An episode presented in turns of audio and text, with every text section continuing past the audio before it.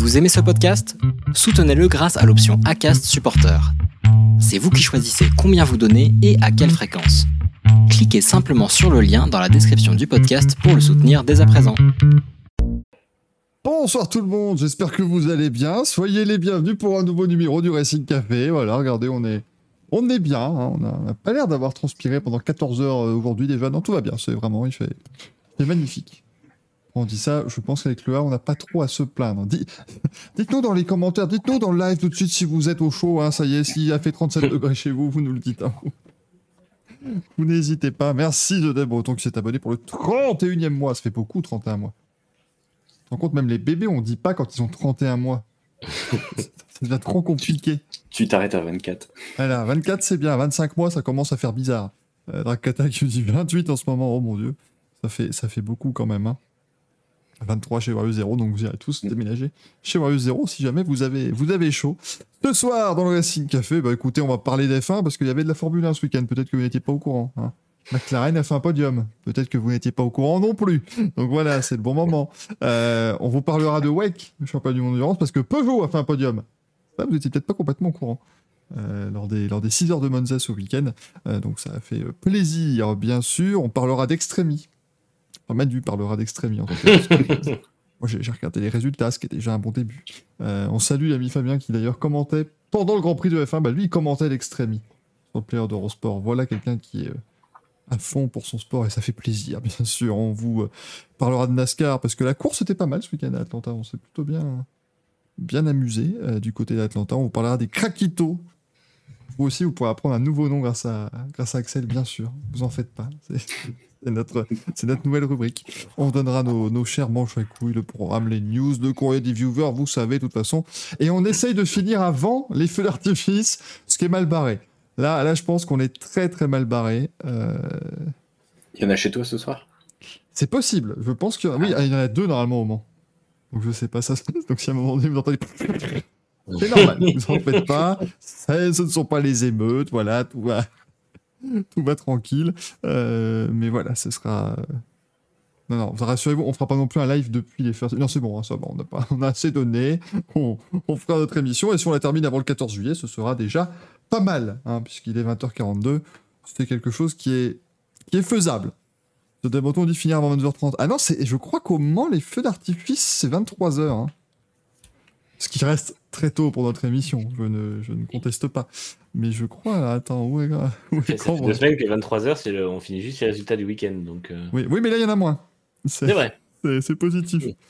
Euh, le Mans, le Mans, le Mans. 23h, ouais, les feux d'artifice du Mans. Donc, euh, voilà.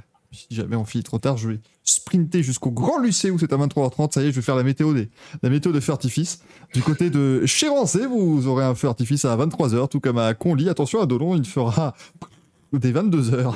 Donc, euh, faites, euh, faites bien attention. Faites attention à vous et allez-y au, bon moment, bien sûr.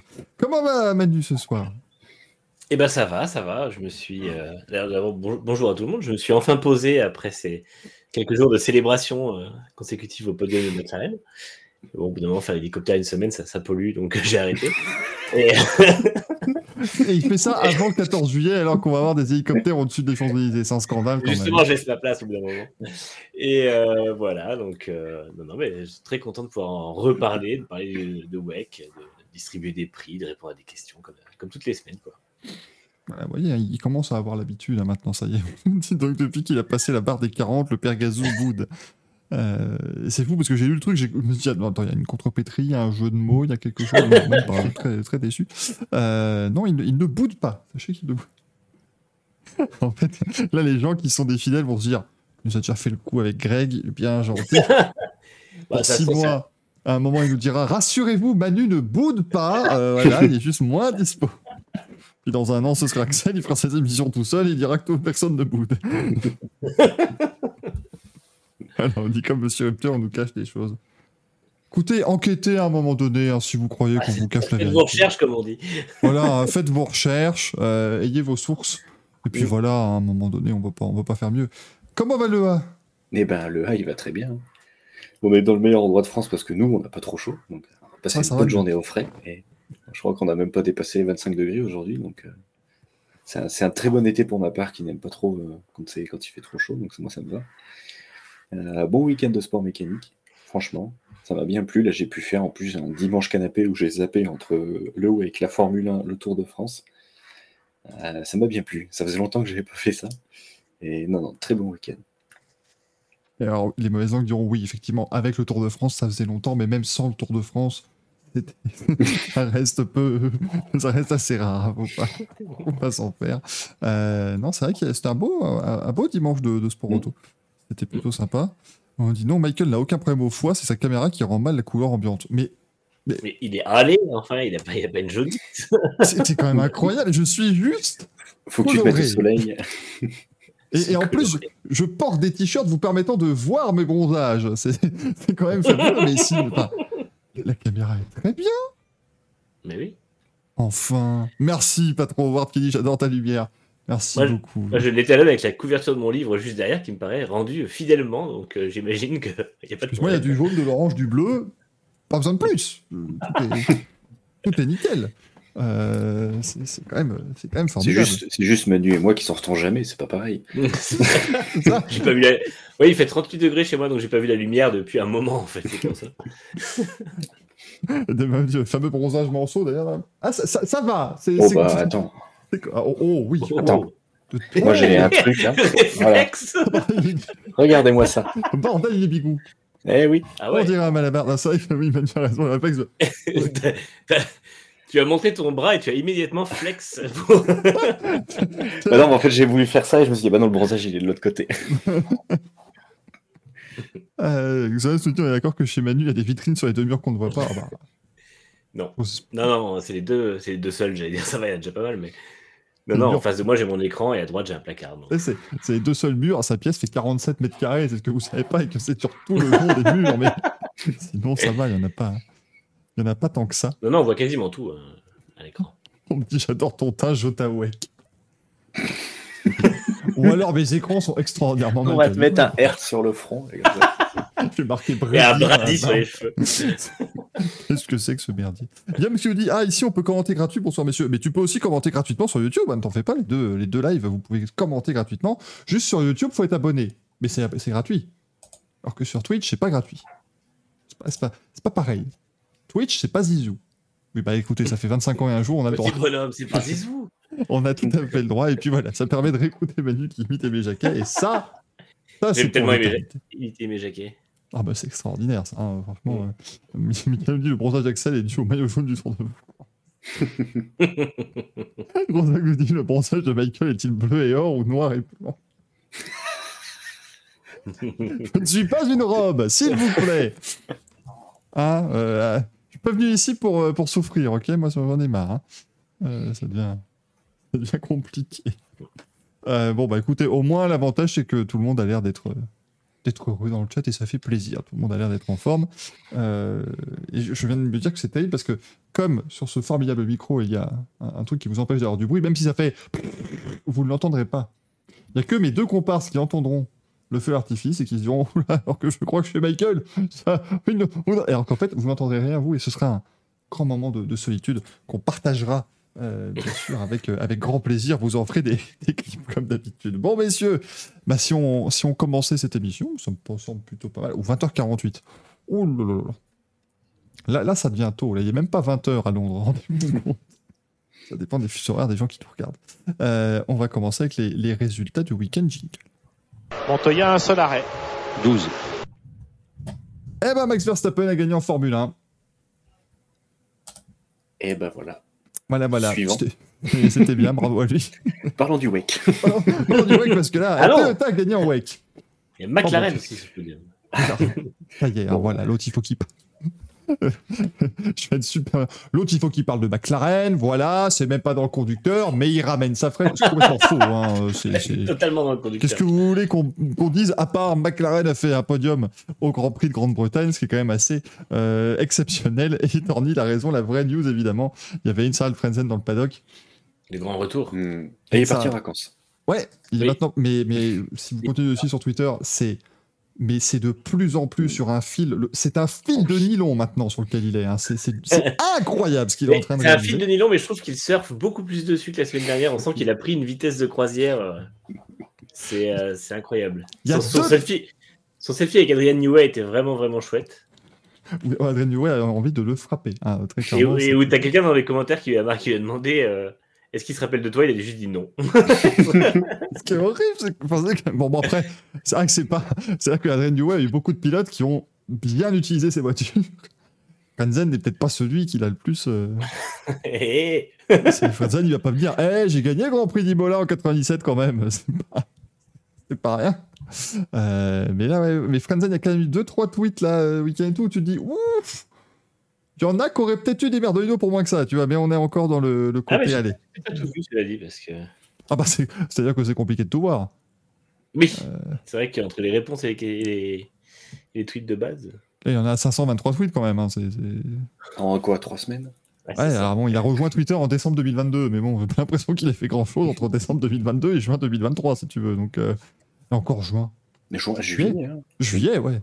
C'est- C'est-à-dire que le, ouais, son, son compte Twitter n'a- été actif que depuis deux semaines. hein. Mais, mais bon, si vous voulez voir des, des photos de Edith Jordan à l'époque, euh, bah, vous pouvez.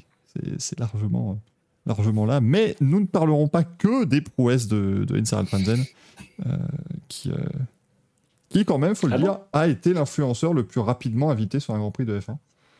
Euh, parce Après, il, a été, il a été invité en tant que consultant Sky. Je pense qu'il est payé pour ça. hein. Rendez-vous compte. Bah, en même temps, ils ont Ralph Schumacher. Franchement, ils sont pas perdants au change. hein. Mm. Oui, mais Ralf Schumacher, avec sa Williams de 2003 aussi, il aurait fait, euh, il aurait fait la pole du Grand Prix d'Autriche, donc euh, doucement. Faire, faire un petit peu attention, euh, Moi, j'avais oublié ce détail. Je, je le sous-estime souvent. s'il vous plaît. Euh, merci Alexandre qui s'est abonné également. Vas-y. J'ai pas eu les éléments, de- les derniers éléments de langage, parce que la pole de Ralf Schumacher de, ré- récente aurait été battue par Ricardo, qui finalement en fait est le pilote le plus rapide en F1 depuis av- avant-hier. Voilà. Il aurait, ouais, il aurait effectivement euh, fait un chrono qu'il aurait mis sur la première ligne du Grand Prix en, en septième position. De Ralph. en septième position. Sacrée première ligne avec des voitures aussi larges pourtant, mais bon, que, que voulez-vous, on fait, on fait ce qu'on peut. Euh, merci Alexandre, merci Dave Murray, merci Judith Breton qui se sont donc abonnés à cette euh, jolie chaîne Twitch. Euh, bon, du coup, voilà, la victoire de Max Verstappen, vous avez compris qu'on n'allait pas y passer non plus des heures et des heures. Bravo à lui parce qu'il continue quand même de faire toujours du, du très très bon travail.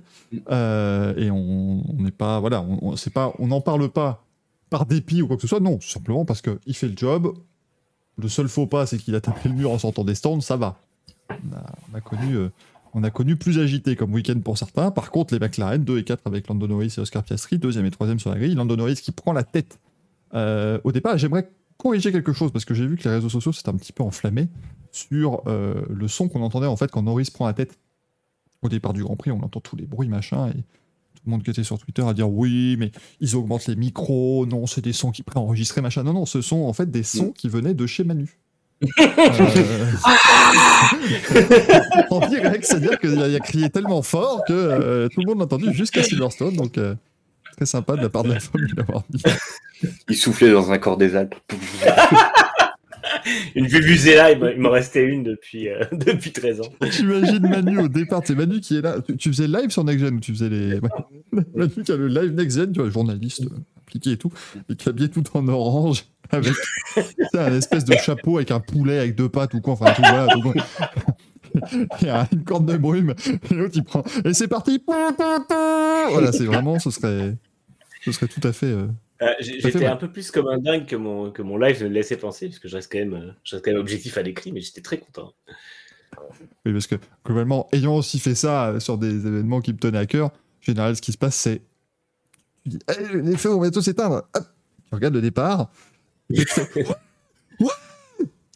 Excellent départ de Lando Norris qui s'infiltre à l'intérieur de Max Verstappen. Oscar Piastri, il est suit en troisième position. Oh, Pas mal, bordel. Voilà, c'est à peu près ça, hein, le, le truc. Mais bon, voilà, Manu, c'était bien quand même. Ah ouais, c'était génial, c'était génial.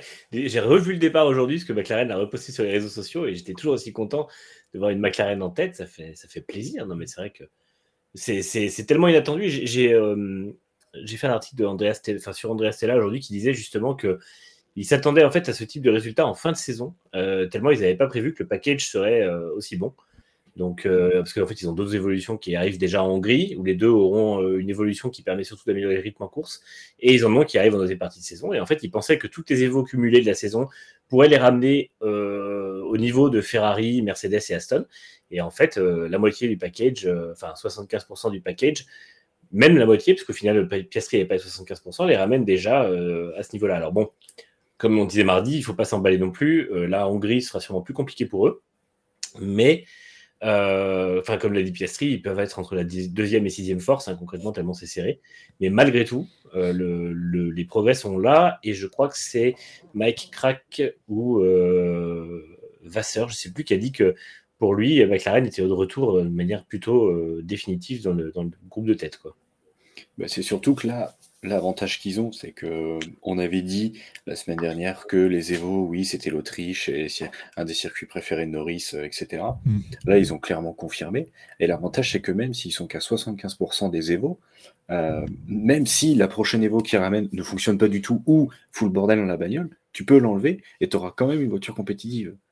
Parce que clairement, ce qu'ils ont montré à Silverstone, c'est du grand génie. Enfin, sur, sur deux Evo, de passer de, de, se battre pour une P12 ou limite, à, en fait, à faire limite un, un double podium, c'est quand même dingue. Et surtout que euh, les deux soient tout de suite compétitifs et au niveau direct. Parce que là, Piastri, il a quand même fait du, bah, du grand Mendes, quoi. Ça a été, ça a été, ça a dingue de, de, de, de montrer tout son talent sur euh, un coup, sur euh, un Grand Prix comme ça. Il s'est pas effondré en course, il a super bien battu. Au restart avec les pneus durs, ils sont super bien tenus. Euh, non, franchement, les deux ont super bien roulé. La voiture fonctionne super bien. grand béavo à, Zach Brown quand même, parce que le, mec c'est le plus grand visionnaire que j'ai jamais vu. Parce que sur le papier, la voiture est à chier de, au début de saison. L'an dernier, elle est à la rue, et le mec, il arrive à signer une chier de sponsors de, partout. Et là, les mecs, ils ont enfin vu les résultats, en plus à, euh, bah, domicile, quoi. Les mecs, euh, les mecs ont fait un grand prix de fou. Et là, c'est le Zach Brown qui, qui est en mode, euh, bah, je voulais, enfin, là, il peut voir tous ses sponsors en disant, bah, je vous l'avais dit, les gars en fait, ce qui est dingue, c'est que depuis quasiment un an, on a l'impression qu'il se passe que des trucs négatifs chez McLaren. Mm. T'as le Ricardo, ça tourne au fiasco. Euh, Seidel se barre. Il met Stella à la place qui paraît pas être le mec euh, providentiel. Stella vire James Key, qui semblait pourtant être un bon directeur technique. On rappelle Peter Podromou à l'aéro, un mec qui était là depuis, enfin, qui était là il y a longtemps et tout ça. Et ils font une, organisation au, département technique qui paraît foireuse et tout ça. Et en fait, tout fonctionne. Et euh, c'est vraiment, vraiment, encore une fois, à confirmer en deuxième partie de saison, mais s'il confirme ce niveau-là sur la deuxième partie de saison avec euh, régulièrement des podiums ou des top 5, euh, c'est impressionnant de, progression. En fait. après, on sait avec Aston Martin que c'était faisable. Là où c'est plus étonnant par rapport à Aston Martin, c'est que McLaren n'a pas modifié 95% de sa voiture. Aston Martin est reparti quasiment d'une feuille blanche fin 2022 pour refaire une voiture qui était plus dans les clous de ce qu'ils avaient compris. Alors que McLaren a juste un peu fait, enfin, améliorer sa voiture à, l'intersaison. En réalité, c'était pas une amélioration parce que début de saison, c'était pas bon. Mais ensuite, a compris que le, principal euh, truc, c'était l'aéro. Et en fait, ils ont, euh, ils ont fait un package aéro qui fonctionne vraiment très très bien, euh, qui ressemble à Red Bull, on va pas se cacher. Il y a deux, trois trucs un peu différents, mais les pontons sont très proches de Red Bull et de toute façon, c'est ce qui fonctionne. Hamilton et Toto Wolff l'ont bien noté en disant que c'était sûrement pour ça que la, McLaren fonctionnait aussi bien. Mais, euh, mais il fallait le faire, il fallait, tout le monde a la possibilité de le faire, et en l'occurrence, ce sont eux qui l'ont mieux fait. Donc, euh, bien joué à eux, parce que c'est vrai qu'en plus, la voiture est constante. Enfin, moi, j'étais impressionné de l'avoir aussi bonne sur les, deux composés les plus durs à Silverstone. Et puis, euh, et puis bah, comme on disait mardi, les pilotes font un taf parfait. Il n'y a pas une connerie du week-end. Globalement, il n'y a pas trop de conneries cette saison. Il y en a une ou deux en qualif de Norris, je crois et euh, Piastri qui se crache au Canada, mais c'est, euh, ça reste des moments où l'équipe est un peu plus dans le dur, donc euh, c'est pas bien dramatique. Et là que le week-end se passe bien, les deux ont été à la hauteur, et sans la safety car, ils font sûrement 2 et 3 Piastri mm. devant Norris. Donc, mm. Moi, clairement, clairement, c'est Hamilton, il passe au stand de toute façon. Ouais. Donc, voilà. Dave, Dave dans le chat qui me dit ça, qui casse plus de clavicules que le MotoGP. il devrait faire du catch, hein. c'est un, truc de fou, le, le bourrin, quoi. Ah, mais la vidéo, la vidéo du samedi, ça rentrait dans le stand, mais c'est c'est incroyable. Moi, je, savais que j'ai été un peu. J'ai été monsieur réseaux sociaux dans une équipe, mais imagine, j'aurais été le mec qui gère les réseaux sociaux pour McLaren. C'est une horreur, j'ai peur. Moi, tu sais, je suis là avec mon, avec mon téléphone, faire ah, Oh putain, il, va, il, vient, il vient me saluer, il va me saluer pour la vache Regarde, Il m'a dit bravo, bon voilà. ouais, préféré qu'on fasse 17 et 18, moi je le dis. Euh, donc, non, non, c'est très très fort. On me demande si Zach déboîte aussi l'épaule de ses sponsors. Comment on vient de, penser à un truc Il y aura un Louis ce soir. Enfin, Pedro, un Miguel, tout ce que tu. Mais. Alors, attention, hein, là, là qu'on soit d'accord, hein, c'est du niveau de Greg. Hein, C'est-à-dire que je viens d'y penser maintenant il sera prêt pendant l'émission. Enfin voilà, vous en faites pas. Hein, vous attendez. Vous attendez pas à des trucs avec des, des, images à l'écran qui changent en temps réel comme le, comme le, le morpion. Non, non, hein, c'est pas. Tu comptes sur le fait qu'Axel ou moi on fasse des longues tirades pour attendre de le préparer, c'est ça? Non, ça va parce que finalement c'est pas, pas trop compliqué. Ça devrait le, ah. ça devrait le faire. Nitram nous dit un Rodrigo. Euh, rien à voir avec un commentateur belge du Tour de France, bien sûr. J'étais ravi de voir d'ailleurs que sur Eurosport il avait rendu hommage. Euh, comme ils avaient également Philippe Gilbert, ils avaient euh, euh, réhabiliter une des plus grandes phrases de l'histoire de Rodrigo Benkens, mesdames et messieurs, qui a dit, je cite, euh, chronique d'une attaque annoncée, boum, la giclette est là. Voilà. Pardon, la giclette est là, on l'attendait. Ça, c'est la phrase. Vous en faites ce que vous voulez, bien sûr. Mais euh, après, j'allais revenir sur McLaren, c'est vrai qu'on a beaucoup critiqué Zach Brown pour pour sa, façon de privilégier les sponsors et tout ça. Mais en fait, je, enfin, je, je, comment dire, je comprends pas comment marche son business, mais le fait est que ça marche parce que il prend l'équipe en 2017 et elle est vraiment au fond du gouffre et il la ramène P4, P3 au championnat en 2020-2021. 2022, il rate le passage à la nouvelle réglementation et là, ils sont déjà de retour dans le groupe de tête. Donc, ça veut mm. dire que fatalement, même s'il y a eu cette déception de 2022 qui était vraiment pas une bonne année, encore que Norris arrive à prendre un podium quand même, histoire de sauver le truc, euh, on est sur quelque chose de. Euh, c'est une recette qui fonctionne en fait. Et ça, c'est euh, bien joué à lui parce que il, a sûrement réussi avec les sponsors à avoir du fric et pour, accélérer sur le développement, enfin, pas que le développement, mais sur du, travail en général. Et c'est vrai que, c'est assez impressionnant à voir. Et finalement, le management à la Zach on aime ou on n'aime pas. Il est un peu intrusif par moment sur certains points ou certaines autres équipes, mais ça marche. Maintenant, il faut là où il faut rester raisonnable, c'est qu'il y a encore le dernier cap à franchir qui consiste à aller chercher des victoires euh, de manière euh, plus que régulière, en tout cas, et même des podiums de manière régulière, parce qu'au final, le dernier podium avant celui-là, c'était euh, Imola 2022, donc ça remonte quand même un peu. Donc, sans, chercher une victoire. Déjà, si tu cherches des podiums ou des P5 régulières, tu sais déjà que si là tu si remonte comme ça, ils peuvent très bien euh, se battre pour euh, la, quatrième place euh, constructeur, voire la troisième ou même la deuxième, hein, parce que Red Bull met tellement de points à tout le monde que, mm. en fonction de ce qui se passe en fin de saison, s'il y a encore des, bonnes perfs comme ça de McLaren, ils peuvent vite remonter au, constructeur. Bon, après, je pense qu'effectivement, pour monter très haut, ça va être compliqué, mais y a, en soi, il n'y a plus que 100 points de retard sur Ferrari. C'est pas non plus complètement complètement fou en fait quand on voit qu'il mm. reste 12 grands prix, hein, si, si je dis pas de bêtises. Euh, bah, de toute façon, c'est quoi C'est la moitié de la saison là, non? Quasiment. On est à. On arrive à la moitié là. Mm. Donc, ouais, il reste quelque chose comme 12 grands prix. Euh, 100 points, ça fait, euh, ouais, ça fait une petite, une petite dizaine de points repris par Grand Prix. Sûr que ça va pas être facile parce qu'on se doute que Ferrari reviendra à un moment donné. Bon, s'il euh, continue les excellentes performances de ce week-end. Euh, c'est ça. Il y, a des circuits qui pourront leur être, à mon avis, favorables. Spa, Monza, tout ça, ça peut être des circuits où ça peut.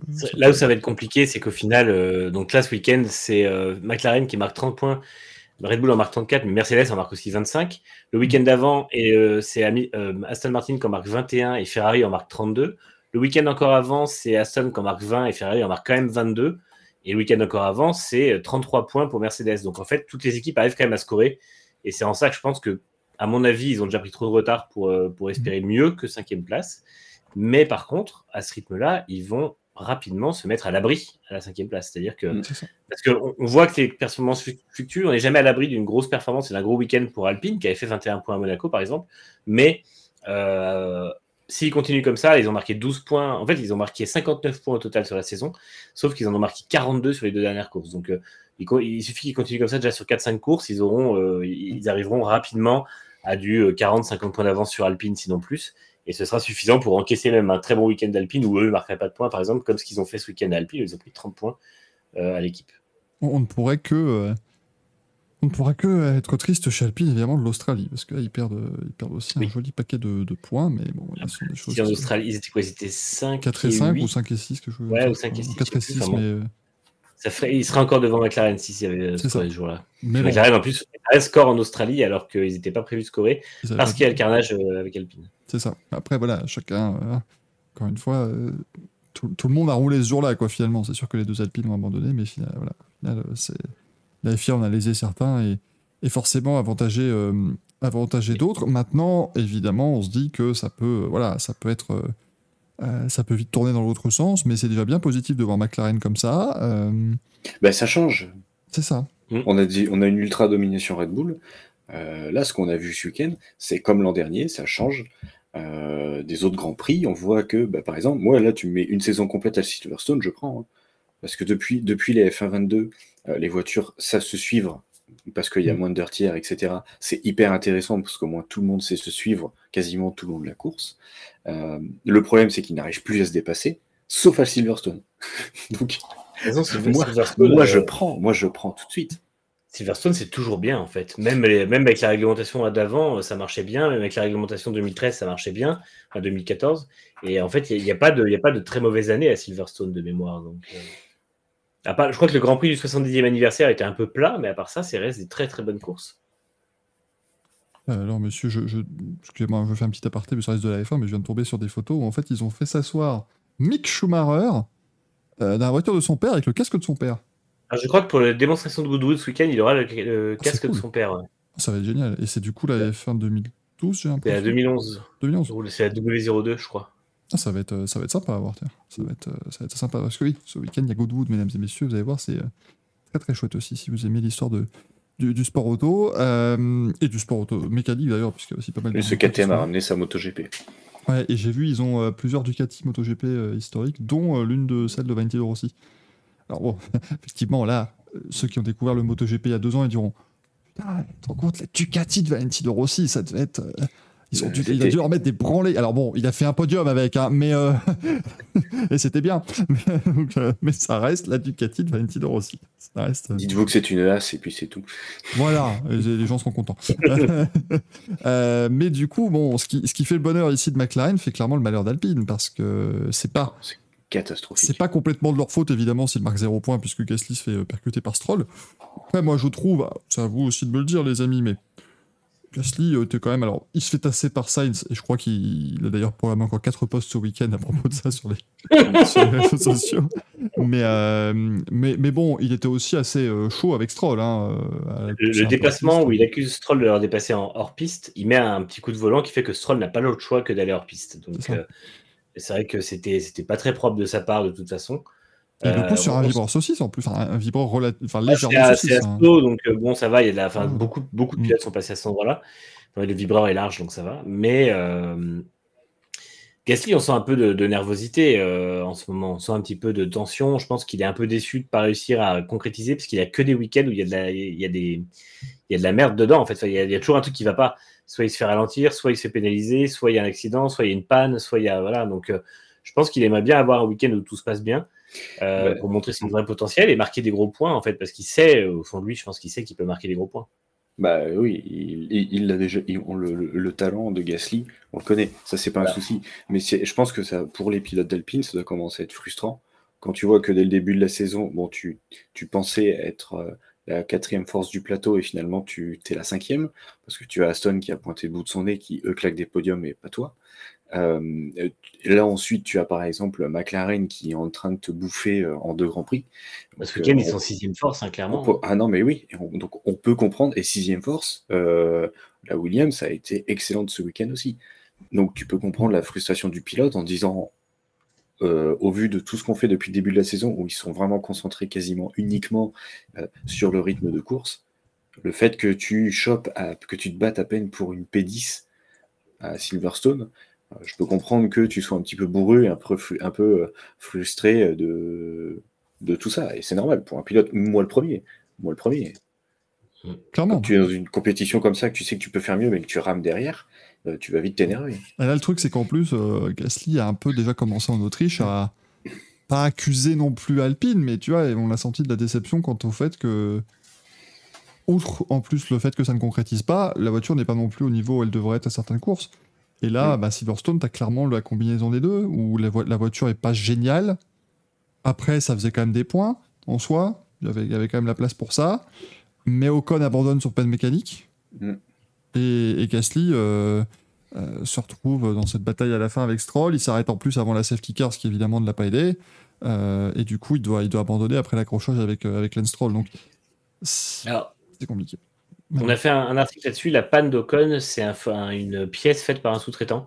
Donc c'est comme l'an dernier avec les pompes euh, euh, Bosch qu'ils avaient, qu'ils avaient dit. Là, c'est autre chose. Ils n'ont pas voulu dire le nom parce qu'apparemment, l'an dernier, ça a mis quelques, quelques tensions d'avoir mis leur fournisseur sur la place publique. Mais euh, c'est effectivement pas une casse de- d'une pièce alpine. Donc normalement, ils vont euh, revérifier tout ça avec le fournisseur et ça ne devrait pas se reproduire. Et oui, moi, je pense que. Je Ah, pense qu'ils pouvaient finir devant les Ferrari en course, à mon avis. Ils avaient le rythme Ouais. pour finir devant les Ferrari, parce que déjà, ils auraient sûrement mieux géré leur stratégie, et puis il n'y aurait pas un pilote qui aurait tenté de foutre l'autre dehors. Mais euh, de toute façon, je pense qu'ils avaient un rythme pour être cinquième force du plateau en rythme de course, mais bon, ça reste un peu short. Après, ils n'étaient pas très loin en temps. Les, les- les temps de Gasly sont quand même pas mauvais euh, Mm. tout au long de sa course. Oui, c'est pas, voilà, c'est sûr que c'est pas mal, mais bon, quand l'équipe avec laquelle tu te bats en frontal euh, a clairement la deuxième meilleure voiture du plateau sur le week-end, c'est sûr que c'est pas, c'est pas simple. Oui, euh, Manu. Et je, je, je, je disais, je rajoute, je vois David J dans le chat qui dit c'est le, le seul GP avec du rythme, c'est Melbourne, sinon c'est jamais là. Je suis pas d'accord parce que par exemple, à Miami, euh, ils sont dans le top 10 et ils sont largement dans le rythme des Ferrari. À Monaco, ils sont dans le rythme en qualif et en course. Et euh, tout le monde dit ah oui, c'est Monaco, ah oui, il y avait de la pluie. N'empêche qu'il faut l'être. Si tu as une voiture qui fonctionne pas, si tu pas de grip mécanique et si tu as un pilote qui est pas là, tu n'auras jamais une troisième place à Monaco, y compris et surtout sous la pluie. Et il l'aurait eu Donc, sans euh, la pluie, de toute façon. Il l'aurait eu sans la pluie puisqu'il était en fait. Alors certes, c'est facile, enfin c'est plus facile à Monaco parce que tu peux pas te faire dépasser, mais de toute façon la voiture était très rapide à, à Monaco. Il est quand même à 64 millièmes de la pole, je crois. Donc euh, c'est euh, c'est quelque chose de, de- enfin ça, ça fonctionne. Et il y a une autre course, je sais plus si c'est Bakou. Non, attends, il y a eu quoi? Miami. Et après c'était ah non, ça devait être avant, ça devait être Bakou où ils sont aussi pas mal. Non, Bakou, c'était quoi? C'était le week-end où Laurent Rossi Oui, C'était 10. après. Ouais, c'était Euh, après, c'était euh, il y a eu Monaco et c'était après, c'était L'Espagne. Espagne, où ils étaient euh, rapides aussi, et ils finissent pareil dans le top 10 plutôt euh, de manière plutôt euh, positive, on va dire. Donc il y, a- quand même du rythme, c'est juste qu'effectivement, ils font pas autant de gains que les autres autour d'eux, mais c'est un peu le cas d'Aston Martin, et juste qu'Aston Martin est parti avec un meilleur rythme euh, au début de saison. Euh, ouais, c'est ça, c'est pas, c'est pas, tout n'est pas acheté évidemment du côté d'Alpine, mais euh, par contre, tu vois, Manu, tu parles d'un sous-traitant. C'est, en fait, le truc, et évidemment, du coup, c'est pas de la faute d'Alpine si cette pièce casse, mais euh, est-ce, est-ce que du coup, euh, la question que je me pose, c'est une équipe de Formule 1 doit quand même avoir aujourd'hui les moyens de quasiment tout faire ou presque en interne aussi, parce que si, en fait, là, tu vas, tu vas aller voir le fournisseur en disant attention, faut pas que ça recommence. Mais si euh, tu choisis mal ton fournisseur, en fait, le, le fait de rajouter des fournisseurs te rajoute des contraintes et te rajoute des possibilités de casse Alors, qui en ne viennent pas de Il expliquait que certaines pièces, ils externalisent la fabrication à des, des sous-traitants, mais là, c'est un contrôle qualité que Alpine fait en recevant les pièces, Mhm. plus un contrôle qualité-fabrication que Alpine fait avec le, en travail avec le, le sous-traitant.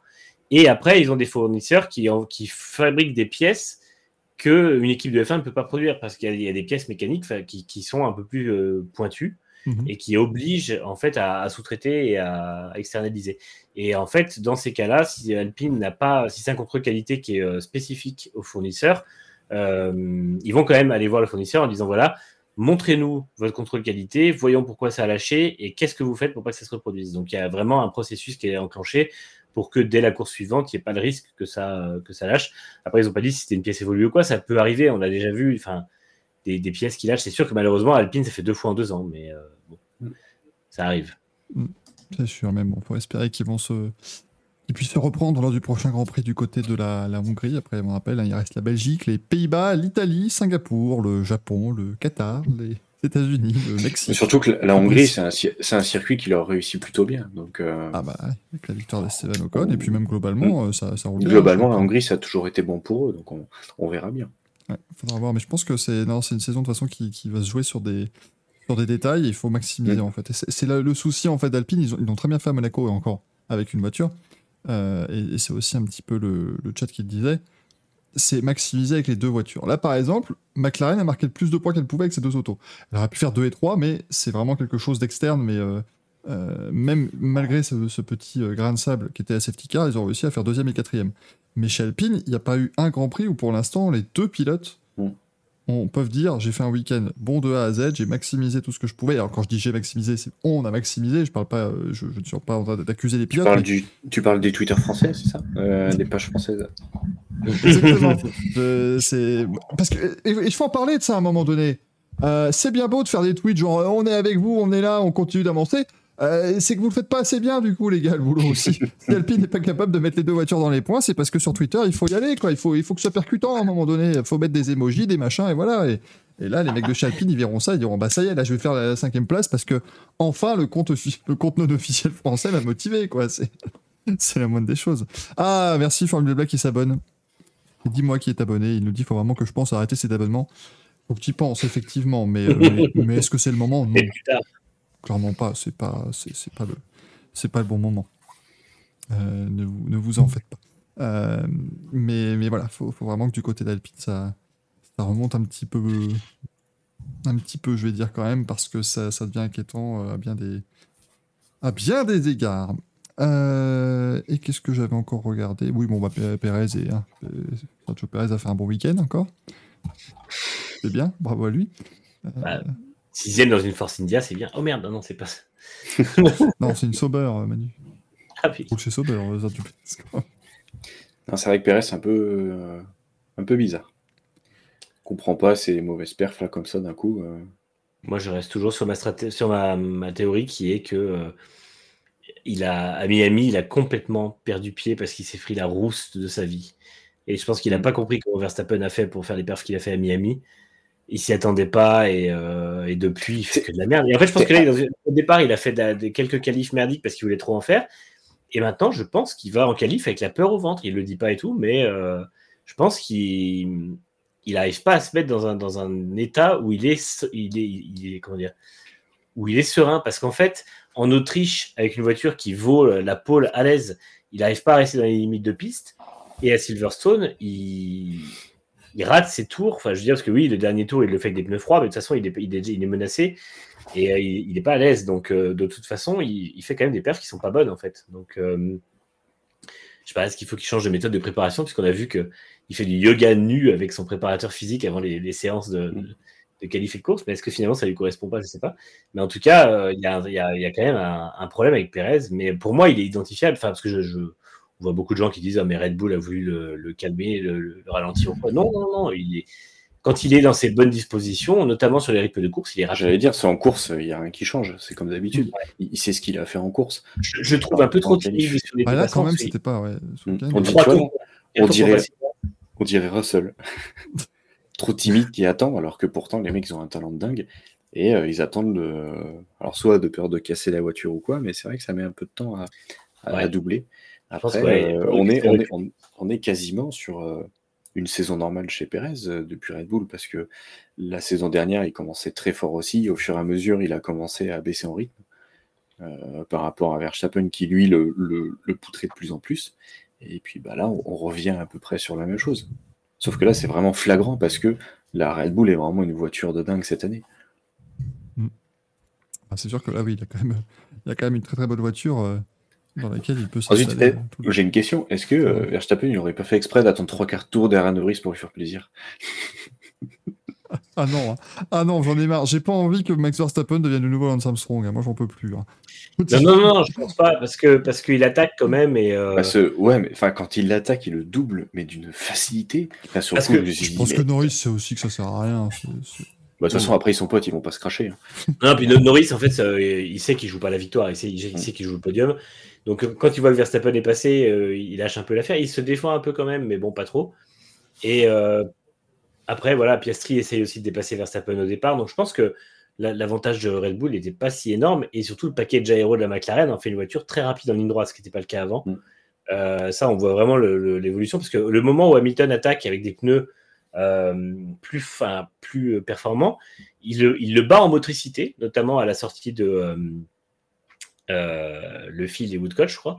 Il le bat en motricité, mais arrivé au milieu de la ligne droite, tu vois la McLaren qui reprend de l'avance parce que euh, meilleure vitesse de pointe, quoi. Donc, euh, mais, enfin, plus, rap- plus, plus rapide en ligne droite. Donc, euh, je pense que, ouais, c'est juste un effet du nouveau package de la McLaren qui fait que bah, concrètement, sur certains points, avec certains réglages, elle a euh, l'avantage, ou en tout cas, elle n'est pas, pas mauvaise contre une Red Bull. Quoi. Donc, euh, c'est plutôt encourageant. C'est avantageux pour Monza. Il faut espérer. Notamment, et même Spa, hein, parce que Spa, bon, après, il faudra voir ce qu'ils font dans le deuxième secteur, mais mm. si ils arrivent à secteur, il y a leur avantage. Le premier secteur, c'est que du, que du rapide. Bah, même le, troisième, hein. mm. oui. le troisième avant, la dernière, avant la dernière chicane. tu, peux, tu peux, avoir un avantage. Mathieu dit désolé messieurs de partager ça avec vous, mais j'imagine que si la méthode Perez se propage chez Red Bull, ce qui vu ses résultats risque de ne pas arriver, j'ai l'image en tête de Max Ayos en train de faire du yoga à poil, c'est perturbant. effectivement, oui, c'est compliqué. Euh, mais ça se trouve, en fait, Perez l'a dit, parce, parce qu'en fait, lui, il est très mal à l'aise avec ça. il dit non, mais. En fait, il m'oblige à être un poil. Ça se trouve, il y, a, y, a un gros problème derrière tout ça. Il y a vraiment un MeToo de la F1 qui commence à s'engager. Et il va falloir. Il va falloir ah Bottas, il va le voir, il fait on fait un échange. Ça non, parce que, non, parce que moi, il me fait même mettre des chapeaux et tout. J'en ai, j'en peux plus, moi. Après, après, Ricardo lui a dit que lui, il avait des, des habitudes avant la course, mais qu'il voulait pas en parler. Donc, je sais pas ce que ça peut être quand même. On parlera dans le Racing Café, ça continue. quand ce sera, quand ce sera après la, après la tombée, le tombée du soleil.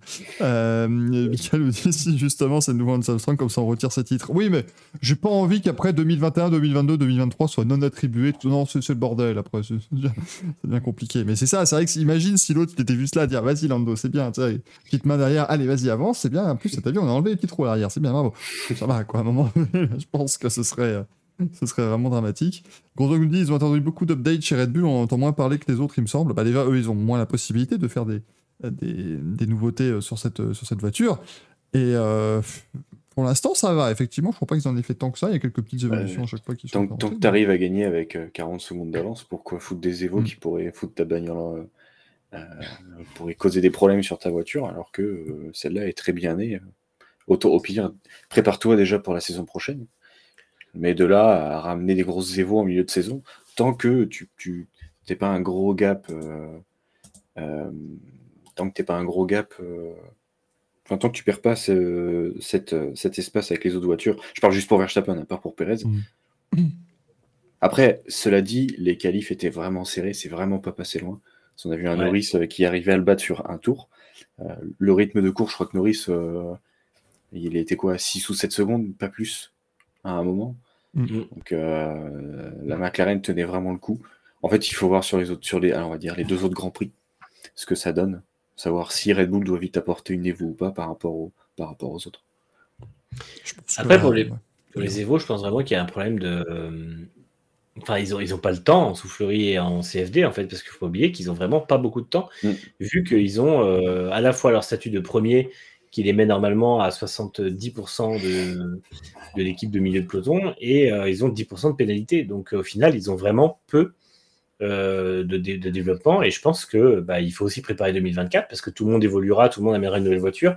On sait que Mercedes notamment va pouvoir adapter des choses sur sa voiture 2024 qu'ils n'ont pas pu mettre sur la 2023. Donc euh, ils seront obligés de faire un gros gap en performance en 2024 s'ils veulent rester devant parce qu'ils auront en fait potentiellement, euh, si euh, ils, ont, auront Aston qui va faire une voiture bien évoluée, euh, Mercedes, Ferrari et peut-être McLaren. Donc ça veut dire qu'il y a quand même beaucoup de risques de voir une équipe passer devant. Donc ils sont obligés de beaucoup mettre de moyens sur 2024.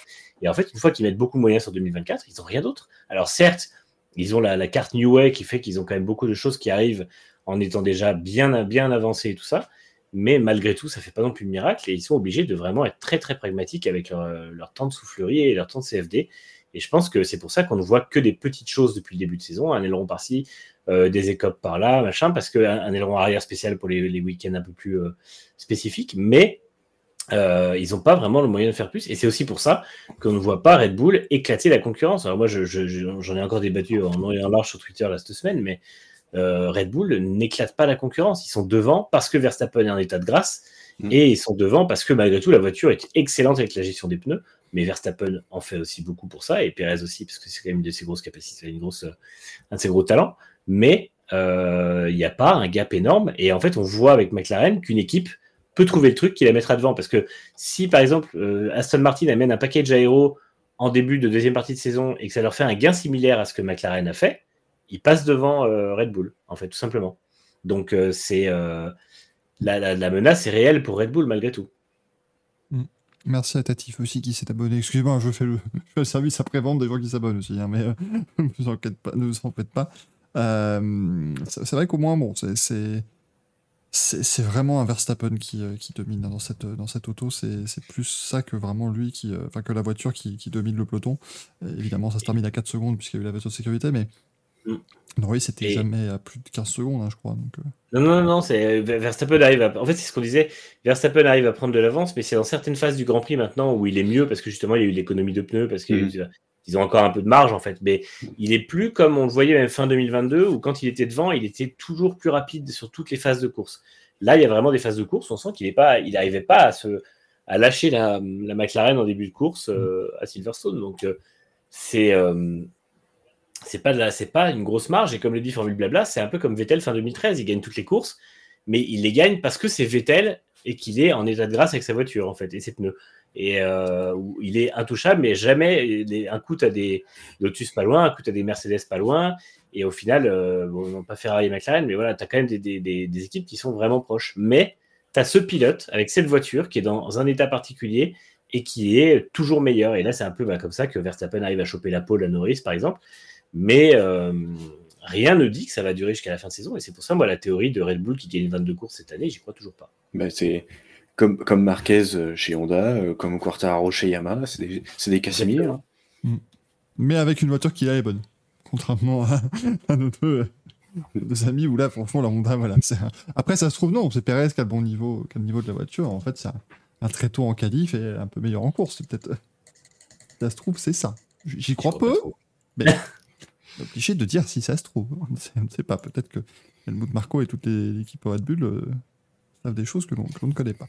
Euh, messieurs, si vous voulez encore dire quelque chose, faites-vous plaisir sur ce Grand Prix, sinon on passe au reste. Bien déçu de Ferrari encore, hein, Oui, bon, ça, oui, bon, oui. avec les strats foirés. euh. Ah, ils ont fait des arrêts au stand correct cette fois-ci. Euh, il me semble qu'ils en ont fait un en 2 secondes 4 de mémoire, Oui. ou 2 secondes 3. Deux secondes Euh, ça, ça- ça change des 4 secondes de, de, de l'Autriche. Ouais, mais ça, il fait n'importe quoi. encore, euh, de la, st- la stratégie de merde, quoi. Pour Leclerc. euh, Alors oui, ils ont voulu couvrir un seul, blablabla, mais euh, le problème, c'est qu'ils sont, ils sont entêtés sur des les stratégies annoncées par Pirelli et de pas essayer de jouer à autre chose. Mm. Donc euh, c'est un peu de la, c'est beaucoup de points de perdus, alors que euh, si euh, Leclerc était resté en course, bah, euh, au lieu de finir 9 pour moi, euh, il se battait bah, justement pour une, une P4 euh, au départ avec Piastri Russell sur la relance. Ah, mais comme la voiture bouffe ses pneus, je pense qu'effectivement, Formule 1 dit Ferrari sont les seuls qui avaient prévu deux arrêts, mais je pense qu'il y avait, il y avait un peu de ça, parce que l'arrêt de, de- de Leclerc est quand même très très tôt. Mm. Euh, et Russell, il fait la moitié du Grand Prix avec des softs, quoi. C'est ça qui est très, euh, Il fait très 30, frustrant. Même plus de la moitié, ouais. il fait quasiment 30 tours, je crois. Je me demande si c'est pas 30. Il me semble, ouais, c'est quelque chose comme ça. Donc, De s'arrêter au 29e tour, quelque c'est chose comme ça. c'est terrible quand même hein, pour. euh, Pour des pneus qu'on annonce à changer au bout de 11 tours, ouais, Ah, mais chez Ferrari, ils auraient été à changer au bout de 11 tours, c'est ça le problème. bien Je sûr. pense que... Et puis après, en, en, en dur, la voiture n'avait pas de rythme. C'est c'est ça qui est vraiment voilà, assez frustrant chez Ferrari, c'est que la voiture n'a du rythme qu'en tendre ou en médium, Mm. Euh, mais elle use les tendres et les médiums super vite. Donc ils sont obligés de mettre les durs à un moment donné, parce que sinon ils vont faire 4 arrêts. Euh, mais en dur, ils n'ont pas de rythme, donc du coup ils vont aller moins vite. Enfin, c'est voilà, c'est assez compliqué, mais il y a des grands prix comme l'Autriche où ça se passe très bien sur toute la course et finalement ils arrivent à garder un rythme plutôt, plutôt pas dégueu. Donc euh, je, je pense que c'est ce qui est très euh, compliqué pour toutes les équipes en fait. Comment veux-tu lire quelque chose? Parce que Mm. d'un Grand Prix à l'autre, ta voiture va être bonne, pas bonne, bonne, pas bonne. Elle va gérer les pneus, va moins bien les gérer. T'apportes rien de différent, la voiture change complètement de comportement. Mm.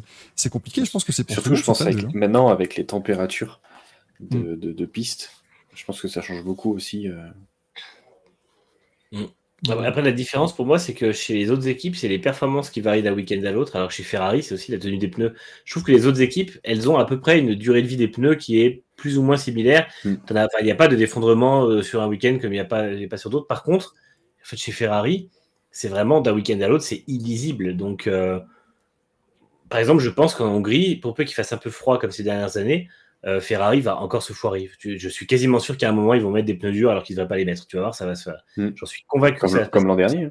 Exactement. Mm. Et parce que là, ils l'ont, fait aussi à Silverstone. Et en fait, ils, le problème de Ferrari, en plus, c'est qu'ils apprennent pas de leurs conneries. Donc, euh, ils font toujours les mêmes. Et au final, bah non, je suis désolé, tu tentes de, faire mieux, tu tentes de mettre les softs. De toute façon, en fait, ils, ont quelque chose qui ne fonctionne pas, mais ils sont pas audacieux. Du coup, c'est ce qu'on disait mardi dans le Grand Prix, c'est qu'au final, ça fait donné l'impression qu'ils font une course un peu en s'en foutant, une course un peu plate où bah on verra bien, on fait des trucs comme ça. Et c'est vrai que franchement, enfin Leclerc, encore une fois, faire une course comme il fait en finissant 9 avec, ce qu'on lui donne entre son équipier, sa voiture, son stratège, enfin son, son ingé course, au bout d'un moment, euh, 9 place, c'est un miracle. Quoi. Donc, euh, bah, Ferrari, ouais, c'est, j'en ai assez parlé mardi, mais euh, pour moi, il faut, il faut, il va falloir vraiment penser à faire un reset absolu chez Ferrari, quoi. C'est triste. Et c'est, vraiment triste euh, pour Leclerc. Ce, tu, Leclerc est quand même un, fan de Ferrari. Tu mm. dis que tu, tu, passes des week-ends de merde constamment. Avec ah, Sainz, la relation avec Sainz, elle est catastrophique. Ouais. Sainz, il devient exécrable. Euh, honnêtement, euh, là, on, retrouve euh, un peu la rivalité Leclerc-Vettel où on sentait peut-être un petit peu une petite tension. On pense notamment au Brésil. Hein. mais là, là, ça devient catastrophique. Ça devient catastrophique. Ils sont les mecs sont en train de se, pour moi, Sainz et Leclerc sont en train de se tirer dans les pattes pour ça, pour savoir, enfin, pour montrer qui est le meilleur de l'autre. Mm. Euh, je pense que Sainz commence à. Enfin, bah, personnellement, déjà, Sainz c'est trop surcoté actuellement par rapport à ce qu'il montre. Je pense que ça le fait bien chier. Euh, et donc, il devient très con. Et je pense que ça doit un peu gonfler Leclerc. Sauf que Leclerc ne dit jamais rien. Et bah, je pense que Leclerc ne dira jamais rien. Et il finira par se barrer, tout simplement. Sans faire de vagues, il va se barrer parce que bah, t'en as plein le dos. Ça change rien. On change le patron, on change tout. On refait une bagnole et ça marche toujours pas à un moment donné, euh, il y a un volant chez, chez Audi hein, bientôt. Moi, c'est, j'évoquais un peu sur Twitter tout à l'heure, mais si tu es Charles Leclerc, au bout d'un moment, tu as l'habitude d'avoir toutes, les, toutes tes attentes qui sont déçues chaque année par Ferrari, est-ce que tenter le coup de Audi serait pas. Euh, mais même Aston Aston. Ou Aston, bien sûr. C'est vrai qu'il y a, deux, il y a deux volants qui seront pour moi très, euh, très bons parce que. Tu, Audi, on les sous-estime, et Aston, ils montrent vraiment qu'ils sont là pour, pour remonter au classement. Donc, je pense que tu as deux excellents volants. Tu as Alonso qui part Mm. Tu as euh, Alonso qui part et euh, le, père Stroll qui signe Leclerc, mais pour lui, c'est du bénéfice de dingue. Parce que Leclerc, il est un fan du club de Taré. Mm. Ça ne m'étonnerait pas qu'il y ait beaucoup de fans Ferrari qui suivent Leclerc justement du côté de chez Aston. Donc tu, tu, tu, pour, pour, pour Stroll. En plus, il a le pognon, son salaire, il peut, il peut lui donner le salaire qu'il veut, il s'en fout. Il, a de l'argent. Aston a beaucoup d'argent. Avec la voiture de cette année, ils peuvent signer des gros sponsors. C'est pas un souci pour Aston. Et, puis, et puis, tu fais gagner, tu fais gagner Leclerc de manière régulière. Je peux te dire que la popularité de ton équipe, elle va monter parce que ah, aujourd'hui, aujourd'hui, Leclerc, il est perçu quasiment comme la plus grosse injustice de la F1. Parce qu'on sait, on a vu l'an dernier que c'est un pilote qui est capable de rouler vite, de rouler vite sur toutes les courses, d'enchaîner les bonnes courses mm. et d'enchaîner les bonnes courses contre, toutes, contre tous les, les, malchances qui peuvent, qui peuvent lui arriver. Donc, euh, enfin, l'an dernier, encore une fois, euh, Ferrari lui, lui sabote quatre victoires consécutives possibles, parce que, ou au moins quatre podiums, mais dont deux victoires minimum. Et franchement, la, seule chose qu'il fait, c'est réussir à gagner derrière en Autriche. Donc, euh, au bout d'un moment, ce pilote peut gagner. Et en fait, Ferrari l'empêche de gagner. Moi, j'ai l'impression que, enfin, ça me donne une image horrible où j'ai l'impression que Ferrari est ligué contre Leclerc quasiment parce que il a rien le droit de dire. Euh, de toute façon, c'est le seul qui doit fermer sa gueule et, euh, montrer le sourire parce que Sainz, lui, il est en roulier, bah, personne, personne ne pose problème. Enfin, personne n'y voit de problème. Et en fait, je, je vois pas comment il peut se sentir bien dans cette équipe. Alors, même si en interne, j'imagine que c'est un peu différent et je pense que Vasseur doit le soutenir très personnellement et très proche, mais, mais malgré tout, quand tu te fais afficher comme ça chaque semaine où finalement on voit que ben à, la radio, tu n'as pas les réponses que tu veux. Euh, la seule fois où tu, as un mot plus haut que l'autre, tu es obligé de t'excuser en live. Enfin, c'est c'est dur. C'est euh, c'est pas comme ça qu'on traite un leader en fait. Et, euh, et c'est ce qu'on disait mardi. Ça, ça montre qu'il y a un gros problème chez Ferrari parce que finalement, celui qui est traité comme le leader et le pilote qui a tous les droits, c'est celui qui n'est pas le meilleur en piste. ouais, mais il a un bon rythme, comme il le dit. C'est ce que je disais la semaine dernière. Voilà. Il a un bon rythme. Il est où son bon rythme là? Ben, il est dixième, donc il est derrière. Mm. Zéro nous dit Leclerc n'est-il pas ce que j'appellerais un syndrome Jean Alési Il aime inconditionnellement la Scuderia et aura du mal à se dresser contre elle. Comment aimer? Parce que Alési aimait inconditionnellement la Scuderia, mais il y avait quand même, il y avait quand même des motifs de satisfaction à son époque. C'est-à-dire qu'il est, il est arrivé en, en début des années 90, Todd est arrivé et en fait, il y a eu une progression, même s'il y avait des gros problèmes opérationnels, des gros problèmes de fiabilité. Il y avait quand même, je veux dire, à partir de 94, il jouait des bonnes positions. La voiture était rapide, il y avait des progrès. En 95, Euh, il manque un petit truc à chaque fois parce qu'en face, c'est Schumacher sur la Benetton et Schumacher est une machine à gagner. Mais fatalement, il gagne au Canada, il est prêt de gagner au, au Nürburgring. En Espagne, il est prêt de signer une bonne position. À Monza, il est pas loin de gagner quand il se fait, euh, quand il a un problème mécanique. Donc, il y a quand même vraiment des performances et, des choses qui font que il y, a, des motifs de satisfaction. Berger gagne en 94, donc vraiment, il y a des, euh, des, lueurs d'espoir. Là, Leclerc, je trouve que c'est vraiment l'inverse. C'est-à-dire qu'il y a eu 2022, heureusement, heureusement, parce que euh, ça lui a permis d'être un peu plus, euh, déjà de rappeler qui est le leader en, interne, puisqu'il a éclaté Sainz, et en plus, ça lui a permis d'avoir des victoires, d'avoir des podiums et tout, de peut-être avoir un peu de baume au cœur. Mais comment aujourd'hui Charles Leclerc peut encore aimer inconditionnellement à Ferrari avec ce qu'ils lui font subir? Pour moi, c'est vraiment la, la, relation toxique absolue. Mm. Et je pense que absolument toutes les autres équipes traiteraient mieux Leclerc que Ferrari aujourd'hui. Et, euh, et, moi, je serais lui, j'irais toquer à toutes les portes. Tu vois qui fait quoi? Apparemment, il, il, enfin, je ne sais pas si ça a parlé avec, euh, avec Red Bull, mais en tout cas, pour moi, Aston Martin, il faut que ça parle. Audi, il faut que ça parle parce que ça va être un gros. Même gros... Mercedes. Même Mercedes. Euh, Même si Hamilton, Hamilton veut signer un contrat encore sur plusieurs années, mais peut-être que Mercedes veut voir autre chose aussi. Ouais, et Mercedes a bien dit on ne signera pas de longs contrats avec Hamilton, on veut, voir les, on veut faire évoluer progressivement la relation parce que Hamilton a des fois des moments où il est moins motivé. Donc ça montre aussi qu'on n'est pas à l'abri qu'un soir, qu'un soir de dernier Grand Prix de l'année, Hamilton dise bah là, moi c'est bon, j'arrête, j'en ai marre. Donc euh, c'est pas impossible. Pour l'instant, je pense pas cette année parce que là, vraiment, il est dans une bonne dynamique. On sent qu'il a retrouvé le plaisir, il a toujours le sourire, il fait des podiums et tout. Mais c'est pas impossible que fin 2024, par exemple, ça le, ça le chauffe un peu. Donc, euh, il faut que Ce le qui, si je peux me permettre, ne serait pas sympa. Mais ça, c'est mon avis personnel. Mais je trouve Comment que quand tu, es, bah, quand tu es Lewis Hamilton, que tu es septuple champion du monde de Formule 1, tu te dois, pour tes fans, de dire au début de la saison bonjour, c'est ma Oui. dernière. Et pour permettre à Oui. tout le monde d'aller voir la, pour la dernière fois Lewis Hamilton en piste. Ah, je, je dis, je dis euh, fin de saison, mais c'est vrai que ça pourrait être un jour de, de Grand Prix, par exemple, un Grand Prix d'Australie ou quoi. Il dit là, c'est bon, maintenant j'arrête à la fin de la Mm. saison, tu vois. Ouais. Mais, euh, mais en tout cas, qu'il y a un moment, oui, où ils se disent stop, quoi. Et, euh, et de toute façon, euh, voilà, il faut même, même Leclerc, en fait, aujourd'hui, maintenant, avec ce qu'on voit, il pourrait détoquer chez McLaren. Parce que finalement, on n'est pas à l'abri que Norris décide de partir chez Red Bull, euh, vu qu'apparemment, il y a eu quand même des discussions. Et, euh, ou que Norris décide de partir chez Audi. Et en fait, une place chez McLaren aujourd'hui, ce serait pas pire que une place chez Ferrari. Parce que la gestion, elle est pas moins bonne. Et je pense que l'environnement est beaucoup plus sympa chez, chez McLaren que chez Ferrari. Donc, Après, je me dis, j'attends quand même. Ferrari a quand même joué le titre en 2022, ça c'est mal fini, mais Ferrari était quand même, avait quand même l'une des deux meilleures voitures. McLaren, c'est un peu les spécialistes ces dernières années, quand même des. des- c'est vrai aussi. Des, des oasis un peu comme ça où tu dis ah tout va mieux et en fait ça va pas tant mieux que ça donc je, je me dis aujourd'hui c'est pas non plus une si mauvaise chose d'être chez Ferrari tout de suite mais si Ferrari continue de descendre euh, moi je pense qu'il faut après on parle de Audi mais le problème d'Audi, c'est que c'est 2026, c'est dans 3 ans. Mm. Et quand bien même quelqu'un aurait envie de faire un all-in là-dessus, euh, je dis ça parce que j'en discutais sur Twitter, notamment avec le petit sub F1, il me dit Sainz chez Audi, ça fait, ça fait sens. Mais, mais Sainz chez Audi, ce sera, euh, Sainz, pardon, s'il va chez Audi pour 2026, ce sera sa 12e saison en Formule 1. Ouais, mais non. Il Et est, bon, moi, je- à voilà. un moment, il est surcoté. C'est ça, c'est j'arriverai dans pas à ans. comprendre non plus, hein, c'est pour ça que je disais, mais par C'est parce que son contrat à Sainz finit en 2024, ça veut dire qu'il il, il doit retrouver un contrat pour, pour deux ans en se disant bah, je signe encore un contrat de deux ans dans une écurie ou encore chez Ferrari, donc ça veut dire que Ferrari continuera avec Sainz pour trois ans. Tout Non, ça je- pour aller chez Audi derrière.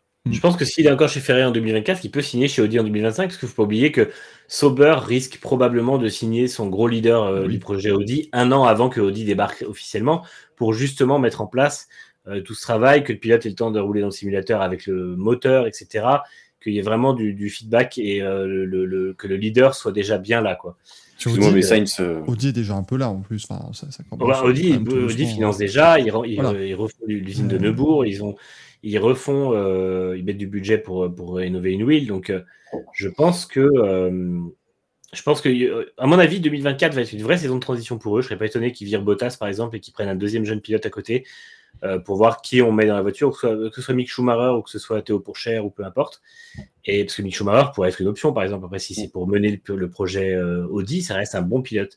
Et surtout avec un an de, de- de travail de fond chez Mercedes. Mais pour moi, en 2025, ils signeront leur leader. Et je pense que s'ils sont pas trop cons, euh, Seidel ayant bossé avec Norris, il doit aller vers Norris. Il doit dire à Norris, je te Mm. fais un pont d'or et tu viens.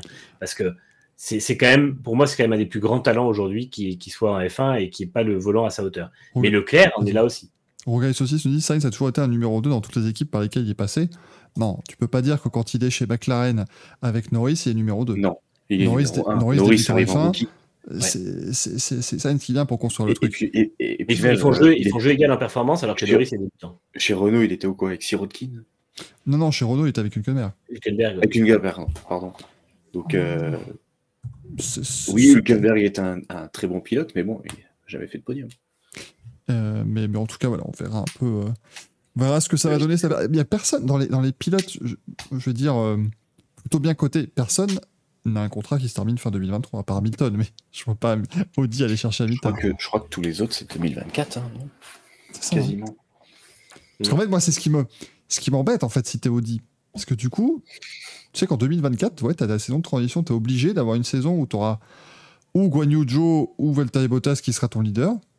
Ou franchement, bah, je pense que ça les fait pas non plus très, très rêver parce qu'ils savent que Bottas, ils vont pas construire avec lui et Joe, il a bon être euh, pas mauvais, c'est pas avec lui que tu construis, que tu construis quelque chose.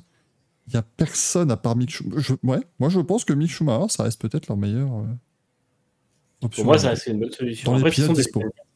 2024, ce sera une saison de transition quoi qu'il arrive. Mais oui, moi je serais sober. Je... Honnêtement, je serais sober aujourd'hui. Je dégage Bottas et je prends Schumacher à la place. On l'a vu, on l'a vu avec Ocon. Ça fait le même tracé que Ocon. Mm. Voilà. Plus de volant. Il, fait un an, il fait un an chez Mercedes. euh, il revient chez Alpine et, et- et ça fonctionne. Il a un Mais feedback de taré et il n'a pas perdu en, vitesse ni en, ni en talent. Il y, a- il y a Albon, non, euh, qui, euh, qui est dispo fin d'année? Ou c'est l'an prochain pluriannuel, il a signé en début d'année. Ah, merde. Donc, euh, et c'est son premier, c'est sa première, euh, comment dire, c'est le premier contrat qu'il signe en n'étant pas pilote Red Bull. Donc du coup, c'est un pluriannuel à partir de 2022. Donc euh, je crois que c'est trois ans de ce que j'avais cru comprendre sur une interview. Mais, mais c'est aussi le, pro- le- le profil d'Albon d'ailleurs, ce pilote qui a fait un an de purgatoire en tant qu'essayeur dans une un top team et qui est revenu derrière en rappelant que bah, en fait c'est un excellent pilote. Et je pense que Schumacher, on a vu beaucoup de potentiel. Il faut oublier qu'il conduit quand même un très tôt en 2021, donc il est quasiment. Et ça, c'est ce que Steiner a oublié, je pense. Il est quasiment rookie en 2022 parce qu'on lui remet une voiture dans les pattes qui est une nouvelle voiture totalement différente. Et en plus, son, son année 2021, il apprend rien. Il a une voiture qui date de 3 ans. Il a un équipier qui est une horreur. Il a, la saison 2021 pour Schumacher, elle doit être terrible. Donc, euh, et 2022 aussi. Donc, je pense que pour moi, Schumacher, il y a un énorme potentiel. Et effectivement, euh, effectivement, je pense que Schumacher chez, euh, euh, chez Sauber, recruté par Seidel, ça aurait du sens. On verra. Et c'est là où, justement, euh, je rejoins euh, Mick dans le chat. C'est qu'il dit Albon, c'est pas pas un numéro 1. C'est, je, suis totalement d'accord avec lui. Euh, c'est comme Sainz, Magnussen, Perez et même Hülkenberg. hein. C'est des, des pilotes de peloton, mais c'est pas des pointes. Et je trouve que des fois, même Hülkenberg, il est un peu comme Sainz, un peu trop surcoté, ou je ne sais pas pourquoi on s'entête avec ces gens-là. On a le même problème en MotoGP, hein. alors que tu vois en IndyCar, tu as, des t'as des talents qui sont en IndyCar que tu pourrais encore récupérer. Alors oui, c'est pas les mêmes bagnoles, mais ça reste de la monoplace. Et tu, pourquoi tu, tu ferais pas des tests à des pilotes comme Palou, ou même là, tu refais un test avec euh, Lundgaard ou Armstrong, qui sont quand même des anciens de la, de, de la F2, pourquoi tu ferais pas des, des tests avec ces mecs-là, au lieu de t'entêter avec des pilotes qui sont là depuis 10 ans, et en fait qui n'y arrivent, euh, enfin pas qui n'y arrivent pas, mais que voilà, on sait ce qui, on sait ce qu'ils valent, c'est c'est quand même les 20 pilotes les plus rapides du monde, mais des fois, pourquoi tu tenterais pas autre chose qui pourrait fonctionner? Ouais, il faudrait qu'il soit peut-être un peu moins frileux, effectivement. Des fois, on verra en tout cas. Moi, je continue de penser que Palou, il aura peut-être un, peut-être un volant. Mais euh, Il mérite de faire, de- il mérite d'être essayé. Mais il avait, il avait pas été mauvais l'an dernier d'ailleurs, euh, quand il avait fait sa pige, euh, enfin son essai chez, chez McLaren à Austin. Je crois qu'il n'a pas fait une mauvaise séance. Mais avec Ouais, c'est McLaren qui les teste, c'est aux écuries et aux autres écuries de, de les tester aussi. Ah ouais, mais. Attends.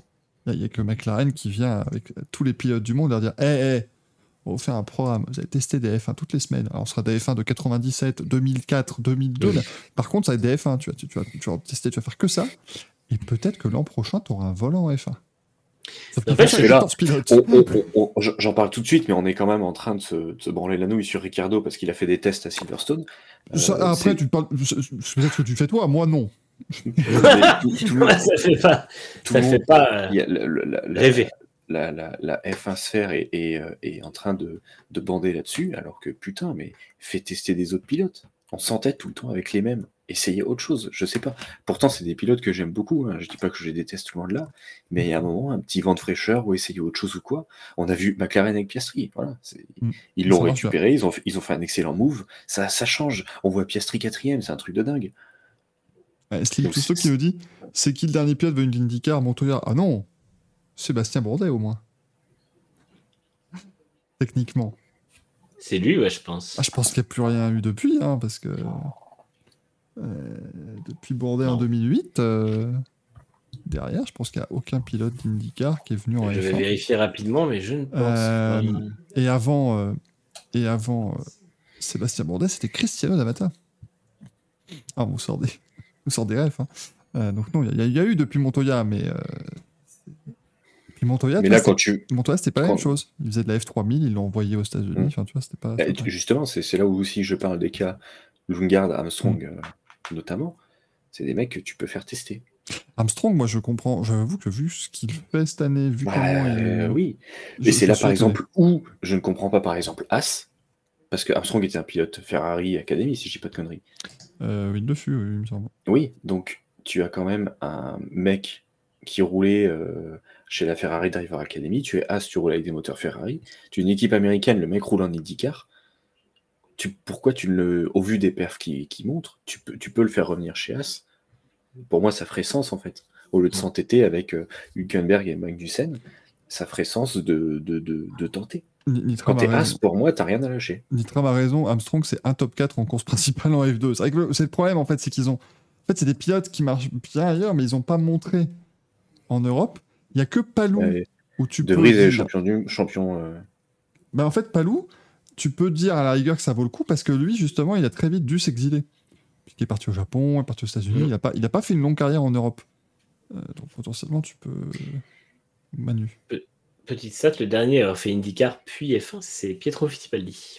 Oui, non, oui, alors non, mais oui. Ah bah je suis désolé, on veut de la précision, on la donne.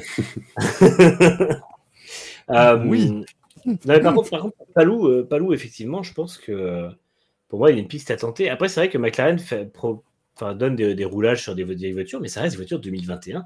Donc ça reste des voitures ultra performantes. Bien sûr. Bah, tous, tous les pilotes de F1 ressortent de là en mode putain, c'était ultra efficace et ultra utile. Donc, euh, parce que je pense que pour la condition physique, déjà, ça, les- ça leur montre ce qui, ce qui les attend à F1. Et, euh, et mine de rien, je pense que c'est un outil assez bon pour pouvoir juger les pilotes.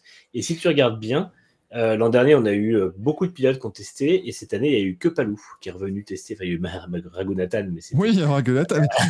Raguelata, C'est le- génial. Je pense que lui, il fait comme moi, tu sais, euh, je me suis payé mon... Enfin, on m'a payé, j'ai rien, rien mis, mais on m'a payé un coffret F4, tu vois, pour que je passe ma petite journée F4, que je sois content. Lui, c'est pareil, mais il se paye sa petite journée F1. Il va à la caisse Mais, du euh, Carrefour et il prend le coffret euh, F1 McLaren. Mais, euh, mais non, après, euh, effectivement, je pense que euh, je pense que Palou, c'est. Et puis, effectivement, pour moi, je, crois qu'il a été quand même très très bon lors de ses essais libres l'an dernier. Je ne serais pas étonné que cette année il en fasse. Et, mais oui, après, à voir ce que McLaren lui réserve, à voir quel contrat il a au niveau de la F1, à voir s'il est, s'il est libre. Mais pour moi, il peut largement avoir une, offre l'an prochain sur la table. Parce que si Ricciardo fait pas l'affaire chez AlphaTauri, si Perez n'est pas écarté et que Tsunoda doit rester chez AlphaTauri, et si Lawson ne convainc pas sur la fin de saison, c'est pas exclu qu'Helmut Marco ils disent bah moi je tente Alex Palou et euh, Ah, mais c'est ce qui est, c'est ce qui est apparemment euh, ouais prévu. hein. Je rappelle ce qu'on vous dit depuis plusieurs semaines, c'est qu'actuellement, les managers d'Alex Palou, ils font all-in sur la Formule 1. Mais ils ont raison. Actuellement, ils ont Ganassi euh, qui était limite à leurs pieds en train de leur dire par pitié reste. Mmh. Ils ont McLaren qui leur dit bah nous écoutez on a un contrat, hein, on est toujours là. Et ils disent vous êtes gentils, on met ça de côté, on fait euh, on fait all-in sur la F1 et puis une fois qu'on aura vu euh, mais si on peut ou pas, on vous répondra. parce que de toute façon s'il fait ça admettons que ça se passe mal en Formule 1 Alex Palou il a 26 ans donc ça veut dire que ça se passe mal pendant deux ans il revient à 28 ans en IndyCar Mm. t'inquiète pas que s'il revient à 28 ans en IndyCar euh, Il a encore Ganassi 15 sera ans toujours- tranquille devant lui. Ganassi sera toujours à ses pieds, McLaren sera toujours à ses pieds et il retourne au volant comme ça. Et je suis sûr qu'en plus, il reviendrait exactement au niveau qu'elle tient aujourd'hui. Donc, euh, et avec l'expérience de la F1 en plus. Donc, euh, il a rien à perdre à aller en F1. Et euh, tout le monde dit ah, mais on va pas, il va pas quitter Ganassi pour aller chez dans, dans une équipe comme AlphaTauri. Bien sûr que si, parce que la F1, c'est la F1. Euh, L'IndyCar, c'est très bien, mais euh, c'est un championnat qu'on adore, c'est un championnat qui est relevé, c'est un championnat qui est super intéressant, mais c'est pas la F1. Donc, CF forcément, Magnussen. c'est F. Magnussen, c'est F. n'importe quel. C'est F. Aujourd'hui, tu vas, tu vas interroger les 27 pilotes qui sont là à temps plein en IndyCar. Tu leur dis bonjour, est-ce que tu veux rester ici ou venir en F1 Je pense pas que tu en aies un seul qui te dit je reste ici.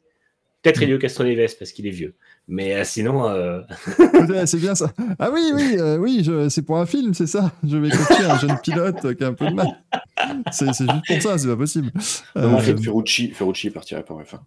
ah si, oh si, alors lui, oh, oh là là. si, si. Si, si. Et puis en plus, si tu lui dis qu'il peut mettre une livrée Trump, alors là, il... Lui, il voudrait, il voudrait juste signer chez, il voudrait juste signer chez Ça As pour avoir, pour ça avoir un patron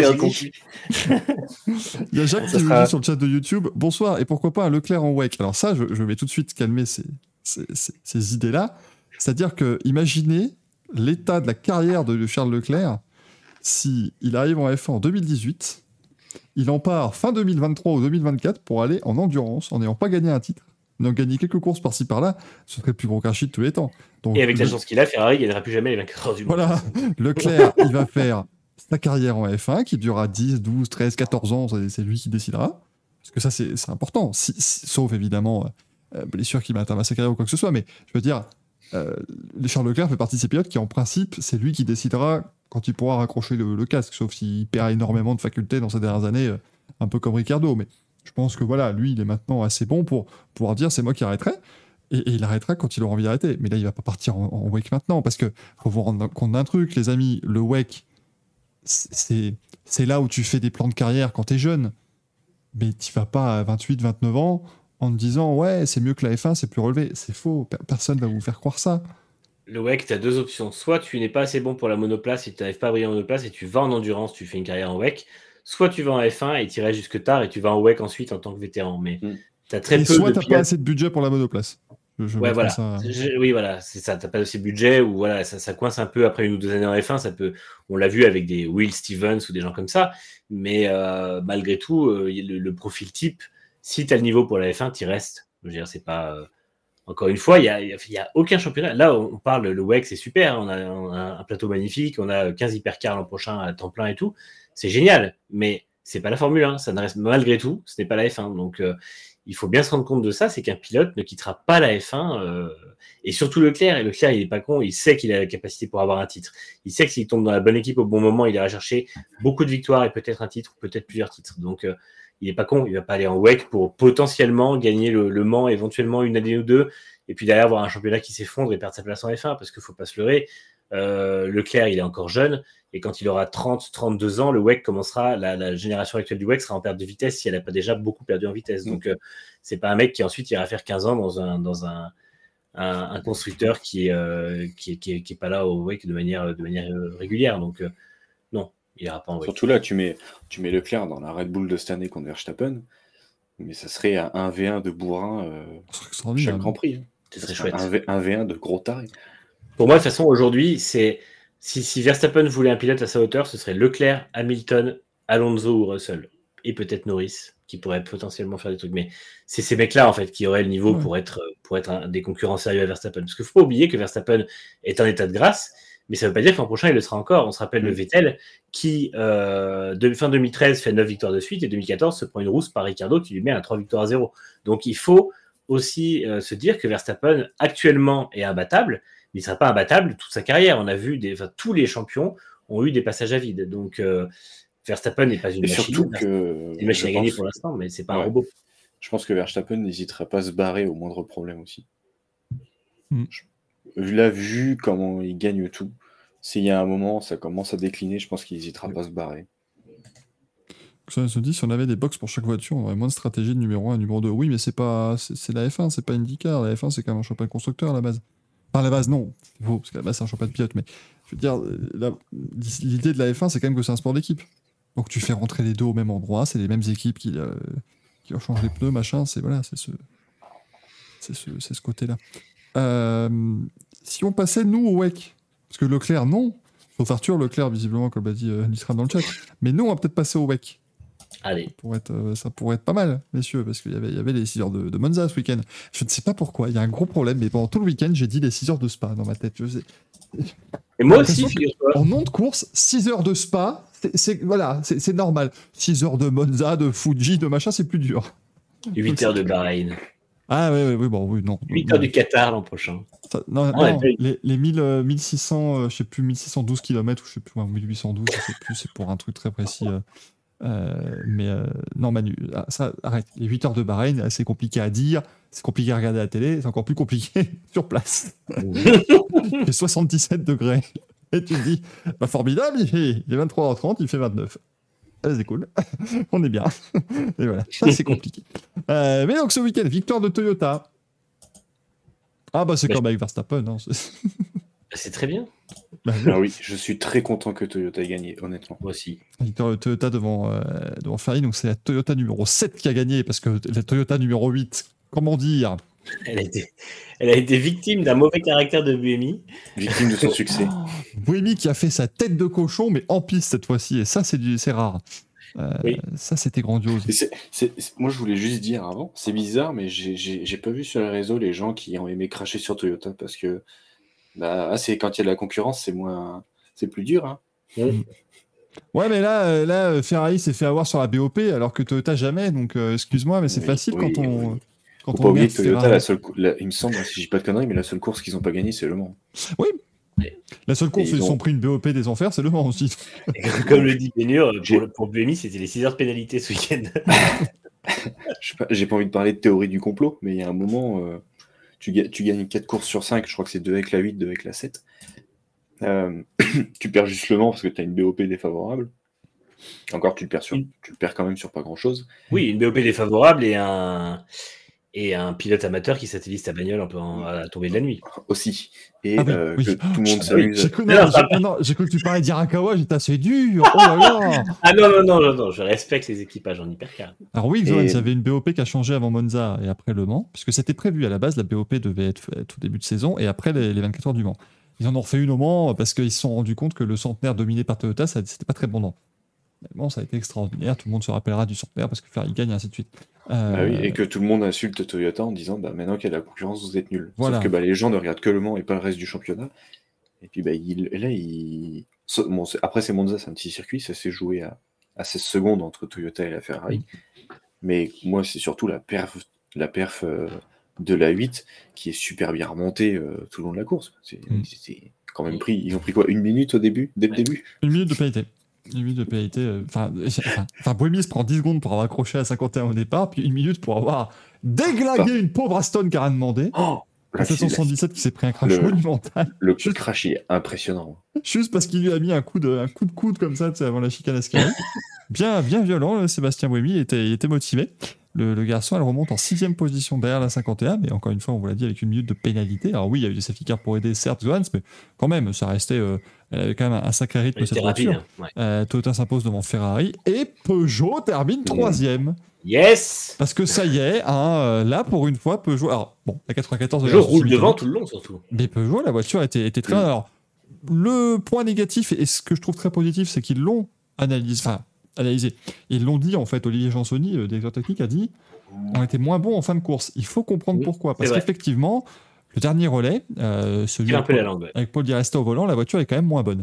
Euh, mais le premier relais de Michael Jensen était Il est phénoménal. Euh, je veux dire, Peugeot a pris à la régulière la tête d'une course de 6 heures. Et est resté en tête Et- pas mal de temps. Oui, j'allais dire, c'est pas la tête sur un tour parce qu'il y a eu un arrêt au centre. Et moi, j'exclus pas, par exemple, que si on a une course sous la pluie à Fuji, Peugeot a a gagné. Ah, Parce bah, de toute façon, ils ont l'avantage. On sait que sous la pluie, ils ont un avantage monstrueux, et en fait, la voiture maintenant est, euh, est rapide, quoi. Donc, euh, Et, c'est, et tu, tu vois, bah, c'était juste après Le Mans où on avait posé cette question et c'est Manu qui avait répondu. Je crois que c'est Michael qui l'avait posé en disant, au vu de ce que mon Peugeot a montré au Mans, est-ce qu'il devrait vraiment changer la bagnole l'an prochain? Et on, on repose cette question. Est-ce qu'il devrait vraiment changer la bagnole l'an prochain? Moi, je pense malgré tout que oui, même si ça me fait chier parce que j'adore la 9X8 comme ça. Ouais, Qu'est-ce qu'elle est jolie Mais c'est vrai qu'il va. Ouais, elle, est incroyable, Ah, cette voiture. Moi, je pense si Fuji ça marche, faut garder la Oui. Nexus. Ouais, c'est ça. Parce que tu auras deux courses que tu as déjà faites qui auront fonctionné. Parce qu'il faut Mhm. pas oublier qu'ici à Monza, ils l'ont déjà fait. Euh, Oui. L'an dernier, ils ont fait les, les 6 heures de Monza. Mais la, la progression, elle est stratosphérique hein, par rapport à l'an dernier. hein. Ah oui, Et- mais c'est ça.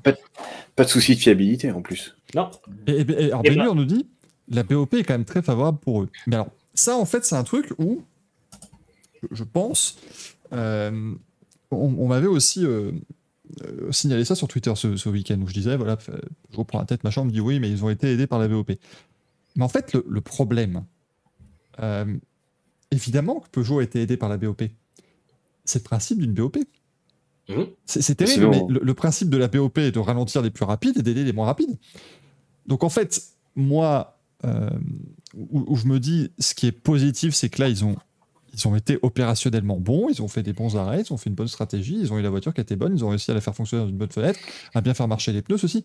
C'est- sur ces points-là, en fait, qu'il faut regarder une épreuve comme ça de, de Wake maintenant.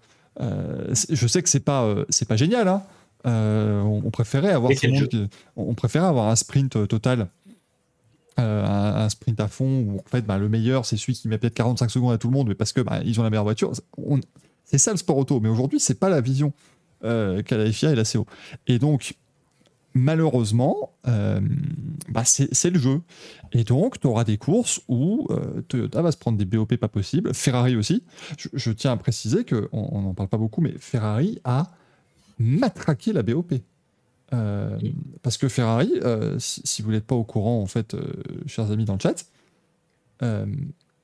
ils ont quitté le circuit en interdisant aux pilotes et aux représentants de l'équipe de s'exprimer envers la presse. Ils ont envoyé un communiqué de 5 lignes à minuit euh, pour dire ouais bon on finit deuxième mais alors on a été euh, ils ne disent pas on s'est fait enfler par la BOP puisque c'est illégal de le dire mais ils disent dans d'autres termes on s'est fait enfler par la BOP enfler pardon par la BOP et je trouve que c'est quand même fort de café Oui. Pour une équipe qui a gagné les 24 heures du Mans grâce à la BOP, enfin, avec une modification BOP. malheureusement Moi, la c'est BOP c'est partie du jeu Bah, bien sûr. En fait, on les a pas entendus du tout parler de la BOP à au Mans et on les a pas entendus, on les a pas vus faire la gueule. Donc, au bout d'un moment, bah, il faut admettre que oui, il y a des moments où tu seras moins bien. Et je suis désolé, ils sont peut-être déçus de ne pas avoir été bons. à- Enfin, pas avoir été bons, ils font deuxième quand même, de ne pas avoir été vainqueurs à domicile. Mais ils ont gagné le Mans il y a, il y a un mois. Donc, au bout d'un Mm. moment, Et je pense que pour Ferrari, et tout le monde regarde Le Mans et pas les 6 heures de bah, évidemment. Bien sûr. Même si t'es même si Bien t'es à domicile, on sait ce que ils ont réussi leur saison de toute façon voilà. Le WEC, les gens regardent Le Mans. Parce que, et on nous dit, ça fausse un peu le niveau réel de la voiture, il faut quand même trouver de la perfo. Mais en fait, il, faut, et pas tant que ça, parce que, encore une fois, on rappelle, le WEC demande à chaque équipe, euh, enfin à chaque constructeur, d'arriver dans une fenêtre en disant, vous devez, votre voiture, elle doit produire tant d'appui, elle doit faire tant de puissance, elle doit, t'as un cahier des charges qui est en fait très précis sur ce point-là, mais tu atteins ces chiffres-là comme tu veux. Voilà. Et après, le WEC joue, et le WEC va tranquillement, euh, mais le truc, c'est que je pense que l'an dernier, avec la même BOP, euh, et enlevons les problèmes mécaniques, hein, mais juste avec la même BOP l'an dernier, Peugeot ne finit pas à 1 minute 18 de Toyota. Peugeot finit à 5 tours. Parce que Peugeot n'avait pas euh, la qualité, on va dire, opérationnelle, parce que c'était leur première course, et ils n'avaient pas ce moyen, en fait, d'exploiter correctement, justement, ce que la BOP t'offre. C'est-à-dire que la BOP t'amène la voiture en disant la voiture est comme ça, c'est à toi de trouver via les réglages, via euh, les pressions de pneus, via toutes ces choses-là, comment extraire le meilleur chrono possible. C'est ça en fait le, le classe, le, championnat du monde endurance aujourd'hui, c'est trouver avec ce que la BOP te donne les moyens de, de, de- de faire fonctionner au mieux la bagnole. C'est c'est ça en fait. Et Cadillac, ils avaient la même BOP que Peugeot ou pas? Parce que je crois Euh, comment ils avaient la même. hein. Je ne sais plus. Non, c'était Glickenhaus qui avait la même, je crois, au moment. Alors, je sais plus du tout. C'est c'est compliqué de retrouver toutes les BOP. hein. Euh, mais il faut que je te retrouve ça, la BOP pour les 6 heures de Monza. Donc, on avait. euh, alors, sur les, euh, donc sur les, pour les 6 heures de Monza, euh, la Cadillac avait perdu 14 kilos. Elle était à 1046. La 9X8 était à 1042. En- Tu vois, c'est quasi, c'est quasiment pareil. hein. non, non, pardon. elle non, la Cadillac était à 1032, pardon. J'ai mal lu dit quand même. Elle était à 1032 à Monza et 1046 pour la Peugeot, qui avait gagné un peu de poids. Mais la Cadillac, il leur avait enlevé 15 kW de puissance, donc elle est à 498. La Peugeot est à 520, qui est le maximum autorisé par règlement. Euh, et en énergie, euh, ils avaient 890 Cadillac par relais et Peugeot 914. Donc Peugeot avait une BOP favorable, certes, Mm. mais encore une fois, c'est normal puisque ils ont des pneus au carré, ils ont des pneus de 31 euh, sur les Mm. sur les quatre. euh, parce que Dave m'aurait demandé pourquoi Peugeot l'a fait. On rappelle, Peugeot l'a fait parce que quand Peugeot est arrivé et s'est engagé en WEC, le règlement disait que tu étais obligé de mettre des pneus. C'est des 31, c'est des 31 de large en fait. Je sais- oui, mes connaissances mécaniques s'arrêtent très vite en fait, mais c'est ça. Je crois que c'est 31. euh, euh, Euh, je sais plus les formats de pneus. euh. euh, attends, euh, Peugeot format pneu, ouais. J'aimerais pour une fois vous dire un truc, parce qu'à part vous dire, c'est les de 31, j'ai Ah, c'est- l'impression d'être Vigneron quand il dit la force du vent, c'est 5.2, mais on sait pas en quel, en quel truc c'est, donc c'est compliqué. Euh, c'est 31 pouces, non C'est ça, je crois, le. le- Non, pas dit. Bref, c'est des 31. Euh, en c'est ça. Bref, c'est des 31 litres. Et les autres, ils ont des 29 litres devant et des 34 litres derrière.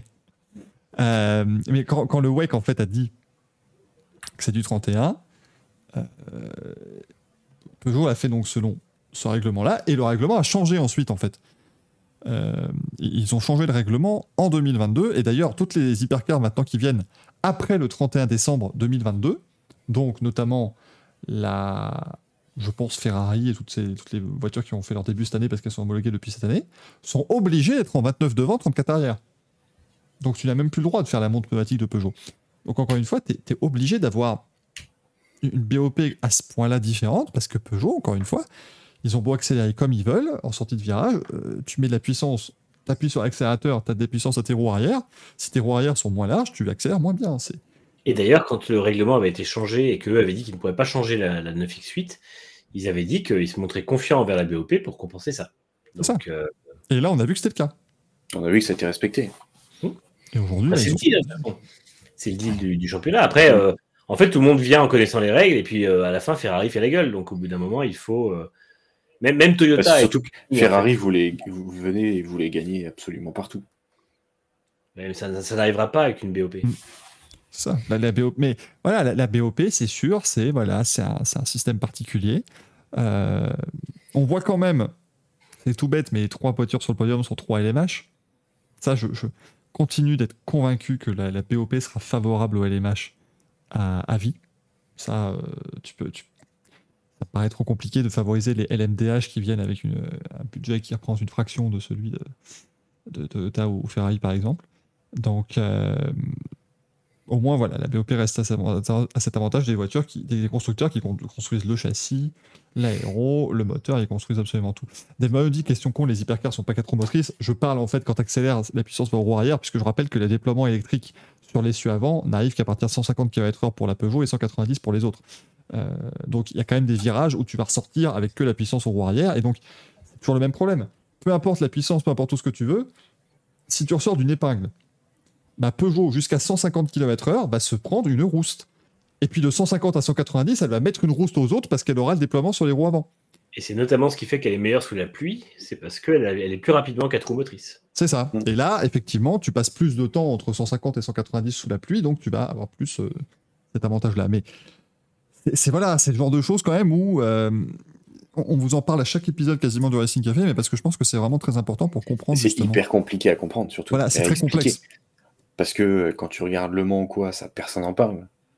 Mm. Tout le monde dit, bah, les gens ils regardent, tu parles pas de Peugeot, mais, dans les commentaires, enfin, les commentateurs, c'est pas spécialement expliqué. Après, sûr que s'il commence à partir là-dedans, le mec lambda qui regarde juste Ils Le Mans avaient essayé Le apparemment Mans, quand même, mais il, c'est pas il simple. va, il va rien comprendre et il va se barrer. Il veut juste regarder Le Mans pour, pour- parce que bah, parce que c'est Le Mans, c'est comme le Tour de France. On faire le Tour de France. c'est bien. En fait, regarde, si tu regardes là, Mm. comme on l'a fait, ça peut s'expliquer assez facilement, assez rapidement. Derrière, bah, effectivement, euh, si tu veux rentrer dans les détails, par contre, oui, tu perds la moitié. Bah, S'il faudrait, ça serait faire un, un mini, un mini documentaire de 2-3 minutes, hyper sympa, plutôt que juste de discuter que le mec entende et que ça l'endorme. Tu Tu fais un documentaire là-dessus. tu mets une infographie à, à l'écran. Ah, mais, mais, mais au moins, bon, il y, a- il y a du mieux. Maintenant, je, je continue à penser, effectivement, si à Fuji ça marche, j'espère que le projet de la nouvelle 9X8 n'est pas trop, euh, Avancer. Trop avancé, quoi, parce que Mm. ça, devient, ça devient difficile. Euh, Sebring, leur circuit euh, détesté, n'est plus là en plus. Ouais. Euh, bon, après, euh, Austin, c'est il est défoncé, hein, le circuit aussi. Ouais, ça- il y a de la bosse aussi. hein. Mais bon, il n'y a pas des plaques. Mais eh, ça, veut, ça veut surtout dire que nous, on n'aura plus à lire Respect the Bumps pendant deux semaines. Et ça, c'est super bien. Ah, mais il y a une semaine quand même, il y a ça. Genre les 12 heures. Ouais, mais ils en font un peu. Le Après, ils 12 en heures, on fait, les 12 heures, on les en font, ouais, très clairement. Euh, et T-Rex nous dit c'est comme la jauge d'énergie virtuelle pour un relais. Non, mais ça, là. les, les Ça, c'est vraiment, c'est compliqué. Le, rendre le truc habitable pour absolument rien. Mais d'un côté, ils sont obligés, enfin, sont obligés parce que tu as des déploiements d'énergie électrique différents d'une équipe à l'autre, tu as des énergies par relais différentes. c'est la seule équivalence, mais c'est vrai que c'est très compliqué à expliquer. Euh, Mais en fait, ce que je comprends pas, parce qu'ils ils font euh, des déploiements d'énergie par relais, mais l'énergie, elle n'est pas récupérée d'un coup, à la fin d'un re- d'un relais sur les voitures. Non, mais Elle c'est. n'est pas vidée pendant un relais et restockée au moment de l'arrêt. En fait, c'est ça que je comprends pas. C'est la, la jauge, pour moi, elle, elle ressemble à une jauge à essence, mais on nous parle d'énergie, donc ça, ça a aucun sens. Oui, mais parce qu'en fait, c'était, on, on l'avait essayé de l'expliquer avec l'IMSA au début de l'année. En fait, donc l'énergie, elle est récupérée au freinage. elle- en fait, cette énergie électrique, elle est constamment en mouvement, comme sur une voiture hybride euh, non rechargeable. C'est-à-dire que, euh, comment expliquer? Sur une voiture eff- effectivement hybride non rechargeable, bah, tu freines, ça recharge ton énergie électrique, tu accélères, tu utilises de l'énergie électrique, et ainsi de suite. C'est comme ça, en fait, c'est, vraiment fait euh, de ce point de vue-là. Mais donc, en gros, c'est pas une recharge qu'ils font au stand. Tu, tu ne recharges pas, effectivement, ton, ta, ta batterie. Mais en gros, c'est un, c'est un temps au stand déterminé, si je dis pas de bêtises. Euh, c'est en fait, ils estiment que, en tout cas en, en, IMSA, c'est comme ça qu'ils le font. J'ai pas eu le temps de me pencher sur le wave pour être sûr, mais en IMSA, ils partent du principe que euh, si tu as utilisé 70% de ton énergie allouée au total, euh, en fait, sur ces 70%, tu as la moitié peut-être qui est en énergie physique de l'essence et l'autre moitié qui est de l'énergie électrique. Euh, et donc, en gros, il part du principe que donc, bah, tu vas remplir ton réservoir d'essence euh, au niveau Ah oui. attendu pour faire ton relais. Et en fait, ils mettent en place un système où euh, si tu as dépensé 10% d'énergie électrique en plus, tu restes X secondes en plus au stand pour remplir ton réservoir virtuel d'énergie électrique. C'est nul à chier. Bah, c'est nul à chier, mais d'un autre côté, c'est un peu comme. En fait, c'est un peu jouer euh, la carte de ceux qui peuvent économiser cette énergie-là aussi, parce que par exemple, tu auras un réservoir de 100 litres et tu dépenses sur un relais 20 litres d'essence en plus, bah, tu Mm. passes X secondes en- au stand en plus pour remettre tes 20 litres en plus. Je Ouais. pense que c'est un peu. Mais c'est vrai que c'est. C'est pas Pour logique. moi, pour moi, ça rend le truc compliqué, ça rend le truc imbitable à l'écrit et ça fait passer les voitures hybrides pour quelque chose de merdique. Enfin, je sais pas, et pour Mm. moi, c'est contre-productif en fait. Il n'y a pas. euh, Enfin. Ouais, je sais pas. Non, je suis pas. En tout cas, c'est comme ça que l'IMSA faisait, c'est ce qu'on avait essayé d'expliquer au début d'année, et je crois que Marshall Pouet a fait une vidéo de 25 minutes sur le sujet. Et les 25 minutes sont toutes nécessaires. Il n'y en a pas une qui est superflue. En fait, je comprends pas que dans les autorités de sport auto et de sport en général, t'es pas quelqu'un qui se dit s'il faut 25 minutes pour expliquer le règlement, c'est que le règlement est C'est trop que c'est pas bon. Parce que vraiment, c'est. Enfin, encore une fois, et la F1 voulait simplifier son règlement parce qu'il fait 80 pages. Et elle dit un règlement de 80 pages, c'est qu'il n'est pas, pas optimisé. Et c'est un peu pareil. Bon, elle le fait pas, mais. En fait, ouais, je, je comprends pas. Ils, ils se rendent pas compte que c'est pas comme ça que tu attires un public, en fait. Euh, parce que les gens, ils voient plein d'infos à l'écran qu'ils ne comprennent pas. Et du coup, ils se disent bon, bah, en fait, je ne dois pas, je ne comprends pas factuellement ce que je suis en train de voir. Donc, forcément, la seule chose qu'ils font, ils regardent des voitures tourner. Mais quand tu regardes des voitures tourner sans comprendre pourquoi elles tournent, où elles en sont dans la course, qu'est-ce qui se passe, qui a des chances de victoire, bah, c'est pas aussi intéressant que quand tu regardes une course en te comprenant les tenants et les aboutissants. Alors, je regarde. Ah, alors apparemment, en WEC, tu n'as pas ce timing différent.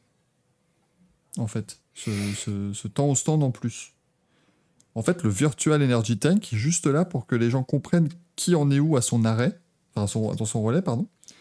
Euh, mais, mais en fait, euh, voilà, dans, dans la BOP, tu as tant d'énergie allouée par relais. Mm. Et donc, en fait, c'est le, le, le- le Virtual Energy Tank à l'écran ne te fait que te dire à combien ils en sont dans cette énergie allouée par relais. Après, si une équipe veut utiliser la totalité de cette énergie allouée au moins, ça, ça, ça eux de décider, ils peuvent. Mais apparemment, au stand, tu ne fais que recharger. euh, tu, tu mets ton essence et tu repars. Tu n'as pas Et- de temps en plus si tu as utilisé plus d'énergie électrique. Euh, Mais vous voyez, rien, rien que ce qu'on vient de vous expliquer là. Donc effectivement, là, l'énergie électrique est gratuite, entre guillemets. Là, c'est vraiment euh, pour, pour- Voilà, c'est pour valoriser l'hybride en disant, bah voilà, il a utilisé autant d'énergie électrique par rapport à lui. Mais vous voyez, si quelqu'un un jour veut partir en WEC, en- enfin de- du WEC en IMSA, euh, si Toyota veut faire une course d'IMSA, vous voyez le merdier que c'est? Parce que certes, il y a de l'équivalence, mais enfin, Toyota, ils vont devoir arriver dans un championnat où ils vont être obligés de rentrer au stand, de mettre de l'essence, de rester appuyé dans le truc sans que l'essence coule parce qu'ils doivent attendre que leur euh, recharge de carburant virtuel. se- Et c'est pour ça, en fait, que c'est très compliqué. C'est bien pour les LMDH parce qu'ils peuvent aller facilement de l'un à l'autre. Euh, mais pour les équipages LMH, c'est très compliqué d'aller en, en IMSA.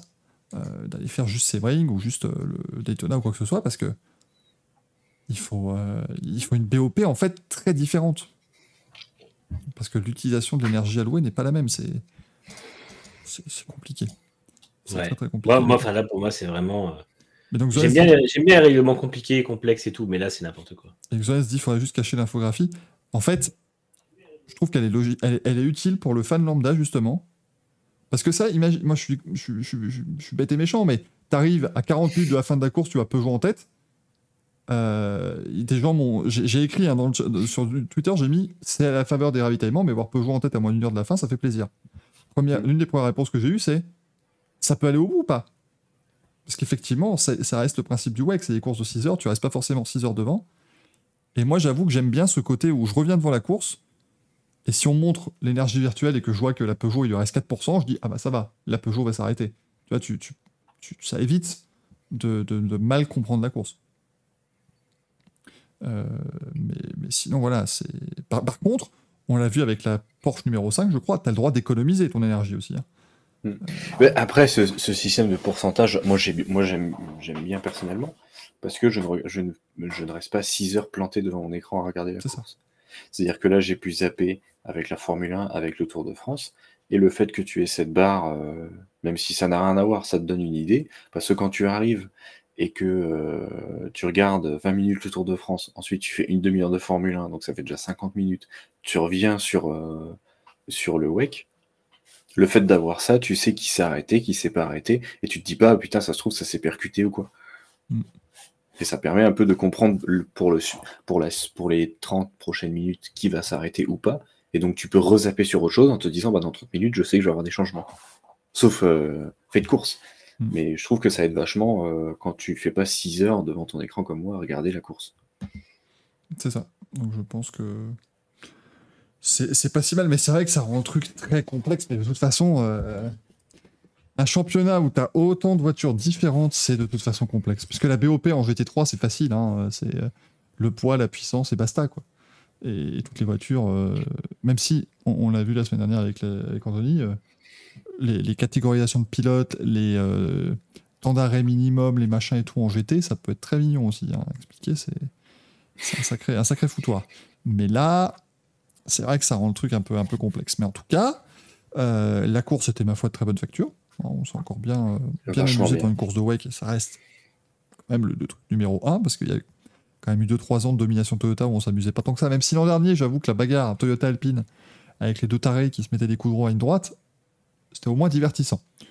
Mais là, il y a quand même un, un côté beaucoup plus... euh, il y a- il y a- en fait, il y a, il y a un match, quoi, et surtout, il y a un match pour une victoire au général. Donc forcément, ça, ça captive beaucoup plus. Euh, c'est euh, c'est tout à fait normal. Du côté du euh, LMP2, tiens, pas- on n'a pas parlé de Porsche. Ça va quand même correct ce week-end. Enfin, ils font, euh, ils font Oui. quatrième. Dommage, do- euh, la pour la Proton qui a, qui a abandonné. Ouais, mais je trouve voit- que la on- Proton, ça montre quand même que la Porsche, euh, tu viens, tu l'achètes, tu la fais rouler, Ouais. ça marche direct. C'est Ah non, une mais- très bonne voiture de compé client et elle est faite pour ça au départ, faut Mm, mm. Parce qu'ils n'ont jamais, Pro- fait de, de- jamais fait de prototype hein, chez Proton. euh, c'est- C'était vraiment leur première. Dans la voiture, tu avais quand même euh, euh, t'avais Gian Maria Bruni qui n'a jamais fait de prototype, je crois. Elle a Mm. toujours été en GT chez, chez Ferrari. Euh, je dis, peut-être une grosse bêtise, hein, mais euh, en tout cas, ces dernières saisons, il, euh, faisait du GT avec Ferrari avec Porsche. Euh, Harry Ticknell, je me demande s'il a fait du, du proto. Et Neil Yanni, par contre, lui, il était de l'aventure Porsche, notamment quand, quand il remportait les, les 24 heures du Mans. Mais c'est quand même toute une équipe qui avait pas beaucoup de. qui a fait quoi 10 bornes d'essai à l'usine Porsche, et puis ensuite ils ont récupéré la voiture chez eux pour la construire, et puis ils sont arrivés à Monza. Et ils ont mené la course un petit tour pendant les stand, ils ont été à un rythme tout à fait correct, donc ça c'est. C'est pas mal. On voyait qu'à quel point ils étaient dégoûtés, hein, parce que déjà, même sur le meilleur tour, ils vont plus vite que la Glickenhaus. Et bon, bah forcément, euh, plus vite euh, que la. Ils mettent quand même deux secondes à la, à la Van Wall, donc euh, c'est vraiment pas mal. Déçu pour eux. En plus, la voiture était très jolie, ma Ouais. foi. J'aime beaucoup, les, beaucoup les livrées très blanches comme ça qui pètent que tu vois de loin. Euh, Oui, mais on voit mal à la télé, euh, les sponsors, on les voit pas. je m'en fous. Moi, tu mets du, du- du blanc avec un bleu, blanc, rouge, moi j'adore. Bah oui, surtout, surtout, surtout à la veille du 14 juillet. Zohan se dit sinon la LMDH de l'an prochain, ils vont pas en IMSA, Alpine, Lambo et les autres. Bah si. Alpine. euh, Alpine, non, je sais pas si Alpine va en IMSA, mais Lamborghini va en IMSA, ça c'est sûr. Oui. C'est prévu. Et BMW aussi, puisqu'ils sont déjà en IMSA. Ah, merci Neptune qui nous dit Proton a gagné le LMP2 à Daytona. Toutes mes confuses, donc ils Ah. ont l'expérience un peu. Alpine n'ira pas en IMSA l'an prochain, mais peut-être en 2025. Théma nous dit sans chercher le complot, est-ce que la BOP serait pas défavorable au MDH Bah c'est ce que j'ai dit tout à l'heure, pour moi oui. Bah, il faut. Bah, c'est normal. Désolé, ça- encore une fois. euh, ça me ferait chier que Porsche puisse venir en dépensant 5 millions, entre... chiffre inventé, hein, mais en dépensant quasiment rien, et il gagne face à Toyota. Enfin, je vous le dis, c'est... Moi, en tant que fan de sport auto, déjà, la BOP me fait chier. Ouais, moi aussi. Mais alors, le fait que tu puisses venir acheter un châssis à quelqu'un, mettre tes codes stylistiques, faire un moteur et, et battre, euh, battre Toyota, Peugeot et Ferrari, ça m'emmerde Ouais, encore plus. Ça me gonfle déjà qu'il y ait une BOP qui regroupe deux règlements différents, en fait. Enfin, Mm. c'est, euh, C'est con. Et, et tout comme euh, ça me gonfle, entre guillemets, que Glickenhaus et Van Wall puissent se battre avec une voiture qui n'est pas hybride. Absolument. Euh, Voilà, moi c'est un truc où tu devrais avoir un règlement et basta. Mais évidemment, tu ne fais que le règlement LMH, t'as trois constructeurs. C'est aussi le jeu. Si tu veux faire revenir Porsche, Lamborghini, Alpine et toute la clique, t'étais obligé de te plier au LMDH. Mais je suis, je suis pas mécontent que les LMH aient encore l'avantage pour l'instant. Mais rien nous dit qu'une Cadillac pourra pas aller gagner un jour, parce que Cadillac, ils, ils sont quand même assez solides. hein, donc euh, Ouais, c'est propre. c'est- plutôt pas mal. En LMP2, c'est Jota qui a gagné. Avec un numéro 28 devant l'Alpine. Ça fait plaisir quand même de voir Alpine sur le podium parce que c'est une saison compliquée pour eux. C'est bête, il y aurait eu Gaël et euh, il nous aurait dit Bah oui, mais surtout qu'ils ont une, euh, surtout qu'ils ont une LMP1 Mais vous voyez, on ne l'a pas dit. Euh, et euh, la 41 du, double, team WRT a terminé en troisième position. À noter qu'on a une casse moteur pour l'autre WRT. C'est rare en, en LMP2 parce que le moteur Gibson, d'habitude, il est, il est quand même Incroyable. incroyable. Bah là, malheureusement, c'était pas. En plus, la WRT, c'est Louis Delettra qui le double, euh, qui prend la P3 dans l'avant-dernier tour ou dans le dernier tour. hein. Mm. Ça s'est joué. euh, Ouais, c'était très très chaud avec la deux. 23. Ah euh, oui, et ils sont, ils sont bien, ils sont bien battus. Ouais, ouais, c'était. c'était Et il, est, il, est, il est- allé au en plus, hein, Delettra. Je me demande s'il l'a pas un petit peu. Bah, Dorgard a euh, failli le, le foutre euh, dans un rail en pleine ligne droite aussi avant la, la parabolique. Donc, euh, c'était. Mais c'était c'était une belle, ba- belle bagarre de, de fin de course. Ça se dit donc tu ne soutiens pas Henri Pescarolo qui t'a dit que sans la BOP à l'époque, ils ont tué l'équipe en faisant du diesel plus puissant pour Audi et Peugeot. À un moment donné, moi je, je fais partie du principe, si tu voulais faire des. là, quand même, pour aller faire une équivalence entre un prototype essence et un prototype diesel, il fallait des énormes équivalences. hein. T'aurais, t'aurais dû donc ralentir Audi et Peugeot qui ont mis des millions pour développer la technologie et pour. Moi, moi je, continue de penser que le sport auto, malheureusement, le seul truc où tu peux, où, où j'accepte les limites, c'est comme en F1 le cap budgétaire. Parce que ça t'évite d'avoir juste quelqu'un de plus riche qui vient et qui domine tout. Mais au bout d'un moment, moi je pars du principe que si quelqu'un vient, développe une solution, que la solution met 4 secondes à tout le monde, bravo. C'est chiant, oui, mais bravo. Euh, si, si... Encore une fois, on vous rappelle, la Peugeot 968 n'a pas d'aileron arrière, simplement parce qu'ils peuvent largement se permettre de s'en passer grâce à la BOP. Si la BOP n'existait pas, elle aurait un aileron arrière, parce que tu ne peux pas... euh, chez Nissan, ils croyaient pouvoir gagner Le Mans avec un prototype euh, un moteur avant et qui n'a aucune aéro. Ça, c'est leur problème. Elle était belle. J'aurais que ça à dire dessus à chaque Elle a, fois. elle a gagné dans nos cœurs. Elle a, gagné, elle a gagné dans mon cœur dès sa présentation. Oui, elle est belle, mais oui Enfin, aussi, tu, plus. pouvais également t'en servir pour peindre la scène. Euh, je veux dire, les 12, tu les mets, quoi, il n'y a aucun problème. Enfin, les 13. Euh, donc voilà, mais Il y a eu- des très bonnes soirées de poker au QG. De... ça, je de suis certain que Zach Brown et tous les autres, ils se sont réunis autour de cette table à un moment. Mais toujours est-il que ça ne gagnait pas le vent. Euh, mais, mais donc, euh, donc voilà, c'est des choses où c'est- un monde comme ça. Mais à l'époque, la BOP, ça aurait été. Moi, je trouve que ça aurait été quand même super mal vu par Audi et par Porsche euh, d'avoir un système d'équivalence. Enfin, et Peugeot, pardon. D'avoir un système d'équivalence qui aurait permis à Pescarolo de gagner. Après, Pescarolo en 2005-2006 qu'ils font face à Audi est excellent par contre. Ouais. Parce que là, tu as deux technologies qui sont les mêmes et ils mettent des pilules à Audi en 2005 et en 2006 en qualif. Aucun, aucun problème là-dessus. Ils avaient une super équipe.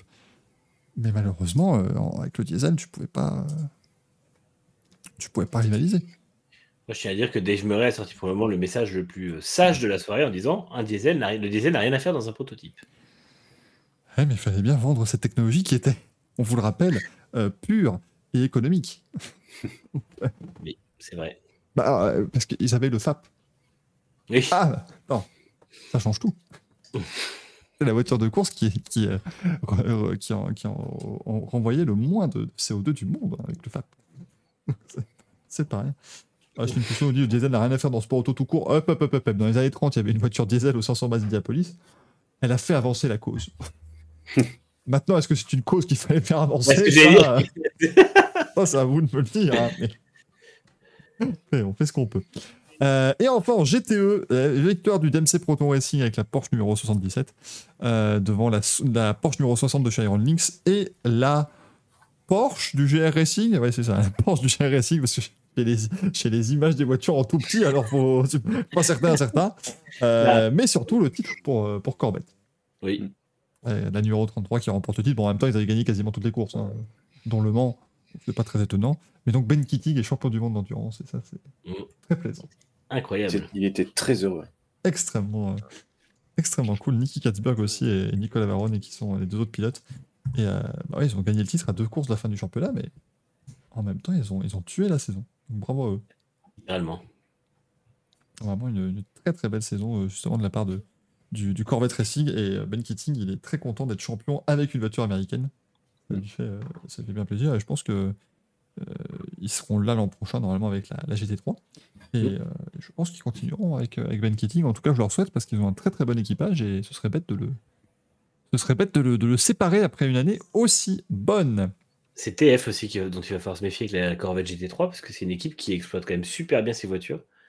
Oui. Et l'an prochain, il passe à la Corvette et je pense que si la Corvette est aussi bonne, à mon avis, il va falloir euh, s'en méfier. Ouais, parce que TF Sport, ils s'en sortent bien avec des Aston Martin qui sont quand même. euh, qui, elles, pour le coup, même avec la BOP, galèrent plus ou moins quand même. C'est rarement euh, Aston Martin qu'on pointe aux avant-postes dans ces catégories-là, même si en GTE plus, Quand, laisse aller. quand tu arrives à faire rouler un mec de 90 ans dans la bagnole, euh, Qui ça? Clint Eastwood, C'est vrai. Hein Effectivement, Clint Eastwood, 20e, euh, 20e au, enfin, 28e au général, pardon. Très fort. Qu'est-ce que j'adore me dire dans la tête que c'est Clint Eastwood qui roule avec un cigario. Avec la même gueule que dans le Grand Torino. tu sais. Comme quoi Alonso en Formule 1. hein. Hein.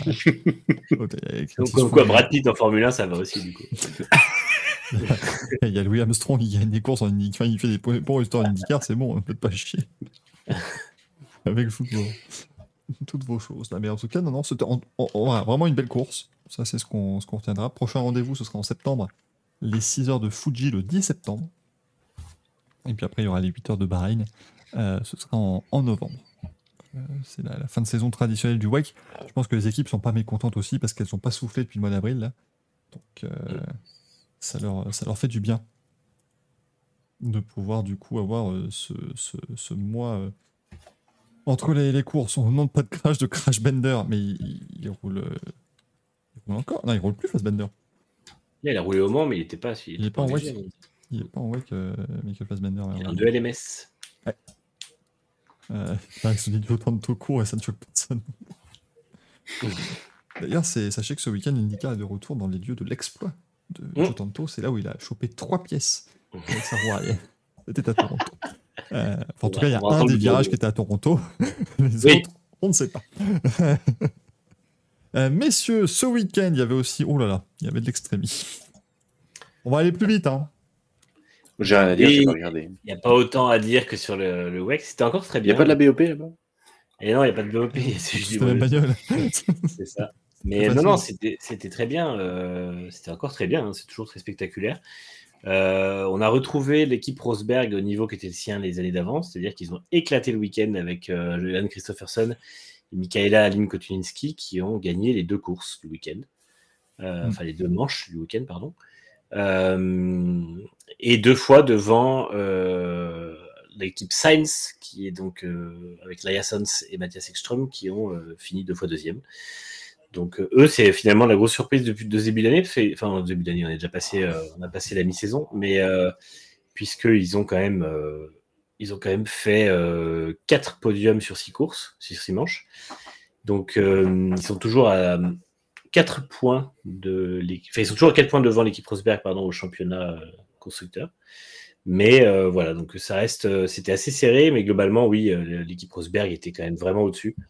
Euh, on a retrouvé vraiment ce, ce- cette facilité qu'ils avaient parfois l'an dernier, qu'on n'avait pas trop vu en début de saison, surtout euh, quand ils étaient en, Grande-Bretagne, où c'était un peu plus euh, décevant de leur part. Là, c'est vrai qu'ils ne sont pas du tout passés à travers leur week-end. Et après, on a eu une troisième place de Ganassi et une troisième place de Andretti, donc euh, les équipes américaines qui ont, euh, quand même réussi à faire quelques jolies choses. Mine de rien, Ganassi, euh, ça fait euh, tr- quatre courses de suite où ils font quatrième, troisième, troisième, quatrième, donc c'est quand même euh, pas mal. Ça fait une belle régularité. Et euh, voilà, c'était un peu plus, un peu plus difficile pour, euh, pour l'équipe de Hamilton qui fait deux fois huitième, pour le Veloce Racing qui était en tête euh, avant d'arriver en Sardaigne et qui repart troisième après avoir fait sixième et septième sur les deux manches, donc c'était pas terrible. Et euh, c'était difficile pour McLaren aussi, qui fait 7 et 9, mais McLaren, on le sait, quand il brille dans une discipline, les autres, ça marche pas, donc c'est le principe de chaque week-end. Et puis, et puis avec Sébastien Loeb qui roulait chez Apt Cupra, et ben, Apt Cupra fait son meilleur week-end de la saison, avec une quatrième et une sixième place. Euh, donc il remplaçait Alatia euh, aux côtés de euh, Clara Anderson, et c'est vrai que ça a été, ça a été plutôt bon. Donc c'est encourageant pour eux, ça a fait un meilleur week-end. Et puis après, on a eu euh, week-end mitigé pour l'équipe de Jenson Button, qui fait dixième, donc le dernier, le premier, la première manche, et cinquième la deuxième.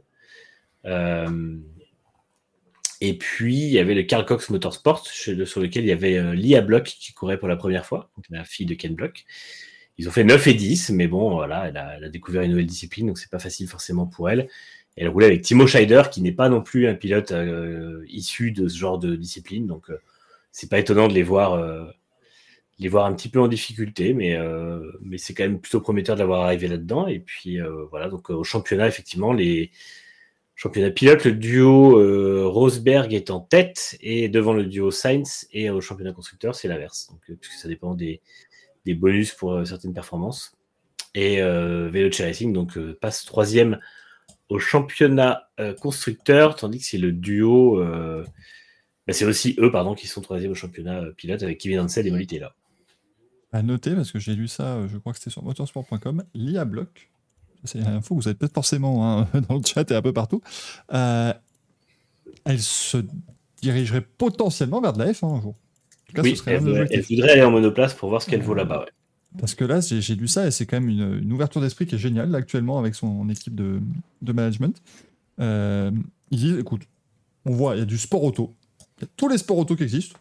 Elle a envie de tout tester et de voir ce que ça va donner. Elle a 16 ans, je crois, euh, il y a Ouais, ça. donc ça ferait un peu tard pour débuter en, mono... enfin, en monoplace, non, parce qu'elle a déjà fait du karting. Donc effectivement, elle, peut, euh, elle peut se retrouver à faire, euh, à faire ce genre de choses aussi. Pourquoi pas? Après, je pense, voilà, euh, je pense pas qu'elle aurait forcément le talent pour, mais c'est bien aussi de se dire qu'elle reste totalement ouverte et que voilà, elle peut, elle va un peu, un peu tout tester. Bruce Lee qui nous demande comment c'est possible que le constructeur soit différent du classement pilote. Ah mais c'est c'est Extremi, Bruce Lee, tu marques des points en, Parce qu'il y a un, en- en- Il y a un, un bonus pour le ra- plus rapide dans le super secteur.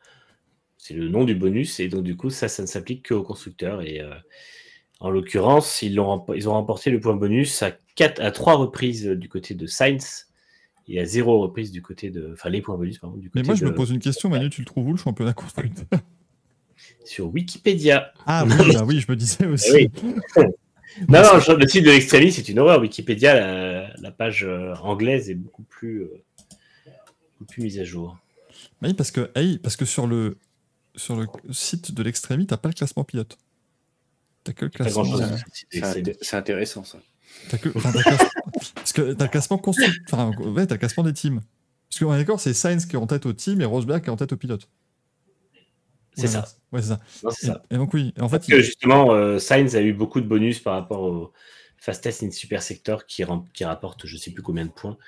Je n'ai pas le barème. Ah, c'est deux points par euh, in Super Sector. Donc, euh, mais, mais, euh, mais est-ce qu'il y a vraiment un, un- un- un trophée pour les champions pilotes?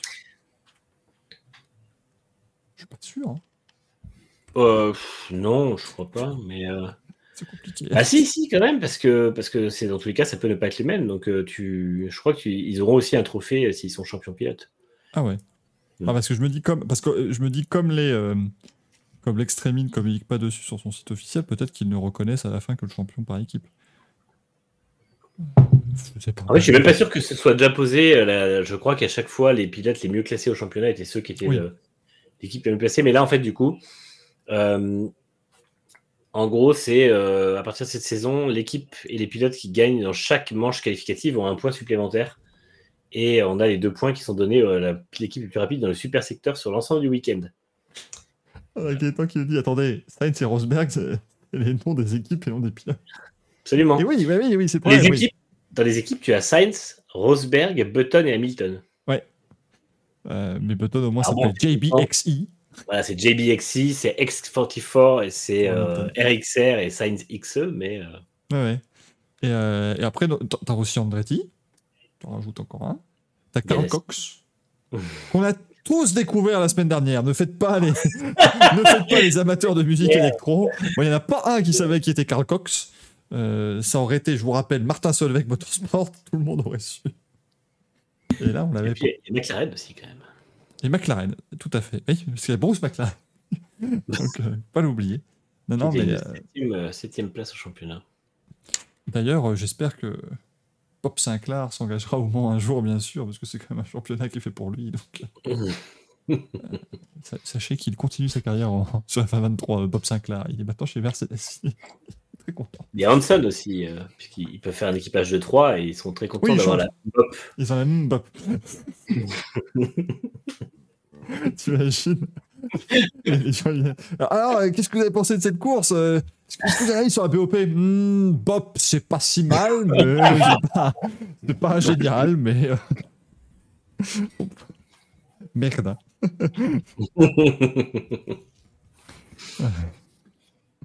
J'ai dit Bob Sinclair, c'est le mélange de, de Carlos Sainz et de Charles Leclerc. C'est Bob Sinclair, super. Euh, ce week-end, il y avait également visiblement Valentino Rossi qui passe au pied de mon, euh, de mon immeuble. Euh, oui, toute ma vie, c'est ça qui est beau. hein. Il a beau faire du, du GT3, toute ma vie, je fais toujours la vanne, il y a une moto qui passe. Ah, c'est Valentino Rossi Mais cela dit, le Tour de France l'a fait tout à l'heure. Puisqu'il y avait, ils ont mis une image de Julien Philippe qui prend un virage, faut le dire en descente, un virage magnifique avec le genou et tout, et ils disent Ah, c'est Julien Philippe ou Valentino Rossi? Coup dur pour le MotoGP, du coup, qui n'a pas de star euh, depuis, depuis Rossi, quoi, c'est un petit peu compliqué. Mais il y avait de la NASCAR à Atlanta et c'est William Byron qui a gagné. Voilà, il a plu. Ah, C'était un peu une course sprint, du coup, euh, C'est ça, ça. a dû faire, ça a dû faire frétiller les dirigeants de la Formule 1. Euh, parce qu'en fait, c'était très intéressant, c'était vraiment génial, puisque, en gros, on savait que la course allait être neutralisée à un moment par la pluie, puisqu'en gros, il y avait une espèce de superstructure orageuse de, de malades qui se dirigeait inexorablement vers le circuit. Mais on ne savait pas si elle allait arriver avant la mi-course, qui est le moment où on rend officielle la course, et si jamais il y a une interruption derrière, on sait que c'est fini, ou si elle allait arriver avant, ce qui aurait rapporté la fin de course au lundi. Mm. Et oui, pardon, non, euh, T'as dit avant et avant, mais c'est av- avant ou après. Ah oui, bref, après. c'est comme l'Autriche et la Hongrie. Et, euh, et, euh, et donc, euh, en fait, les, les pilotes, du coup, devaient être placés devant, puisqu'il fallait absolument être euh, parmi les, les- le- dans le groupe de tête et potentiellement en tête au cas où ça arrive, puisque au moment où la pluie arrive sur un circuit comme Atlanta, on coupe tout. Donc, euh, ou même euh, encore pire, s'il y a un éclair dans les, kilomètres autour, on stoppe tout et on met tout le monde à l'abri. Donc, euh, du coup, tout, ils, ont, ils ont démarré la course avec le rythme qu'on a normalement sur la dernière moitié d'un troisième segment. Et ça a été ultra, ultra bourrin. Mais c'était hyper intéressant. On a eu du 3 de front, on a eu du 4 de front, on a eu des, des batailles, batailles intenses. Et du coup, c'était, ouais, ça, ça, là, pour le coup, ça montre euh, ce qu'apporterait du sprint à la NASCAR. J'allais le dire. Oui, c'est vrai. hein. J'allais dire, tu insinues que le samedi soir, il faudrait faire de la NASCAR sprint. Tu fais une course de 100 miles. Excusez-moi, mais pendant des années, il y avait la NASCAR Sprint Cup et c'était pas beaucoup plus intéressant. Tu dis Sprint Cup, je pense que Dominique Ali, il a. il en peut plus, il fait hélicoptère. c'est ça. Ouais, absolu. Mais euh, donc voilà, mais c'était super, c'était très spectaculaire et du coup, ça a été probablement une des meilleures courses qu'on ait pu voir de NASCAR à Atlanta, en fait, qui est souvent un circuit un peu pas ouf. Bah, et euh, Le, truc, c'est que surtout, moi, ce que j'ai beaucoup aimé, euh, parce qu'on rappelle, Atlanta, c'est un circuit d'un mile et demi, donc de kilomètre 4, mais ils ont euh, augmenté le banking il y a quelques années. Et en fait, c'est devenu un circuit comme Daytona ou Talladega, c'est un circuit à plaque de restriction, entre guillemets.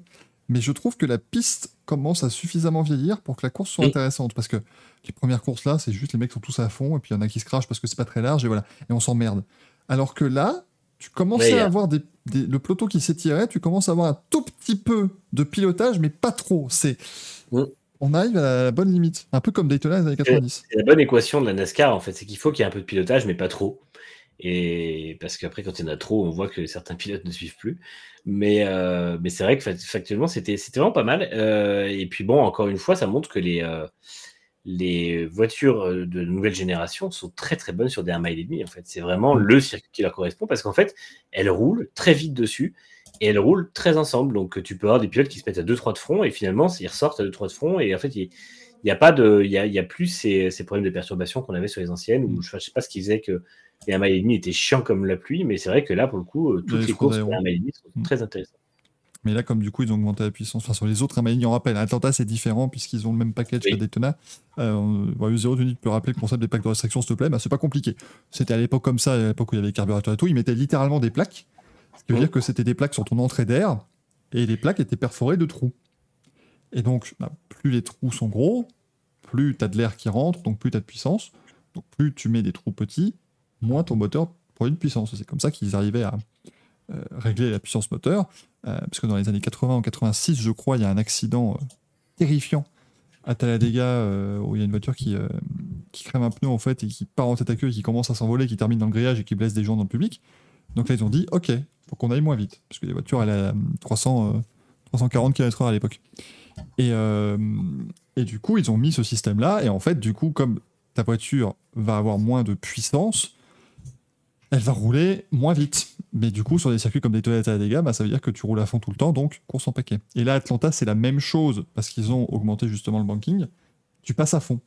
Sauf que là, la piste commence à avoir des aspérités en plus, à, à- à justement âger, et donc tu rentres dans un virage, et soudainement, même avec cette puissance en moins, tu as un tout petit peu trop de puissance et tu vas commencer légèrement à relever, et c'est pour ça que les, relais sont un peu plus euh, sympas au fur et à mesure, parce qu'il y a un petit peu d'usure de pneus. Mais tout en gardant le phénomène d'aspiration et le phénomène paquet, donc c'est vraiment le, mix des deux qui est assez, qui est assez intéressant. Maintenant, aujourd'hui, c'est plus des courses de plaques de restriction officiellement parce qu'il n'y a plus de plaques de restriction. C'est des tempered spacers. Toujours pas compris ce que c'est, mais c'est le même truc. Il y a moins de puissance. Gardez, le, gardez ça, c'est pas compliqué. Mais c'était vraiment. euh, J'ai pris du plaisir à regarder parce que, honnêtement, les dernières courses d'Atlanta, je me. Je me suis vraiment ennuyé, quoi, parce que les c'est t'attends que le, que le dernier enfin que le premier prenne la tête dans les derniers tours et puis il domine en restant à l'intérieur il gagne. Enfin il y a pas de pas vraiment d'amusement euh, parce que t'as pas pas assez de place dans la ligne droite pour justement créer ce phénomène d'aspiration pour te décaler ainsi de suite. Euh, mais là comme bah, tu remets un petit peu le pilote dans l'équation c'était vachement sympa et donc William Byron s'est imposé après un attaquant en début de course devant Daniel Suarez AJ Allmendinger Michael McDowell et Kyle Busch. Brad Keselowski finit sixième devant JJ Yelly si vous le savez qui est JJ Yelly dans le chat, bravo. Parce que vous êtes vieux. Parce que si, si- si vous avez vu les quelques courses où JJ Yelly est aux avant-postes dans sa carrière, vous êtes vieux. Là, par contre, là, c'était 2008-2009. hein. Donc, euh, donc, chapeau à vous. C'était le. Ah non, c'est 2006-2007, pardon. C'était le prédécesseur de Kyle Busch dans la 18. C'est pour dire si ça remonte à. L'autre, il, il était dans la 18 entre, entre Bobby Labonte et Kyle Busch. Autant vous dire qu'il y en a deux qu'on a retenus, mais pas, pas le troisième. Alors, Pas le jambon, pas celui du milieu. pour, te, pour te dire, Michael, les tapered spacers, c'est des plaques de restriction. C'est juste qu'elles sont de différentes tailles selon où ils les mettent, mais en fait, euh, tu as différentes tailles de trous, mais c'est c'est une plaque carrée avec quatre trous dessus, et les trous sont de différentes tailles selon le nombre de puissance qu'on veut, la puissance qu'on veut mettre aux voitures. en fait. Donc la NASCAR, ils ont quand même fait le même système qu'avant. Ils ont dit non, mais c'est plus pareil. C'était, avant, c'était des plaques avec des trous. Et maintenant, ce sont des plaques qui comportent des trous. C'est pas, la même chose. Sachez que ça n'est pas. Un peu Ça n'est pas pareil. Euh, dans les autres résultats du week-end que je vais préparer maintenant, euh, il y avait de la F2. C'est bien quand il y a de la F2. On aime bien nous, la F2 parce que vous savez qu'on suit la F2 de très très près. Euh, le truc que je peux vous dire sur ce week-end de F2 à Silverstone, c'est que Victor Martins a commenté la course de F1 euh, sur F1 TV et il s'est très bien débrouillé. Et il a dit d'ailleurs qu'on prononce Victor Martins. Puisque Ah, il a dit merde Ouais. Ah, je suis déçu. Et Moi, l'appelle Martins depuis le début, donc je vais changer. Maintenant, j'appelle Victor Martins. Ah, mais je l'ai pas. ah, il, a, il été, si il a vous- été excellent en tant que commentateur. Il avait gagné le matin même, donc Oui. c'est une très bonne journée pour lui. il a gagné sa première course longue. Enfin, euh, enfin cette victoire, parce que pff, ça me fait du bien. putain, il, a- il est pas verni depuis le début de saison et pourtant il est toujours rapide. Là, il fait encore une pole de malade le vendredi. Et euh, il a été très bon tout le week-end. Et enfin, Malgré cette une pénalité victoire, en plus. malgré 5 secondes de pénalité. Donc j'espère vraiment que ça va le, ça va le débloquer pour qu'il puisse y aller un peu plus, euh, un peu plus en fin de saison avec plus de confiance. Mais franchement, il est, euh, ouais. moi je, je trouve qu'il monte en puissance. Et en fait, il faut pas oublier que c'est un rookie en F2. Et euh, je, je trouve que c'est un des pilotes les plus impressionnants de la saison pour l'instant. C'était combien une pénalité de combien qu'il a eu Victor Martin 5 secondes? Alors, il faudra expliquer au site de la F2 comment ils font. Parce que donc Victor Martins s'est imposé avec un chrono de 58 minutes 54 secondes et 389 millièmes. Zayn Maloney termine deuxième en 58 minutes 56 secondes. Euh, mais non, connard. oh, putain. Oh, eh, je suis claqué. J'allais dire, et- Deux secondes devant. c'est 54 et 56, et il marque qu'il gagne avec deux secondes d'avance. Ils sont pas comptés, mais, mais si, Ah, si, si, oh la vache Ils ils ont déjà déduit. Non, mais je sais pas pourquoi, dans ma tête, 56 moins, moins 54, ça faisait 4. Oh là là. On va, s'arrêter là. hein. Merci de nous avoir suivis. C'était très chouette. Jeudi, hein, parce que là, euh, oh mon dieu. Donc Martins devant Maloney et Théo Pourchère troisième. Et en course sprint, c'était Frédéric Vesti euh, qui s'était imposé devant Théo Pourchère et euh, Jack Douane. Au championnat, c'est toujours Frédéric Vesti du coup qui est en tête, mais plus qu'avec 6 points d'avance maintenant sur Théo Pourchère. Et euh, Yomu Iwasa est troisième, même s'il n'a pas fait un week-end exceptionnel, 10 points seulement en, en course longue, pardon. Il est troisième du championnat devant Oli Berman et Victor Martin, cinquième. Et tu vois, c'est là où, bah, juste, juste pour parler de deux, on parlait de Audi tout à l'heure, c'est là où ils pourraient poser leur pion pour déjà euh, préparer un, un Martins ou un Jack Douane. C'est- Ils si sont je dis jeunes pas théoriquement. Ah oui, c'est ce que je voulais dire. Ouais, mais les deux sont chez Alpine, il n'y aura pas de place. Je suis désolé, mais il n'y aura pas de place. Non. Euh, donc c'est là où euh, Audi devrait se frotter les mains et commencer à sonder et de signer un éventuel jeune s'ils ont envie. Moi, où je suis, je suis déçu euh, de, de Gaëtan Vigneron ce week-end, à aucun moment il n'a demandé à Victor Martins, du coup, pendant, le, euh, pendant la course, si. Qui est David Ebrivio? Est-ce qu'il l'a vu? Est-ce qu'ils sont pas très Ouais. là, techniquement. Donc, Ça aurait été le moment d'avoir des, des nouvelles. En plus, il était à Silverstone, euh, Brivio. bah, certainement, oui, mais c'est. Oui, oui. Pour le MotoGP, Apparemment, il euh, bientôt. Ah, et, euh, La légende dit qu'il occupait un placard dans le paddock euh, pour changer de son placard à l'usine. Parce que franchement, oui, il était là, bah, super, c'est bien. je pense que les pilotes se sont dit pareil. Ils ont vu ailleurs, on fait bah c'est cool, bonjour. Qui êtes-vous? Oui, voilà. Il l'amène, t'as Laurent Rossi qui amène David Ebrivio à Victor Martins qui Alors Victor, je te présente euh, Davidé. Euh, ah bonjour, euh, bonjour Davidé. Alors Davidé, c'est lui qui décide de ton avenir. hein. Bah c'est cool de le rencontrer enfin, fait plaisir. T'as Victor Martins qui dit Ah, mais oui, je suis fan de MotoGP, je vous avais vu chez Suzuki, vous faites quoi depuis? Il a gagné un titre, hein, c'était cool. C'était chouette. Milton nous dit Jean-D'autre Gaëtan, mais donc imaginez la scène. Et dis donc, euh, Victor, euh, sinon, on sent un petit peu ce qui est devenu euh, David Ebrivio. Bah, Davidé, euh, il, il s'occupe de nous, euh, mais sinon, il est à l'usine. D'ailleurs, dans tu, dans- en parlant dans une de, petite salle placard. la il fait Ah oui, ça, un placard. en parlant de Suzuki, aujourd'hui, un- j'ai vu le titre d'un excellent article sur Paddock GP qui a fait un article aujourd'hui en disant On sait enfin pourquoi Suzuki est parti du MotoGP? Et ils disent pas pourquoi. Et- et- si, si, il parle de- du, du problème de diesel et de Toyota, mais Oui, on le sait depuis le début en fait. Oui, mais eux, eux, ils que- ne savent parce que- pas. Suzuki avait, avait clairement fait un communiqué. En... On savait qu'il y avait des soucis, on, on sa- on savait clairement ça, on en avait parlé il y a plus Ouais, mais ils l'ont pas lu, c'est tout. Après, après ça, ça nous permet de savoir que pour eux, l'information de savoir comment Marc Marquez a été conçu avait un an d'importance en plus que celle de savoir pourquoi faire, euh, Suzuki a quitté le, le MotoGP. Et, et que la maman que de Rin, faux, c'est- et que la maman de Mir est jolie. Hein Et ose-tu dire Oui. que c'est faux, Manu Non, non, je dis juste que ça montre leurs intentions. Euh, et du coup, il y avait de la F3 aussi ce week-end. En sprint, c'est euh, Franco Colapinto qui s'est imposé devant Bortoletto et Mansell. J'ai vraiment l'impression avec Gaëtan Vigneron en disant des noms que je ne connais pas. Enfin, si, euh, Nigel Mansell, je connais, mais Oui, C'est- j'allais dire, il revient. Ah, Il il fait son retour. F3. ouais. Il fait le. Roberto Meri. Il a quitté la Formule 1 puis il revient en F3. Et en course principale, c'est Oliver Goethe qui s'est imposé devant Fornaroli et Marty. Entre deux, entre deux écritures de livres, Goethe qui est. Et Marty entre deux retours dans le temps, donc c'est c'est vraiment, c'est vraiment fort. Mais, mais t'as vu que avec une DeLorean, c'est un petit peu plus facile. Euh, Ouais, que trop, hein, Évidemment, dans les week-ends, j'imagine, quand il rentre au stand, il y a quelqu'un qui la gueule en disant Marty à la radio. Nom de Zeus, Marty, tu as fait la pole Ça serait quand même merveilleux. Du coup, c'est Bortoletto qui est en tête du championnat devant Marty et Mini. Euh, encore une fois, c'est un petit peu facile quand vous avez un constructeur qui s'engage en 3, mais voilà. Mais en tant que pilote. C'est une voiture qui roule une voiture. C'est assez compliqué. Et enfin, il y avait de la F1 Academy à Monza, avec l'énorme crash de Chloé Gren, notamment au départ de la première course. Heureusement, elle s'en est euh, sortie sans, euh, sans problème. Euh, victoire en course 1 pour Marta Garcia devant Lena Buller et J. Edgar. Je connais pas toutes les filles de la F1 Academy, j'en suis navré, c'est ma faute. Donc Edgar finit troisième, sympa parce que moi je l'aimais bien quand il faisait du, du ski de boss. Euh, là, vous êtes très vieux si vous l'avez. hein. Là, euh, là, je peux vous dire qu'Edgar Gros-Piron, là, c'est compliqué. Euh, en course 2, c'est Lena Buller qui s'est imposée devant Bianca Bustamante et Abby enfin, en course 3, j'ai repensé à Edgar Gros-Piron et ça me fait rire. Moi, Edgar Gros-Piron me fait marrer. Et en course 3, c'est Bianca Bustamante qui s'impose devant euh, Abby Pauling et Nerea Marti. Ouais, Décidément, le même week-end, Marty.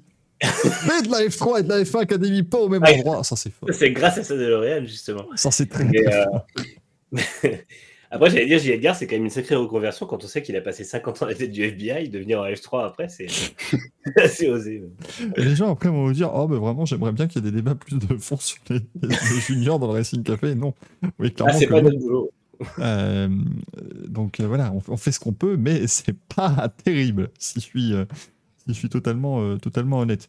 Euh, au championnat, c'est tout de même Marta Garcia qui continue de mener. Il reste deux rendez-vous, hein, le Castellet à la fin du mois et Austin au mois d'octobre. Euh, ne ne l'oubliez pas, devant Hamda Al-Koubaïsi, qui n'a pas connu un week-end extraordinaire à Monza avec seulement 4 points marqués malheureusement. Et en troisième place, c'est Lena Buller. Lena qui est jeune pilote Sauber, on rappelle, hein, elle est de l'académie Sauber. Abby Pooling, elle est de l'académie Alpine. Alpine. Notamment, c'est important aussi, ce sont des choses évidemment qu'on met en avant, puisque c'est l'objectif de la F1 Academy, c'est de placer des jeunes, euh, des jeunes pilotes féminines qui vont pouvoir monter les échelons. Et euh, je pense que l'objectif de Navo, évidemment, c'est que l'une de ces 15-là soit en F3 l'an prochain. D'ailleurs, Alpine pourrait techniquement faire un décalage, puisque donc ils vont avoir. Bon, après, Victor Martin, ça va être compliqué, mais ils ont Jack Douane qui pourrait peut-être sauter parce qu'il n'y a quand même pas trop les promesses qu'espéraient au départ. Euh, Gabriel Emini, c'est un pilote à eux, donc potentiellement, si tout se passe bien sur la fin de saison, vu qu'il fait quand même des belles choses, il pourrait pas passer en F2. Et ça laisserait une place pour amener un jeune Alpine ou une jeune euh, de l'Académie Alpine euh, en F3, qui serait potentiellement Abby Pooling, vu qu'elle fait pas une saison ridicule pour l'instant, mais euh, encore une fois, à confirmer. Quoi. Pourquoi le ferait-il Manu, sachant qu'ils ont déjà Sophia Flörsch Bah, tu as répondu à la question, parce qu'ils ont déjà Sophia Flörsch. C'est un peu le souci. C'est qu'au bout d'un moment, je pense que Sophia Flörsch, euh, c'est pas. Voilà, ça, y a quelques limites. Quoi. Ouais, mais sur Instagram, ça fonctionne. Ouais, ça fait de, ça fait de l'engagement, faut pas oublier. Euh, elle, sera, elle, elle sera, elle sera CM de- d'Alpine. Car nous dit comment les pilotes vont gérer un calendrier aussi serré entre le Castellet et Austin? Voilà. Écoute, je pense que certaines feront un, un championnat annexe, elles feront une saison de LMS entre les deux, je ne sais pas. Ça va permettre d'y aller en, à, à pied, justement. Non, mais J'allais dire, comme ils veulent que ce soit zéro carbone, ils y vont à la voile. Vraiment, Charawell. Et en. et ouais, on n'oublie pas qu'il y a un classement par équipe aussi, c'est MP Motorsport qui mène euh, la danse. Classement par équipe devant Prema, Grand Prix, Carline et Campos Racing. D'ailleurs, MP Motorsport qui a gagné euh, ce week-end à Silverstone aussi et qui, euh, qui était content de gagner à Silverstone puisque en Freca, il n'était pas en course Mugello. puisqu'il était malheureusement. euh, et, Mugello, puisqu'il était malheureusement au funérailles de Dilano Vantov. Ouais, non, c'était c'était effectivement, ça leur a mis, je pense, beaucoup de baume au cœur euh, avec, euh, avec ce week-end du côté de Silverstone. Écoutez, on a fait une première partie d'émission très courte. Il n'est que Mais 22h52. le pire, c'est qu'on a commencé super tôt. On s'est dit, Eh, on commence vachement tôt. hein. C'est un désastre absolu. On va faire les quackitus. Mais alors vite, vite, vite, hein, vous allez voir, euh, ça va être vite, vite, vite, vite, vite. Madame, monsieur, bonjour. Axel, tes craquitos, c'est qui? Tom Vial et les pilotes McLaren. Mais c'est qui Tom Vial? Tom Vial, c'est le. Aussi, t'inventes des noms. Tom Vial, c'est le double champion du monde MX2 euh, 2020 et 2022. Donc, il est quand même, c'est un des meilleurs pilotes français au monde avec Dylan Ferrandis, si ce n'est euh, quasiment le meilleur s'il est très jeune. Je crois qu'il a 22 ans cette année. Et donc, il vient de, qui est parti aux US euh, cet hiver pour, euh, pour changer un peu. Euh, donc, il a fait le supercross et là, cette année, il fait le motocross. Et donc, après, euh, le fils d'Igan qui a remporté sa, sa premier, son, son premier Grand Prix en motocross, et ben ce week-end c'était Tom Vial. Donc bravo à lui. Et donc ensuite, bah, j'ai mis McLaren pour les deux pilotes qui ont fait euh, sensation à Silverstone, donc bravo à eux. C'est cool quand même de voir les, les jeunes comme même en, en motocross qui, qui arrivent et tout, c'est bien pour l'avenir de la. Et justement, en, passant, en parlant de Béavo, il me semble gros Béavo à Netflix et à Canal, parce que j'ai cru voir et entendre que Netflix préparait un documentaire sur le motocross ainsi que Canal+. Oh, le drive to survive du motocross. Donc gros Béavo euh, à eux, et surtout que justement Netflix, oui c'est Netflix, parce que ils vont faire les tournages sur euh, le circuit de motocross de Brou. Alors, donc qui est juste entre Chartres et Le Mans. Et donc ils cherchaient justement des pilotes euh, du coin, ils cherchaient des gens qui pouvaient faire les... S'ils vont faire un petit peu du fictif, donc des, des Mhm. pilotes, ils cherchaient des gens pour faire du panotage, ils cherchaient des gens, euh, des passionnés de moto pour faire le public, etc.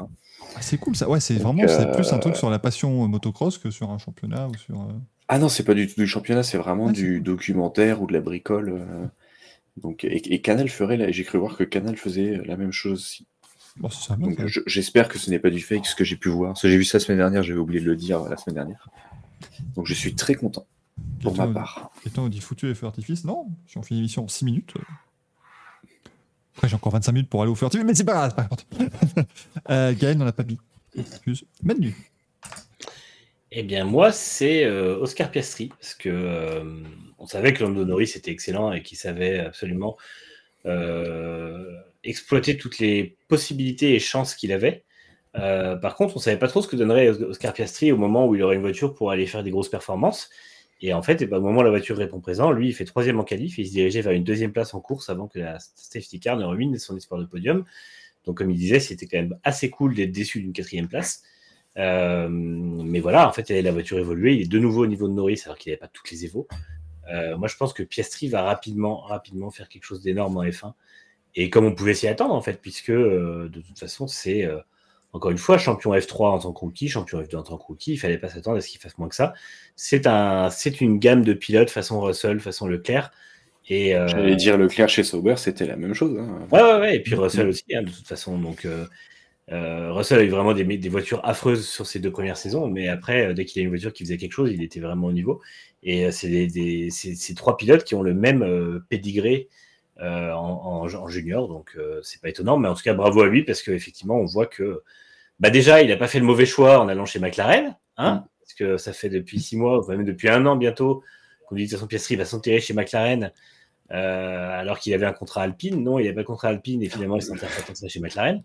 Et puis, euh, et puis bah, ouais, bravo à lui parce qu'il est Le nouveau et mieux, bravo à Brown qui a, qui a bien, bien, bien, bien manœuvré pour avoir Mm. un pilote énorme. Le mieux, c'était la photo de Piastri euh, au micro et Alonso tout sourire derrière avec sa Ah, nuls, hein. Mais bah, Alonso est légal de toute façon. Euh, et moi, je l'ai mis à Michael Janssen. Parce qu'il a fait un premier relais de déglingo avec la Peugeot. Donc, euh, chapeau, euh, chapeau monsieur. Dans, euh, sur nos amis, euh, pardon, oh là là, chez nos amis de Twitter, parce que n'avez pas de- écrit vos craquitos sur des gens, ce serait quand même hautement illégal.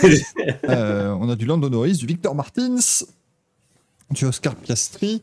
Euh, Hyperdriver qui a, a raison aussi euh, de, de citer en craquito, c'est plus un craquito, on va dire, d'honneur et un craquito de, euh, de courage pour Alexander Partichev, euh, pilote ukrainien qui a annoncé qu'il mettait un terme à sa carrière euh, de pilote. Il était en formule régionale par Alpine. Euh, il a mis un terme à sa carrière parce qu'il a été trop touché, il l'a dit, par le décès d'Ilano Vantov, un, un ami. Euh, c'est courageux, je trouve, de, de- de- de prendre cette décision et de Ouais. et d'oser le dire. Et de l'avouer publiquement aussi, parce que Ouais. c'est pas facile dans un milieu de pilote où, où on a, enfin, où malheureusement en 2023 on est toujours à dire que avoir des émotions c'est être faible, mais euh, voilà, c'est bien de montrer que les pilotes sont pas des machines et que bah, ça, pour certains euh, la mort c'est trop. Et franchement, euh, bravo parce que c'est vrai qu'effectivement c'est pas, euh, c'est pas courant de voir, enfin surtout que c'est pas le premier pilote qui décède et c'est rare que ça pousse un de ses euh, camarades à, à arrêter sa carrière, donc euh, c'est c'est bien de l'avoir dit très clairement comme ça. On lui souhaite plein de courage pour, pour la suite maintenant parce que euh, s'il prend une décision aussi finale, c'est que ça l'a quand même très fortement euh, touché, bien sûr. On a du Alex Albon aussi dans les euh, différents crackitus, du Logan Sargent, c'est vrai qu'il a failli marquer des points, c'est pas mal. Euh, sinon, je vois du Peugeot aussi, du Hard Grand Prix pour l'excellent week-end de Pourchère et Martins, nous dit Laurentin. Euh, ben qui a nommé, qui a nommé Anna Honner, et oui. Elle a, elle a fait, elle a fait son premier week-end de course en, en, en championnat de France de tourisme.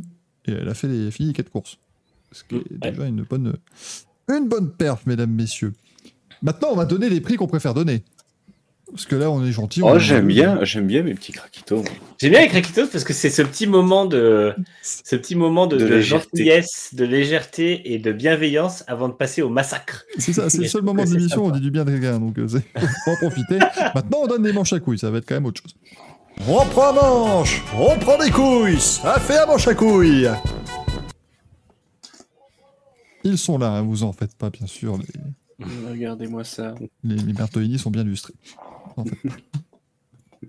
Elles sont très très bien illustrées. En plus, on- T'as dit ça de manière très. euh, en Très plus, alors je, je, je, je l'avais envoyé en off et je l'avais mis aussi sur, sur Twitter, mais moi la relève est assurée, donc j'en suis très fier. Euh, Ah oui. C'est vrai qu'on a vu le, le futur, euh, on a vu le, le- le futur garant des Merdolino. Qui... Giuseppe Junior. il, est, il est littéralement fan de ce bâton. Et dès que tu le laisses tout seul, il se barre dans le bureau pour le récupérer. Donc ça me fait, ça me fait Attends. très, très plaisir dans la crème monstre. Je sais pas à quel âge tu comptes le montrer le Seigneur des Anneaux, mais ça pourrait être très marrant qu'ils finissent par faire Vous ne passerez pas avec ça dans les mains. Oh oui. Vous ne passerez pas Oh avec avec le sinon, bruit de. Partir- je pense que dans, dans deux ans, il sera capable de, de, de, de pa- de parler correctement. Donc j'irai le réveiller à 23h pour faire les manches à couilles et il dira tiens, Voilà. Il dirait Il y a eu de la branche à burne ce week-end. Et dis donc, Michael, c'est quoi les manches du public? Euh, C'est t'as déjà dit que t'avais la voix d'un acteur porno avec ça. C'est vrai. Et là, Gazou a fait, et pas que. Parce que pour ceux qui sont pas au courant, on a dormi ensemble. Certains ont découvert l'émission entre décembre et maintenant. Attends, mais on peut écouter les 47. euh, les 47 fois où Gaël l'a dit, bah voilà, effectivement. Des, des Des- Merdolino Passalan. ça marche très très bien. Donc sinon, euh, eh ben justement, on va demander, je vais te demander Michael ce que les, ce que la Twittosphère a annoncé euh, comme petit manche. Eh ben, la twittosphère, elle a annoncé, euh, eh bien, en manche à couilles, euh, notamment toute l'extrême gauche. Non, pardon, non, ça c'est la twittosphère normale, pardonnez-moi. Je... Oula. Oulala. ah, on, on me dit qu'ils ont mis à l'heure actuelle en craquito. Donc, bah, décidément, c'est à l'autre monde. Euh, on a du Red Bull, pas pour le changement de pilote, mais pour la forme et la communication. Carlos Sainz pour son. Alors, il y, a eu- beaucoup de Ferrari en WEC, donc ça, on va mettre Ferrari en WEC pour le, petit. euh, le petit caca nerveux sur la BOP sans dire que c'était la BOP. que sinon, c'est illégal. Donc Là, faut être, faut être malin. Euh, donc, Ferrari en wake. Bop. Euh, on a quoi encore de beau là-dessus? On a Goodcar qui a mis Apex Grand Prix parce que ces deux voitures ont abandonné pendant le tour de chauffe à Silverstone. Ce qui est quand même très décevant. Euh, Il y a du Carlos Sainz, hein, clairement. euh. J'ai juste à préciser pour Apex Grand Prix que dans le week-end, il avait été dit finalement il ne prendrait pas le départ derrière les F1. Donc euh, c'était pas alors- un abandon. Il y en a quand même une qui a pris le départ. Il y en a une qui a accéléré et qui est partie derrière le peloton, j'ai vu euh, sur, Ah ouais? sur TikTok. Ouais, quelqu'un a filmé depuis les tribunes, il y a quand même une qui est partie, mais qui a fait le premier virage, hein, mais D'accord. donc c'était bizarre. C'était Sonny Hayes ou Joshua Pierce C'est celui qui était à droite sur attends, la pôle et la gauche. Le casque turquoise ou le casque foncé C'était vu, de dos, Mathieu, tu, tu Ah, m'emmerdes. tu m'emmerdes avec tes questions. Mais non, mais je sais pas parce que les seules des images qu'on a vues d'eux. Ah non, euh, Mais, mais Manu, regarde la feuille des temps qui était dernier. Merde. bah De Vries. Oui, non mais d'accord, mais à part ça. Demi on dit Jimmy Bly. Donc Joshua Pierce.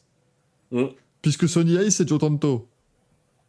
C'est compliqué, c'est très compliqué. Euh, peur que ce soit pas assez compliqué justement, mais bon. on nous a mis la FIA pour la pénalité de Victor Martins. Plusieurs l'ont mis, donc je vais le mettre. Mhm. Il avait fait quoi? Il avait, il avait touché. euh, Il est sorti large comme euh, Stroll, il a dépassé hors piste. Il est sorti Stroll. large, Ah, mais d'accord. s'est fait tasser et il s'est pris une pénalité comme ça. Ok. La FIA s'est dit merde, ça fait trois jours les gens font ça. Parce qu'il parce qu'il est français, voilà, on va dire ça. C'est un lanceur d'alerte. Et Nitrin a proposé quelqu'un qu'on n'a encore jamais proposé, donc là, autant vous dire que c'est un, c'est un nouveau venu dans les, dans les branches à Burn. Martin Brundle. Ah. Parce que Il a encore envoyé chier une célébrité sur la grille de départ un peu. Enfin, je- Ah oui, je... mais non, il a pas envoyé chier. Il n'a pas envoyé. Ah, il n'a pas envoyé chier, mais c'est Cara euh, Delevingne, je crois, qu'il a, qui a refusé de lui parler. Et il a dit non, mais vous êtes obligé de nous parler, machin. Enfin, voilà. Je... Et après, et après, une fois qu'elle a dit non, il a dit euh, de toute façon, je suis sûr que ça aurait été très intéressant. Ouais, mais dans ce cas-là, il demande Ce qui pas. n'est pas, quoi. ce qui est pas très classe quand tu vas interviewer quelqu'un qui te met un vent. Donc, euh, donc voilà, il a, il a proposé. Rassure-toi, Martin Brundle ne gagnera pas. Tant que j'ai dit ça, il va gagner avec un score de dictateur. euh, comme d'habitude. Euh, je mets juste donc faire, il y avait Fairwake, Carlos Sainz, Laifia. Ce qu'il faut le mettre aussi sur YouTube, c'est compliqué, ça fait. Euh, et Martin Brundle. Je te repasse la parole, mon cher Giuseppe. Ils auront 3 minutes pour voter dans les deux chats. hein. Vous pouvez voter sur YouTube et sur, sur Oh bah je la prends et je la redonne à Manu. Hein. Alors moi, j'en ai trois, comme chaque semaine. Oh. Bon, dis donc. Le premier, c'est Max Verstappen. Max Verstappen. Parce, Pardon. parce que s'il n'avait pas été là, McLaren faisait un doublé en qualif et gagnait la course. Donc il m'emmerde. Voilà. Donc du coup, il a un, un merdolino pour ça. J'avoue que si je suis tout à fait honnête, quand, Oui. quand Norris passe la ligne en qualif, je, je vous cite ce que j'ai dit. Oh Oh Oh Et puis autre passage, il fait chier ce Verstappen. J'en ai vraiment eu ma claque. Mais oui, alors, il, il gâche la fête. Mais bon. Voilà. Donc, euh, donc il a son merdolino. De toute façon, il fait pas assez de conneries cette année pour en avoir beaucoup. Donc euh, ça va en faire. Euh, le deuxième, c'est pour la Formule 1 qui surcommunique sur Daniel Ricciardo depuis, depuis deux jours. C'est insupportable. qui nous, qui nous, qui nous, enfin, en gros, moi j'en ai marre de, de Ricardo parce que je suis très content qu'il revienne, mais je ne peux plus voir les posts de tout le monde sur lui, et spécialement de la F1. Et surtout, j'attends de voir comment ils surcommuniqueront plus après sa 17e place en Hongrie et sa 18e place à Spa, euh, parce que euh, bah, ils se rendront compte qu'en fait, on ne le verra pas de la saison. Donc euh, voilà, mais euh, Alors que c'est faux, Manu. Parce que c'est très bien qu'au Grand Prix de Hongrie, ils mettront 4 wheels euh, Oui. dans le week-end, dont un où il fera Pierre Gasly Et puis il dira Ah, puis il a aussi vu vraiment- T'as déjà deux postes, donc euh, c'est terrible. Si, où tu vas encore avoir ses reviews de freinage tardif qu'il a fait deux fois. voilà. Ouais, c'est ça. C'est vrai que le, le trade avec toutes ces victoires en F1 sur Twitter, c'était. Ah, mais ils en font bienvenue, bienvenue euh, dans le MotoGP. Dès que je, je- Ah. euh, avec, avec mon compte personnel, je ne suis plus le MotoGP. J'en ai plein le tour. trop. Et ils vont peut-être mettre aussi un hashtag First Ever parce que c'est sa première course pour AlphaTauri et non Toro Rosso, donc Mm. euh, peut-être qu'ils vont.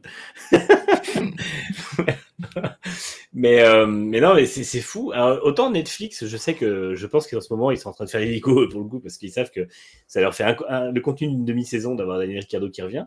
Mais euh, autant, euh, autant la F1, il faut qu'ils se rappellent qu'il y a quand même 19 autres pilotes et Mm. qu'il y a quand même une forte chance aussi que Ricciardo se fasse humilier par Tsunoda.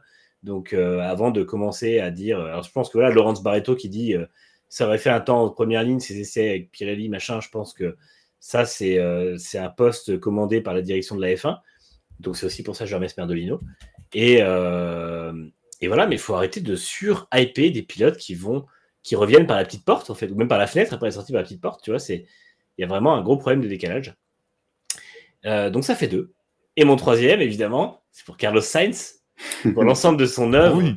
à Silverstone parce que parce que quand même on parle d'un pilote qui donc tasse un autre pilote George Russell en qualif dépasse son équipier et lui nique un tour en qualif euh, sort son équipier de la piste gueule sur tout le monde et oublie oublie quels sont les plans stratégiques de l'équipe le tout en un seul week-end donc ça fait quand Ah même oui, beaucoup c'est vrai que ce, Eh oui. moment-là, il était Plan, incroyable. plan de B est-ce que tu peux rappeler ce que c'est le plan B? Bah non Bah non. Donc, euh, Bah oui, bien sûr, connard. Alors tu t'arrêtes au Quand 18 e tour, on mettra des. L'AG, l'AG sur, sur le pit wall, il envoie un avion en papier quand il passe. Non, non, mais c'est euh, c'est ridicule. C'est euh, enfin, en fait, en fait, Sainz, au bout d'un moment, il va falloir arrêter, quoi, parce que il faut, euh, ouais, il, il est pas, il a le comportement du, du comment dire, il a le comportement d'un pilote leader sans être pilote leader, quoi. Donc, au bout d'un moment, surtout sur côté, c'est bon. mais oui. Moment. Et en fait, moi, j'aimerais, j'aimerais savoir pourquoi Ferrari lui donne la, la- cette espèce de totem d'immunité depuis deux ans, quoi. Non, surtout, je ne comprends pas comment Ferrari a pu lui faire signer un contrat aussi long. Binotto, ça c'est, ça c'est Binotto, il a chié totalement dans la colle. Comme sous. Mais, euh, mais oui, là, moi, Carlos Sainz, j'en ai ma claque. Franchement, en fait, je le trouve de mauvaise foi. Je le trouve euh, pas, je le trouve antipathique. Ah oui, j'ai oublié aussi. Il tente, Mmh, il, fait. j'ai oublié le- évidemment le chantage et l'accrochage qu'il fait à Pierre Gasly, puisqu'il lui met un gros coup de volant qui oblige Gasly à freiner et à foutre une roue dans- quasiment dans l'herbe. Donc, euh, Mm. au bout d'ailleurs, Gasly, enfin, si vous n'avez pas vu le truc, ne vous en faites pas. Il en reparlera encore quatre ou cinq fois, je pense, dans les prochains jours sur les réseaux sociaux. Mais euh, et il a de quoi, il a de quoi être en colère. Donc non, moi, Sainz, je trouve. euh, antipathique, je trouve dangereux en piste, je le trouve pas rapide, en tout cas pas aussi rapide que son équipier.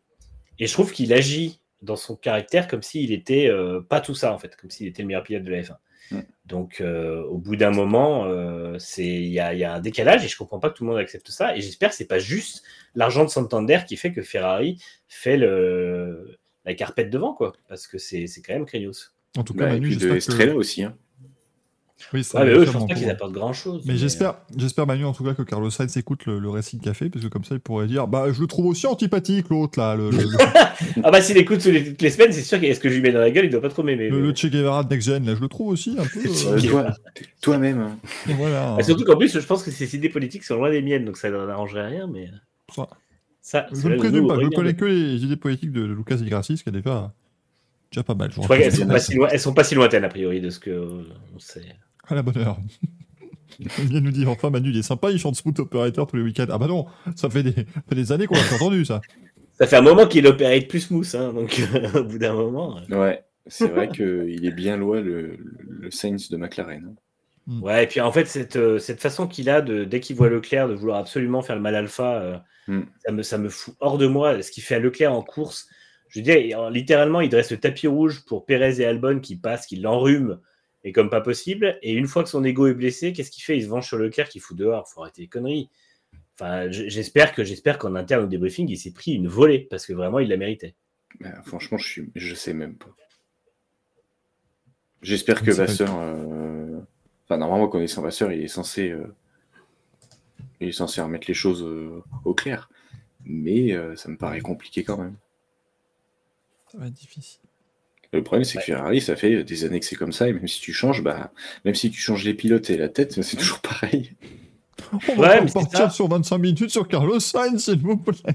Non, je parle Mais pas de Carlos Sainz, je parle de tout. Mais même. Et- Non, les, mais rivalités, les rivalités euh, entre pilotes chez, chez Ferrari et euh, les anciens, euh, on va dire, tout ce qui est euh, directeur de, de quoi que ce soit chez Ferrari, t'as beau tout changer, c'est toujours le même problème. Ah bah faut se poser les bonnes questions, genre, effectivement. Mais c'est- Bah, c'est- oui. c'est compliqué, ouais. Et surtout, qui, qui, qui se les pose, en fait, ou qui devrait se les poser? Parce qu'en fait, moi, Ferrari, j'arrive vraiment plus à comprendre qui est leader de cette équipe, quoi. Que ce soit chez les pilotes, Carlos chez les Sainz. Ouais. Bah, en vrai, c'est celui qui a l'air d'avoir le plus Peut-être senior, euh, je sais pas. Non, mais pourquoi? C'est juste parce que c'est le seul qui gueule et que personne ne dit rien chez Ferrari. Avant, Oui, tout monde pourquoi, ah oui, mais pourquoi personne lui dit rien alors que Leclerc, la seule fois où il gueule, il est obligé de s'excuser publiquement? C'est ça que je comprends pas, c'est qu'avant, quand tu allais chez Ferrari, mais tu, euh, le mec, regarde, on se souvient tous de Vettel qui met un coup de pied euh, dans sa voiture, dans, dans la Ferrari. Tout le monde disait non, mais il se rend compte de ce qu'il fait, il a mis un coup de pied dans une Ferrari, euh, il va se faire ouvrir, etc. Et en fait, euh, bah là, c'est encore pire que ça, et Et surtout, personne dit rien. tu vois Vettel dans Drive to Survive qui se fait prendre le chou parce qu'il a, euh, il a été trop souriant et trop, dé- trop light sur une blague, alors que enfin, c'est vraiment aberrant comme. euh, Après, le gars du fun était là. c'est ça. C'était pas terrible. Donc voilà, ce sont mes trois euh, merveilleux. Très bon choix. Euh, Michael. Moi, moi j'en mets quand même un Martin Brundle parce que. Disons. En gros, donc la scène, on rappelle, donc il va voir euh, la, la top modèle Cara Delevingne. Enfin, je crois que c'est une top modèle actrice ou les deux. Enfin, bref, Ouais. voilà, tout ça. Top modèle puis actrice. Euh, et euh, il lui dit on peut avoir une question. Enfin, en fait, en fait, ce qui m'énerve, c'est qu'à un moment donné, il y a quand même des, des méthodes qui sont pas correctes.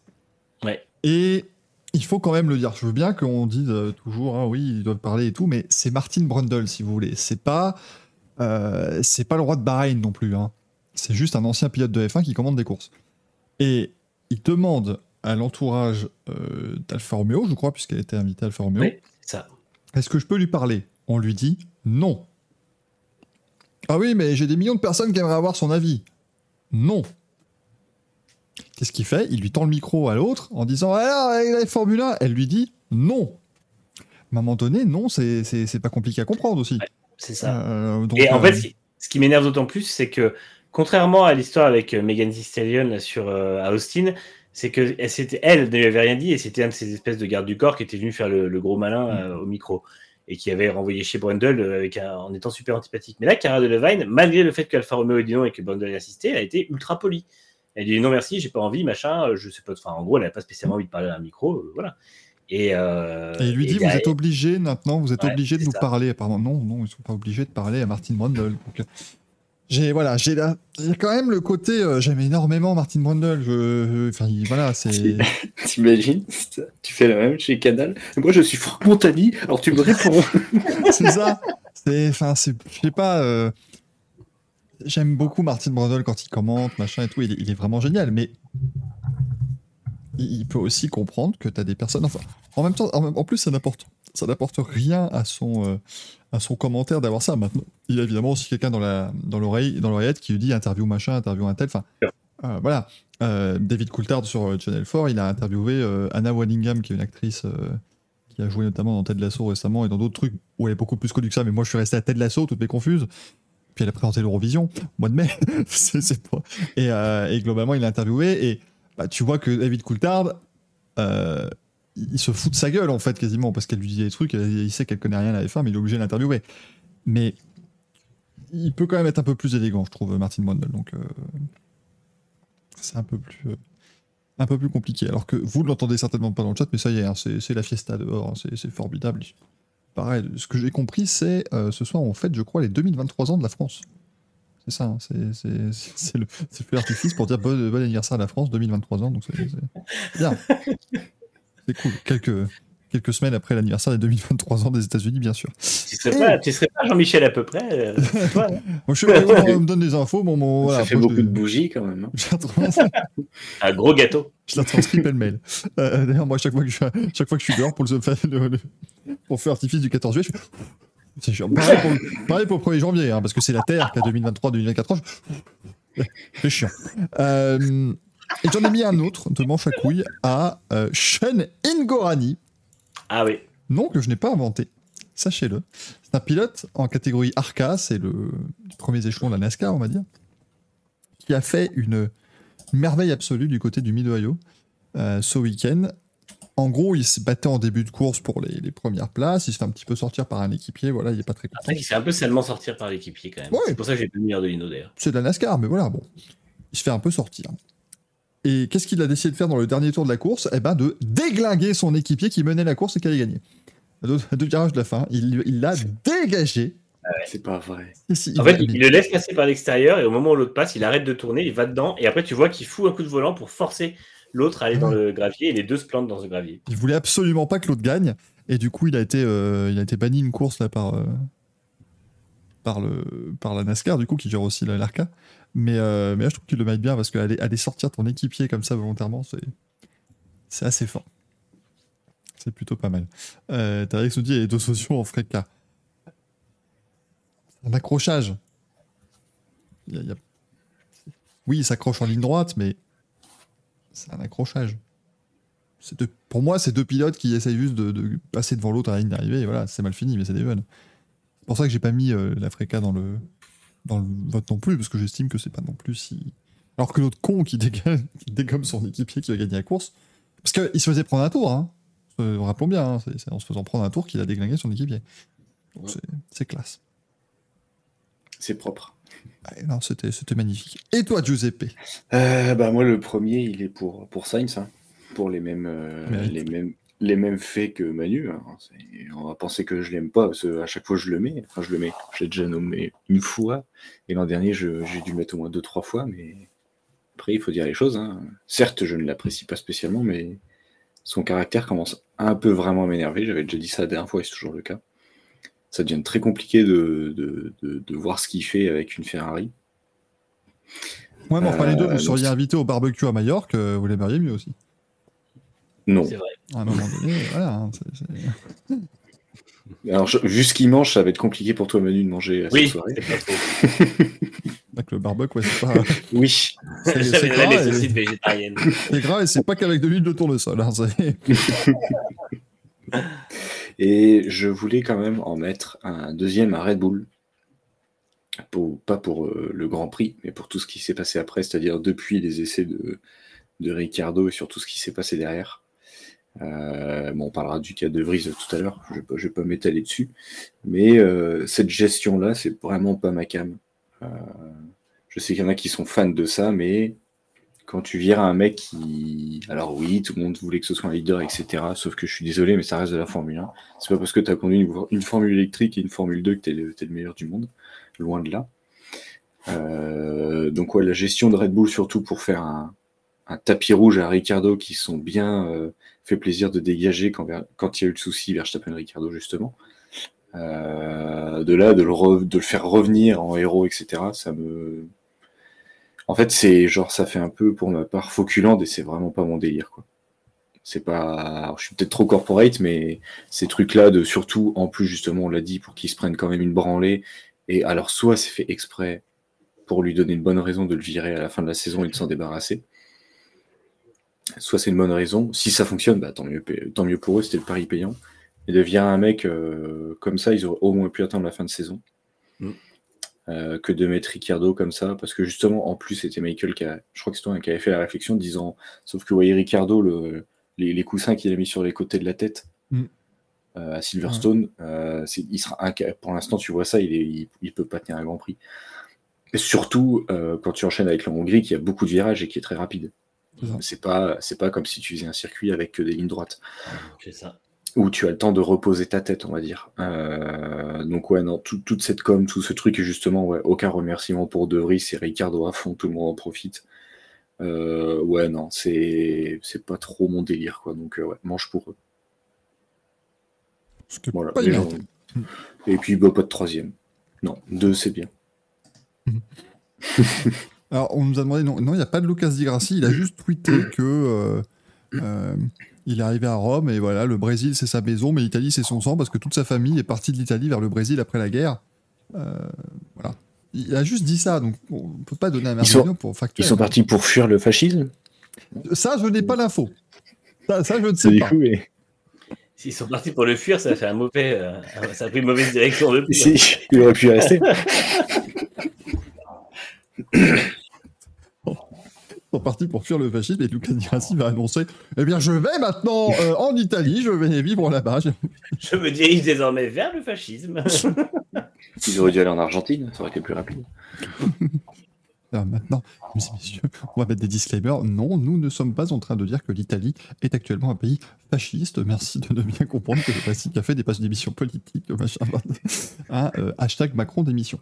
Comme ça qu'on fait. hein. C'est- c'est- Après, quand tu vois qui dirige l'Italie, euh, même- Bon, justement, on n'a pas, on n'a pas le droit. On se on se fait agresser quand on dit ça par l'I- par l'Italie. Le pape est quelqu'un de très bien, d'accord Ah ouais, merde. hein. Le pape, il avait des gardes suisses. Les Suisses sont gentils. Ils ont du bien. chocolat. Euh, la pochadouille du chat est sans surprise Carlos Sainz. Et où Belle, oh, la belle, belle triplette au but, là. nickel. Belle soirée pour Carlos. Un petit, un petit 46% sur Twitch, un petit 78% sur YouTube, donc euh, c'est du, Enfin, un championnat lequel il marque des points. c'est du corps. Il enfin, ça, ça- premier. il commence Enfin, des enfin sa victoires, saison, ça, fait plaisir. Euh...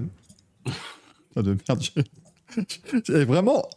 Si dans le chat, ils entendent que dalle, c'est très fort, parce que c'est-à-dire que moi, j'ai l'impression que euh, je me fais attaquer par des bombes maintenant. hein, c'est- Il y a plus de... je crois que le gouvernement italien est en train de, de nous agresser. Ils ont eu l'info Ils ont rapidement. peut-être ouais, ils ont peut-être des, des, des- des- des gens dans le chat qui, qui font remonter les infos. Euh, ce week-end, t'as vu Manu? Je pensais au programme du week-end. euh, Oui.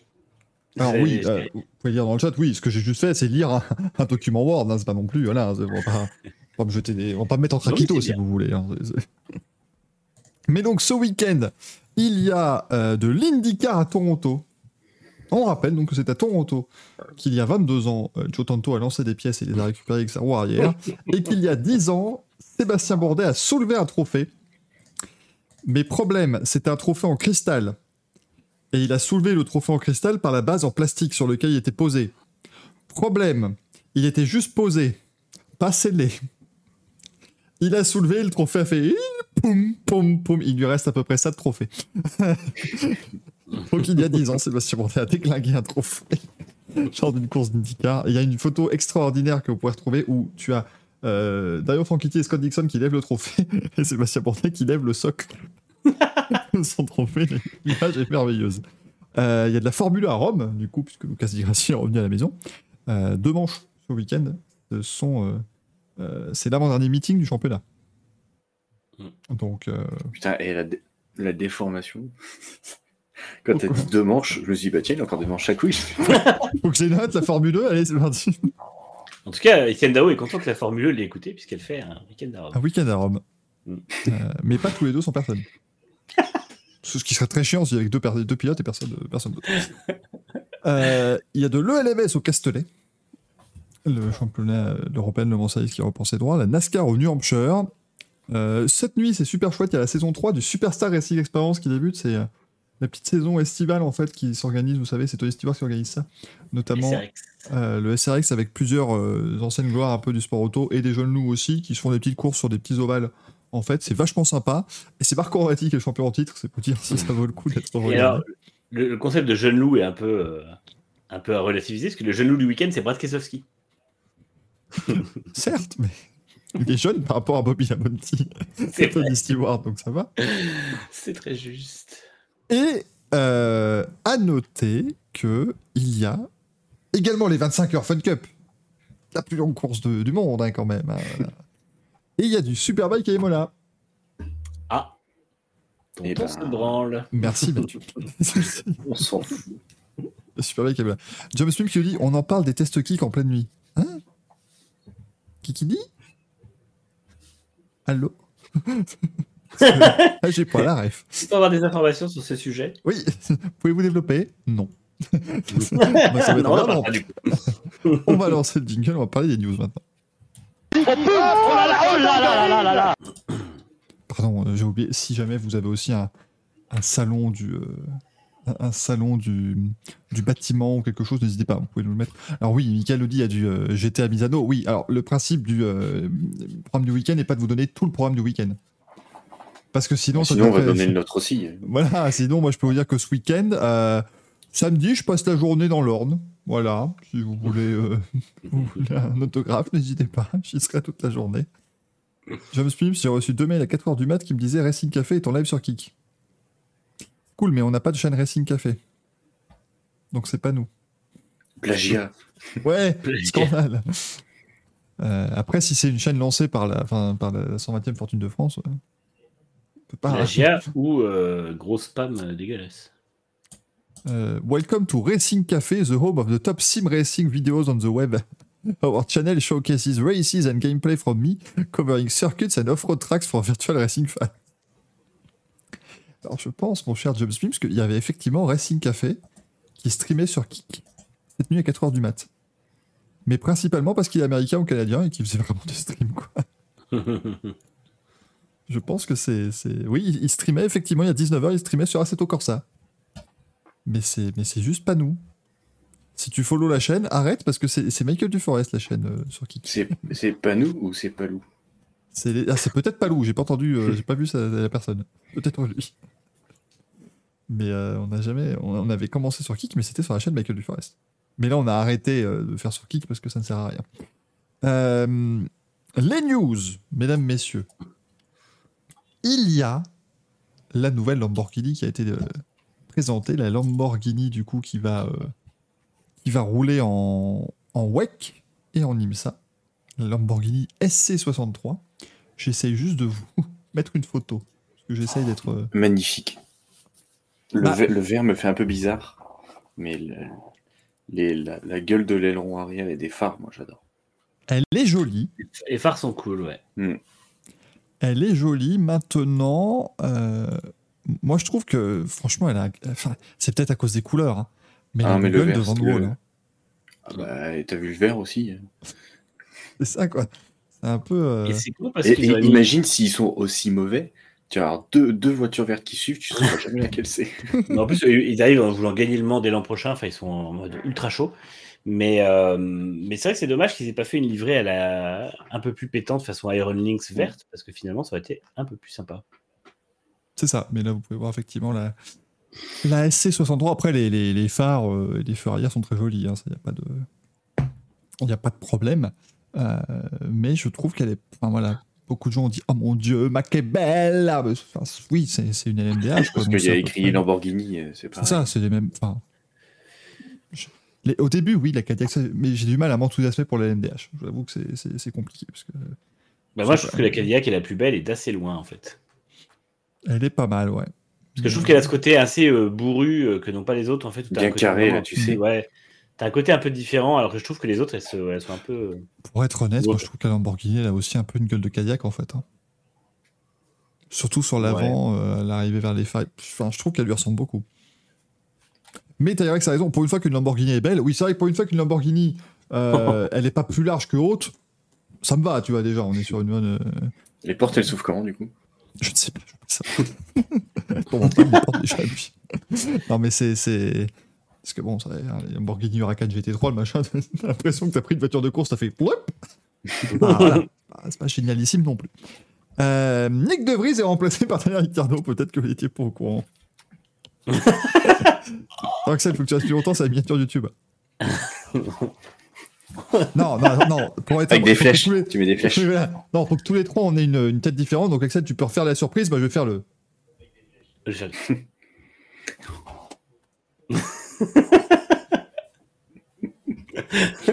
J'espère que vous avez screené quand même. hein. On, on va pas devoir nous-mêmes faire la, la miniature quand même, s'il vous plaît. Euh, Et tu donc, mets en, en, en, en, en titre, on pète notre crâne, euh, notre crâne de prise virée. De brise virée, on pète notre crâne.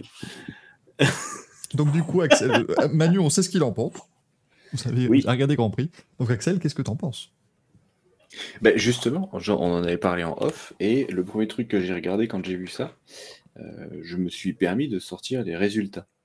Les résultats pour comparer entre Tsunoda et De Vries, parce que euh, oui, euh, justement, Manu disait euh, que De Vries était attendu tout de suite en tant que leader, sauf que même si tu as fait de la formule électrique, je ne comment tu peux être tout de suite un leader face à Tsunoda, certes, qui n'est pas le meilleur pilote de tous les temps, mais qui est déjà là depuis quand même quelques années, qui connaît la voiture qui a été remis en forme par, par Franz Tost directement quand il l'a fait déménager chez lui. Surtout qu'ensuite, là, en fait, pour moi, il jette quand même la faute à De Vries alors que le développement est à chier. C'est quand même une brique, hein, parce qu'on a vu Gasly l'an dernier qui, qui, qui, qui galérait aussi. Donc comment tu peux jeter la faute sur un pilote alors que même un autre qui a plus de talent n'y arrive pas? Donc c'est juste un aveu d'échec de la part d'AlphaTauri. Euh, et bah, au moins, ils se débarrassent de lui parce qu'ils l'ont peut-être pris euh, par dépit ou je sais pas pour tenter un truc. Ça n'a pas fonctionné. Et euh, bah, ils se permettent de jeter euh, comme ça. Tout ça pour mettre un autre pilote qui ne voudra, qui, qui valera pas le coup spécialement. C'est, moi, je l'ai dit tout à l'heure. Je ne pense pas que Ricardo euh, mette une pilule à Tsunoda et commence à claquer des, un top 10, voire un top 8 euh, dès le début. L'AlphaTauri, elle est, c'est la, voiture la plus pourrie du Ah oui, plateau. bah, il marquera au mieux deux points dans l'année. hein, ouais. Donc, donc voilà, donc en fait, c'est- en fait c'est juste que je ne comprends pas. Tu le vires, ok, mais pourquoi tu mets Ricardo? Sinon tu mettais complètement euh, quelque chose de, de différent. Et surtout quand tu vois donc les, les, les résultats, tu prends euh, sur les perfs entre Tsunoda et De Vries, bah franchement, ils sont. Enfin, ils- je ne compare pas par rapport au temps, au classement. Premier Grand Prix, Tsunoda il est 11, De Vries il est 14. Ensuite, c'est pareil, il n'y a, que deux- il y a que deux abandons consécutifs pour De Vries.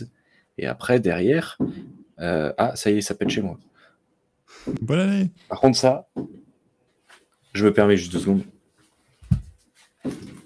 Oui, parce que là, à mon avis, ça peut potentiellement réveiller quelqu'un qui va venir chercher moi. Vite, vite, je mange à couilles pour aller essayer de, de, de battre ces, ces, ces saloperies qu'il faut. Je, je regardais juste si, on, ne- si, si ça venait pas sur mon bâtiment, c'est tout. Parce que c'est juste à côté. Donc ça va. Pas- Ce n'est pas une attaque au drone. ne fais Ça nous tire pas dessus, c'est bon. Euh, et donc après, derrière, euh, quand Tsunoda est devant De Vries, bah, c'est pas tellement que ça. On voit là Tsunoda 12e, euh, De Vries 14e, donc euh, c'est pas. Oui, c'est derrière, ok, pas de souci, tout le monde dit oui, mais il, a l'ascendant, pas, de- problème. Mais je trouve ça un petit peu euh, précipité, dégueulasse envers De Vries. Alors certes, il a été, comme disait Manu, champion F2 face à Latifi, je suis d'accord. Après, il est parti en formule électrique, je suis d'accord. Mais alors, soit je suis trop euh, corporate ou quoi que ce soit, mais je trouve ça quand même dégueulasse de virer comme, comme ça euh, De Vries, alors qu'ils ont gardé des autres pilotes qui valaient encore moins le coup. Tout ça pour mettre Ricciardo. Ouais. Alors, à part faire un coup de pub, ça sert à rien. Je pense qu'il y, a- il y y a le côté P- Perez, comme on l'a évoqué. C'est pas. Même si c'est con de mettre Ricardo pour mettre la pression à Perez, sachant que Ricardo est pas je- honnêtement, moi, je- bah, j'en avais parlé en off, je pense que Perez, la pression, ils sont pas les couilles. Mm. Je pense. Parce il a la pression, ouais. il, il repose 10 millions sur la table et il reste. Moi, j'ai une autre théorie que j'ai développée depuis deux jours. J'ai réfléchi pas mal. Et je pense que avec Ricardo, en fait, quand- avec De Vries à côté de Tsunoda, ça leur permettait absolument pas de jauger Tsunoda, de savoir s'il est prêt ou non à devenir pilote Red Bull. Bah, Et, pour moi, euh, non. Je suis désolé, mais non. Bah, on sait pas en fait. À part être numéro 2, On sait... Ouais, mais ça, de toute façon, qui serait pas numéro 2 face à Verstappen Mais euh, il serait peut-être un bon numéro 2 et potentiellement, il serait peut-être un, un meilleur numéro 2 que les Pérez aujourd'hui après 5 courses sans, avec son Q3.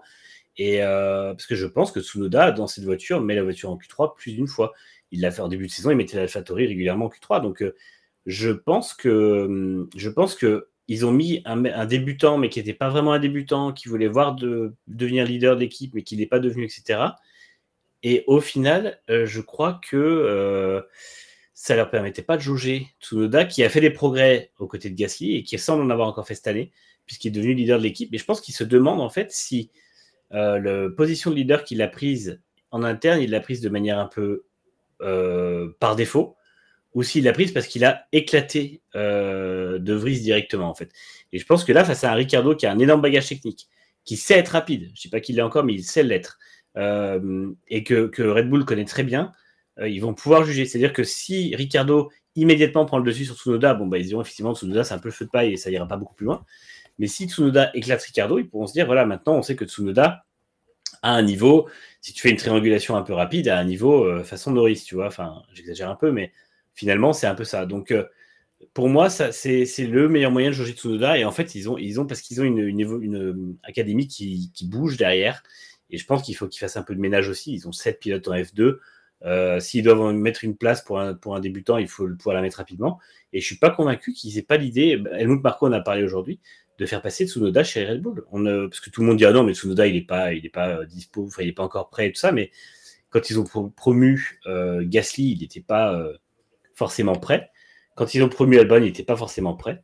Donc quand ils ont promu Verstappen, de fait, il n'était pas prêt. Mais il a quand même fait des très belles performances. Quand ils ont promu Kiat, il n'était pas prêt. Mais voilà. Donc c'est pour moi, c'est un move dans la suite logique de tout ça. Et d'ailleurs, le move sur De Vries, pour moi, c'est le même que la rétrogradation de Kiat en 2016. C'est genre le pilote l'a pas forcément mérité, mais de toute façon, ils ont mieux à faire, ils ont d'autres dessins, et au final, ils veulent faire autre chose. Et euh, donc, euh, en fait, je pense que Tsunoda, mine de rien, est dans sa troisième saison de F1 déjà. L'an prochain, c'est sa quatrième année, donc l'an prochain, il atteindra les 80 et quelques grands prix. Et, euh, et je pense que c'est bah, Red Bull doit se dire maintenant, c'est le moment de savoir si on va en faire quelque chose de plus, ou sinon, peut-être qu'ils feront une dernière saison chez AlphaTauri, puis ils s'en sépareront. Et auquel cas, ils mettront soit un Iwasa, soit un Lawson, soit un Adjar, soit un Palou, soit voilà, des gens euh, qui, qui, peuvent remplacer. Mais en fait, le cycle Red Bull, il n'est pas, et le cycle AlphaTauri, il n'est pas de dire on va, euh, on va continuer comme ça à avoir sept pilotes en F2, euh, potentiellement un pilote en IndyCar qui nous intéresse, mais ne faire évoluer personne. Et, euh, et si Ricardo, par contre, se révèle être le Ricardo qu'il était il y a quelques années, il pourrait très bien devenir le leader de l'équipe, qui se cherche aussi une nouvelle identité et qui aura besoin d'un pilote tête de gondole et qui fait une excellente, euh, une excellente mascotte pour, euh, pour mener l'équipe. Alexandre nous dit est-ce que ce serait pas le futur sponsor d'AlphaTauri pour l'année prochaine qui veut Ricardo parce qu'il est plus bankable? Non, attention Alexandre, c'est pas un futur sponsor. Ils vont juste changer le nom de l'équipe. Mais l'équipe sera toujours Red Bull quelque chose, mais ce sera euh, ouais. Toro Rojo. Toro, Toro Rouge en espagnol. Hein.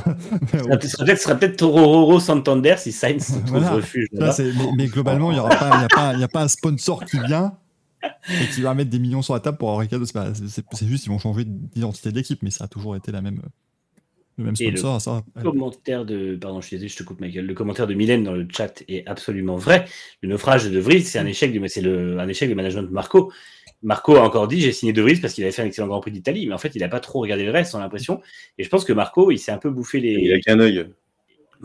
c'est ça, il pouvait pas avoir un, un œil sur le pilote et un œil sur la feuille des temps en même temps. Donc, mais euh, voilà, donc euh, non, je pense qu'il s'est un peu, il s'en est un peu mordu les dents euh, dans, la, dans le début d'année à se rendre compte que finalement le pilote qu'il a recruté sur un coup de tête n'était pas euh, au niveau et mmh. il veut arrêter le massacre. Moi, je bah, continue. Surtout après, tu, tu vois la com là, enfin ce qui sent où tu as Horner qui appelle Marco en disant, hey, Ricardo, il a fait un tour de dingue. Ok, on le prend tout de suite.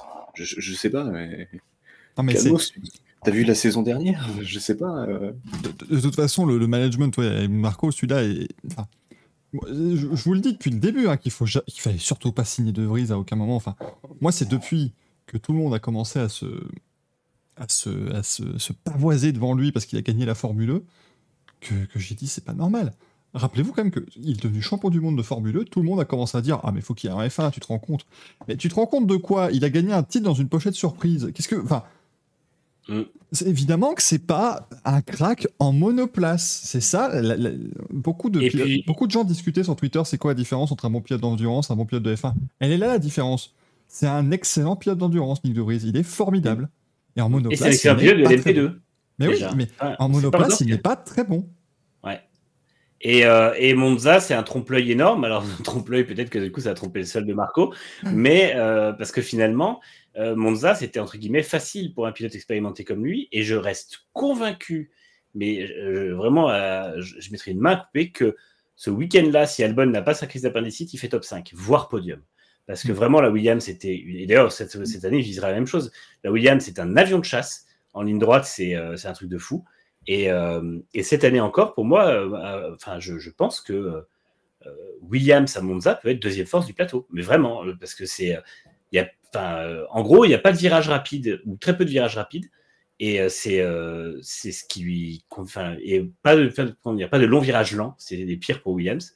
Et au final, ça, peut très bien fonctionner.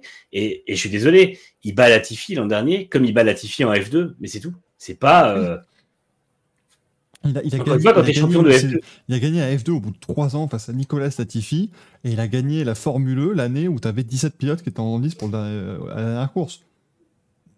Excusez-moi si ça m'a jamais euh, impressionné. Encore une fois, oui, je me suis trompé sur Guan Yu Zhou. Après, Guan Yu Zhou, c'est pas un futur champion du monde non plus. Voilà. Et aussi, il faut quand même se rendre compte d'un truc, c'est que Mercedes a eu euh, Nick De Vries pendant trois ans en tant que des pilotes de développement et ils lui ont jamais donné un rôle. C'est ça.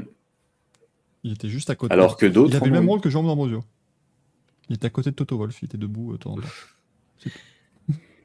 Non, c'était le même rôle que Mick Schumacher qui est aussi à côté de. Oui, c'est vrai. oui. Parce que Jean D'Ambrosio, il s'occupe aussi de Oui. d'un truc.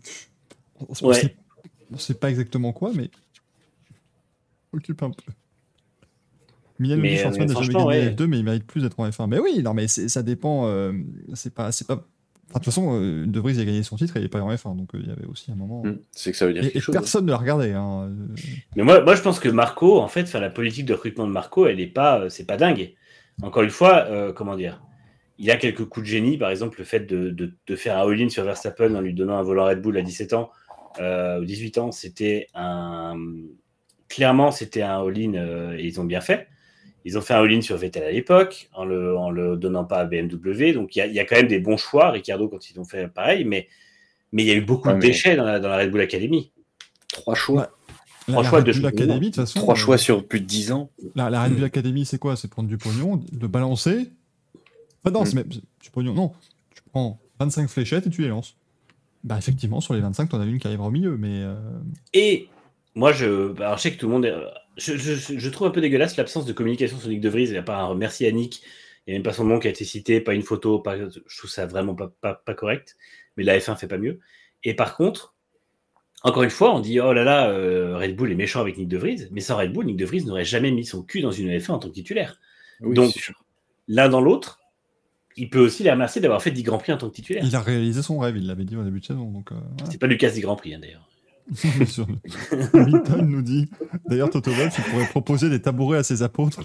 À chaque fois, il est le seul assis et les autres sont debout. Toto Bah, en fait, comme ça avec les autres?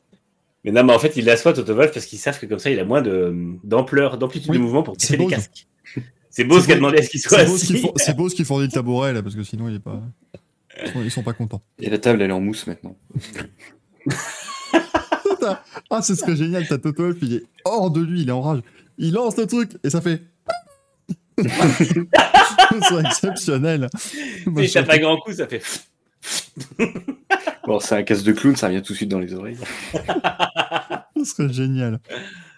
Euh, Williams a présenté sa livrée Golf.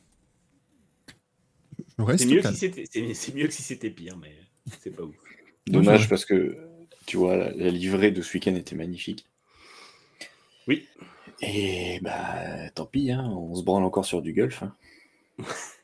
On va se En taper quand trois t'as- grands prix avec une livrée Golf. Bon, Quand t'as euh, quand t'as un, un designer qui sait faire la livrée de Silverstone, tu ne confies pas le choix au public, tu confies le choix à ton designer ou à ta designeuse, je sais pas. il y en avait une femme. qui était correcte, vous l'avez éliminée au premier tour. Euh, à un moment donné, vous n'avez que ce que vous méritez, bande de fans de F1 de pacotille. Voilà, donc Et ils perdent, ils perdent 200 balles parce que j'achèterai pas la miniature.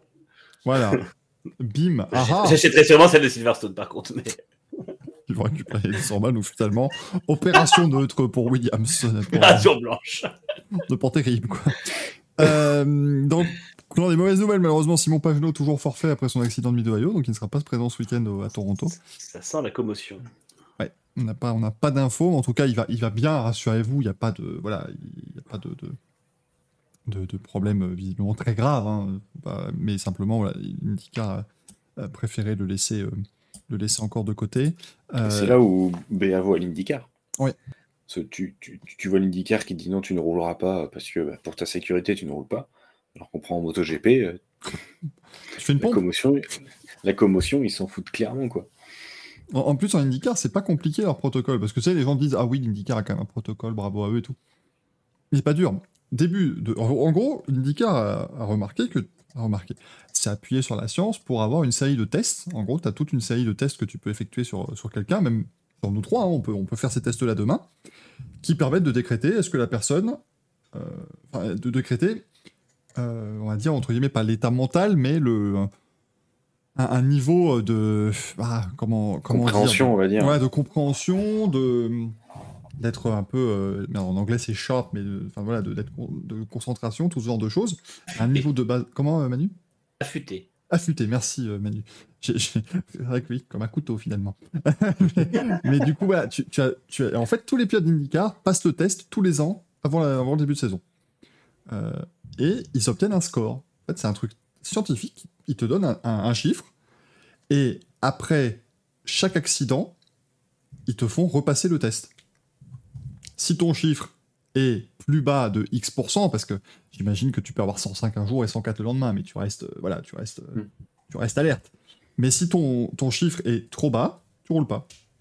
Parce que, et, et au moins, c'est un, un système qui permet de, euh, d'ensuite aller voir évidemment au rayon si tu as une, une commotion, de manière un peu plus précise, au scanner. Euh, mais en tout cas, effectivement, je ne suis pas le plus sharp du tiroir, tout à fait. Euh, mais, mais du coup, à mon avis, c'est ce qui s'est passé simplement. Ils ont certainement dû faire passer cette. Encore une fois, là, on ne fait que spéculer, donc on va pas aller là-dessus. On, ne sait pas exactement voilà, euh, euh, ce qu'a Simon Pagenaud, mais quand vous, voyez la boîte qui se prend, et le fait qu'il ait rien de, cassé ou quoi que ce soit, on, imagine que c'est ça. Tout ce qu'on lui- tout ce qu'on peut dire, en tout cas, c'est qu'on lui souhaite encore une fois un bon rétablissement, et on espère qu'il reviendra dans, dans sa voiture numéro 60 à, à l'Iowa Speedway, parce qu'il y a deux courses en plus ce week-end-là. Euh, mais il sera remplacé par Tom Blomqvist, le fils de Stig Blomqvist. Alors oui, le Stig a un fils, tout ça, oui. Euh, mais le fils donc, de la légende du rallye Stig Blomqvist, il a fait de la F3 à une époque, Tom Blomqvist, il était dans les saisons euh, où il y avait du Rosenqvist, euh, du, du, je crois, du même Verstappen, Ocon, enfin il était dans les très très bonnes saisons. Tom Blomqvist, et là il est pilote chez Meyer Shank Racing en IMSA depuis quelques années, et il est très très très bon. Donc j'ai hâte de voir ce qu'il va pouvoir faire ce week-end, même si évidemment... encore une fois, s'il fait avant-dernier d'une séance, c'est très bien, hein, puisqu'il arrive en découvrant la- quasiment la bagnole et sur un circuit qu'il va découvrir. Mais donc voilà, et en- encore une fois, c'est plus que certainement une audition pour l'an prochain. euh, il se murmure que ou Castroneves ou Pagenaud ou les deux ne seraient plus chez Meyerschenk et que Blomqvist prendrait l'un de ses. Bah, de toute façon, il y a eu des rumeurs comme quoi un, un vainqueur euh, de, du Rolex 24 euh, arrivera en IndyCar l'an prochain. Donc je pense que Juan Pablo Montoya. Vous l'aurez entendu ici en premier. Scott Pruett.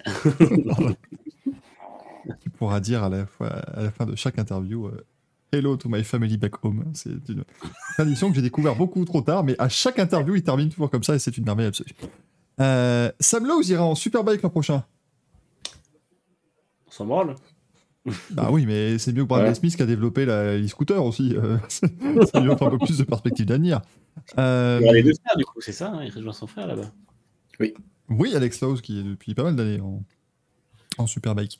Euh, un commissaire, malheureusement, a été blessé au Noise Ring, euh, mais ça n'a rien à voir avec un accident en piste. Simplement qu'il s'est retrouvé en fait dans une altercation ou avec un quelqu'un qui avait fait partie d'une invasion de la piste par des manifestants. euh, je, je crois que c'est du coup. euh, euh, donc évidemment pour le climat, euh, mais je sais plus quel était le. Just Stop Oil euh, qui. Ouais, c'est peut-être Stop Oil ou quelque chose comme ça. Euh, qui avait. ceux qui ont menacé la F1 aussi, mais finalement, ils n'ont rien fait à Silverstone. Parce Mais ils étaient qui à Silverstone, hein Oui, bah, ils, ont, ils ont ramené une centaine de, de militaires et policiers en plus. euh, C'était chaud. hein. Euh, c'était euh, donc il y avait tac tac tac c'était Extinction Rébellion Racing. Donc j'ai envie de leur dire vous êtes bien gentils les amis Extinction Rébellion Racing. Mais enfin le Rébellion Racing ça fait quelques années qu'il roule plus. Donc euh, c'est trop tard. Ça- Ça ne marche pas quoi. Vous avez déjà réussi bravo. Il y avait Last Generation aussi. Et du coup ils sont rentrés sur le circuit. Enfin voilà hein, comme d'habitude ils ont ils ont jeté un truc sur la piste. Ils disaient que c'était de l'huile. euh, Ils ont commencé à se, à se menotter au, au grillage. Bon, voilà, bon, le truc malheureusement classique. Et donc, du coup, eh bien, euh, malheureusement, un commissaire de, de 47 ans a été euh, légèrement blessé, rassurez-vous, rien de, rien de grave, mais bon. Euh, ça reste pas mal. hein. On rappelle, très bien de défendre la planète. Maintenant, il faut le faire autrement. Voilà. Et je pense que ça. Je, je dis toujours ce que ouais, le, le- le conseil de Lewis Hamilton était très bon. C'est euh, je soutiens parfaitement ce que vous dites et ce que vous voulez faire, mais ne le faites pas euh, en mettant en danger ou en mettant des gens en danger. Voilà. Donc euh, ça, c'est assez, assez embêtant. La voiture de chez Isota Fraschini a roulé lors des 6 heures de Monza, alors en démonstration bien sûr, mais donc elle devrait faire ses débuts en WEC.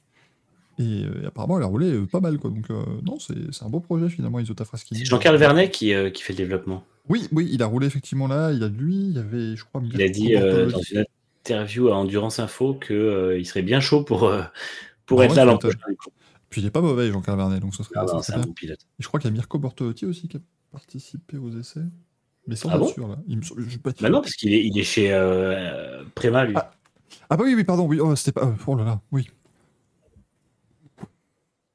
Non, mais il y, a- il y a un italien, mais je sais plus lequel. mais c'est pas Bortolotti, non, du coup.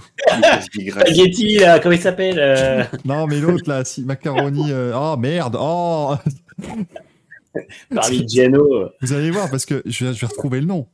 Et il y aura rien qui ressemblera à Mirko Bortolotti. C'est Maurizio Mediani, voilà, mais ça va J'avais le M. hein. Dominique Descoco, là, comment il s'appelle? Cristiano, Cristiano Parmigiano, là, oh là, là, Sergio- Sergio- c'est Sergio Gianni qui a fait le développement de la voiture. Non, Claude Barzotti, non plus, non, c'est pas, pas. Ça fait tellement un nom crédible. Euh, bref, bref, merde, voilà. Euh, donc non, Mika, il devrait pas rouler cette année, mais euh, il, devrait être de la partie en, en 2024. Euh, Daniel Kiat, il fera, euh, il fera l'I-Prix de Rome euh, avec ou Oh. c'est juste le, le test Ouais, ouais, il, a fait les, il a fait les tests, ça s'est bien passé, du coup, il roule euh, à l'Ipri. le- Mais ils ont tellement peu communiqué dessus au moment où ça a été fait. L'annonce, c'était une vidéo de Kiat, t'avais l'impression qu'il était pris en otage parce qu'il est jamais très serein devant une caméra. Et il a juste dit je serai là, et après, il n'y a pas eu de communiqué de ça, donc je sais pas qui il remplace. Je vais Oui. essayer de me renseigner là-dessus d'ailleurs. Tiens, comme ça, on a- donnera une information complète. Donc globalement, la vidéo, ça a donné euh, Hey, I'll be back. C'est ça. Indianapolis Voilà, c'est globalement, euh, c'est globalement la vidéo apparemment. euh. Ah non, mais je croyais qu'ils Attends, parce que c'est vrai qu'il avait dit Rome Ipri dans le truc, mais en fait, je viens de voir qu'il. Non, non, il fait, le- il fait le rookie test, on est quasiment sûr. Là. C'est- on va- Eh, Mais oui, alors, personne n'en parle alors, mesdames et messieurs, euh, non, ne, ne commencez pas à croire que. hein, euh, non, l'émission est préparée. Pas trop. Non, il, non, il est rookie test, euh, Manu. Il fait, il fait le rookie test, il est annoncé dans le rookie test, dans la news. Bah, tu sais que ça, alors ça, putain, ils, ils sont à deux doigts de prendre un merdolino pour la com parce que c'est vraiment de la merde. Kiat, il n'arrive pas à aligner trois mots, du coup, j'avais compris qu'il était là à Rome ce week-end. Et voilà, donc. euh, C'est- c'est ok. compliqué. Il fera le Donc, rookie euh, test. D'ailleurs, la liste complète, il y a Danny Kiat, Adrien Tambay, euh, Yann Darouvala, Sheldon Vanderlinde, Jack Aitken, Luca Giotto, Yann Erlaché, Zayn Maloney, Felipe Drogovic, Clint Eastwood et Ferrier. non, c'est Charlie Eastwood, hein, pour ceux qui se demandent depuis tout à l'heure son vrai nom. Euh, donc, euh, donc voilà. C'est bien Euh. pour Luca Giotto de trouver un, un volant à 48 ans, c'est pas mal. 17 saisons de F2, c'est plutôt pas mal. Euh, Nick Cassidy devrait aller chez Jaguar par contre l'an prochain, ça Ouais. c'est assez. euh, Bah, c'était à prévoir vu qu'il Ah oui. il met une petite rouste au pilote titulaire de temps en temps avec un, le même moteur, mais franchement, ouais, c'est un quelle ascension pour, pour Cassidy quand même.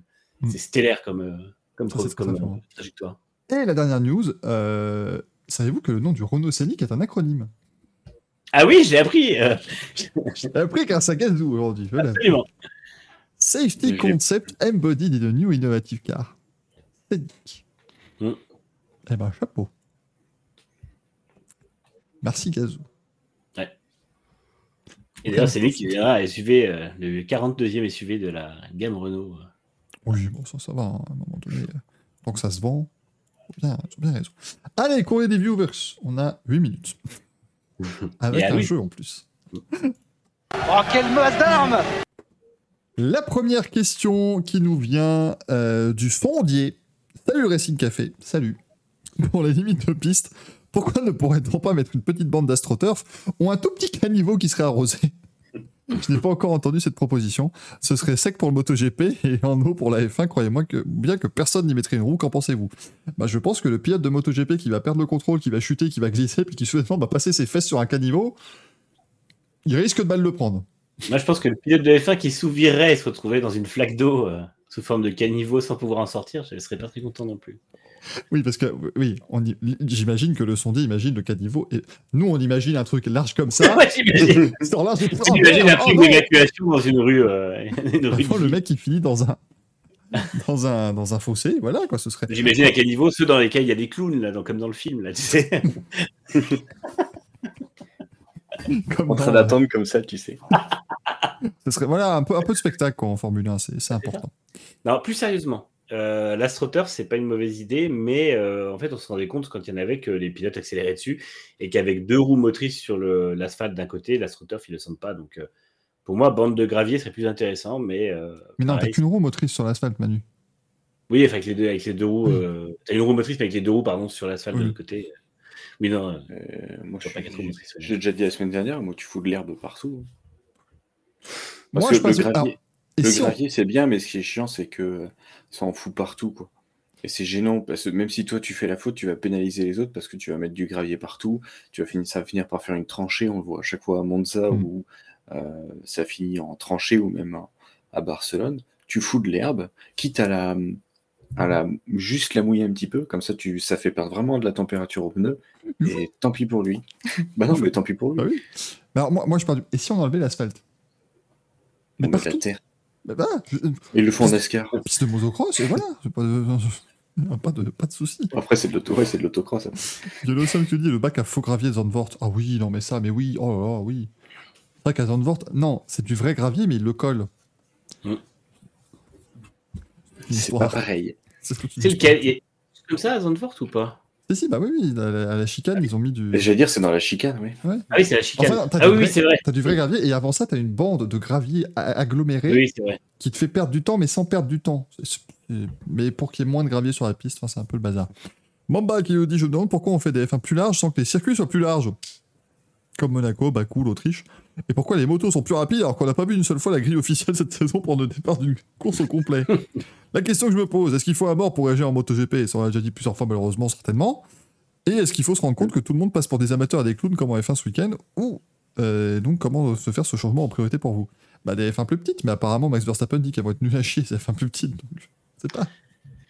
Red Bull a une telle euh, véhémence contre ce moteur, alors que. Parce que, quand même, Christian Horner est allé dire ce week-end que Toto Wolff était, euh, n'avait pas conscience du mauvais, euh, du, du- drame qui attendait la F1 avec les moteurs euh, 2026, parce qu'il est client de Mercedes. Alors, bon, Christian Horner, maintenant qu'il est motoriste, il, il se sent plus pissé.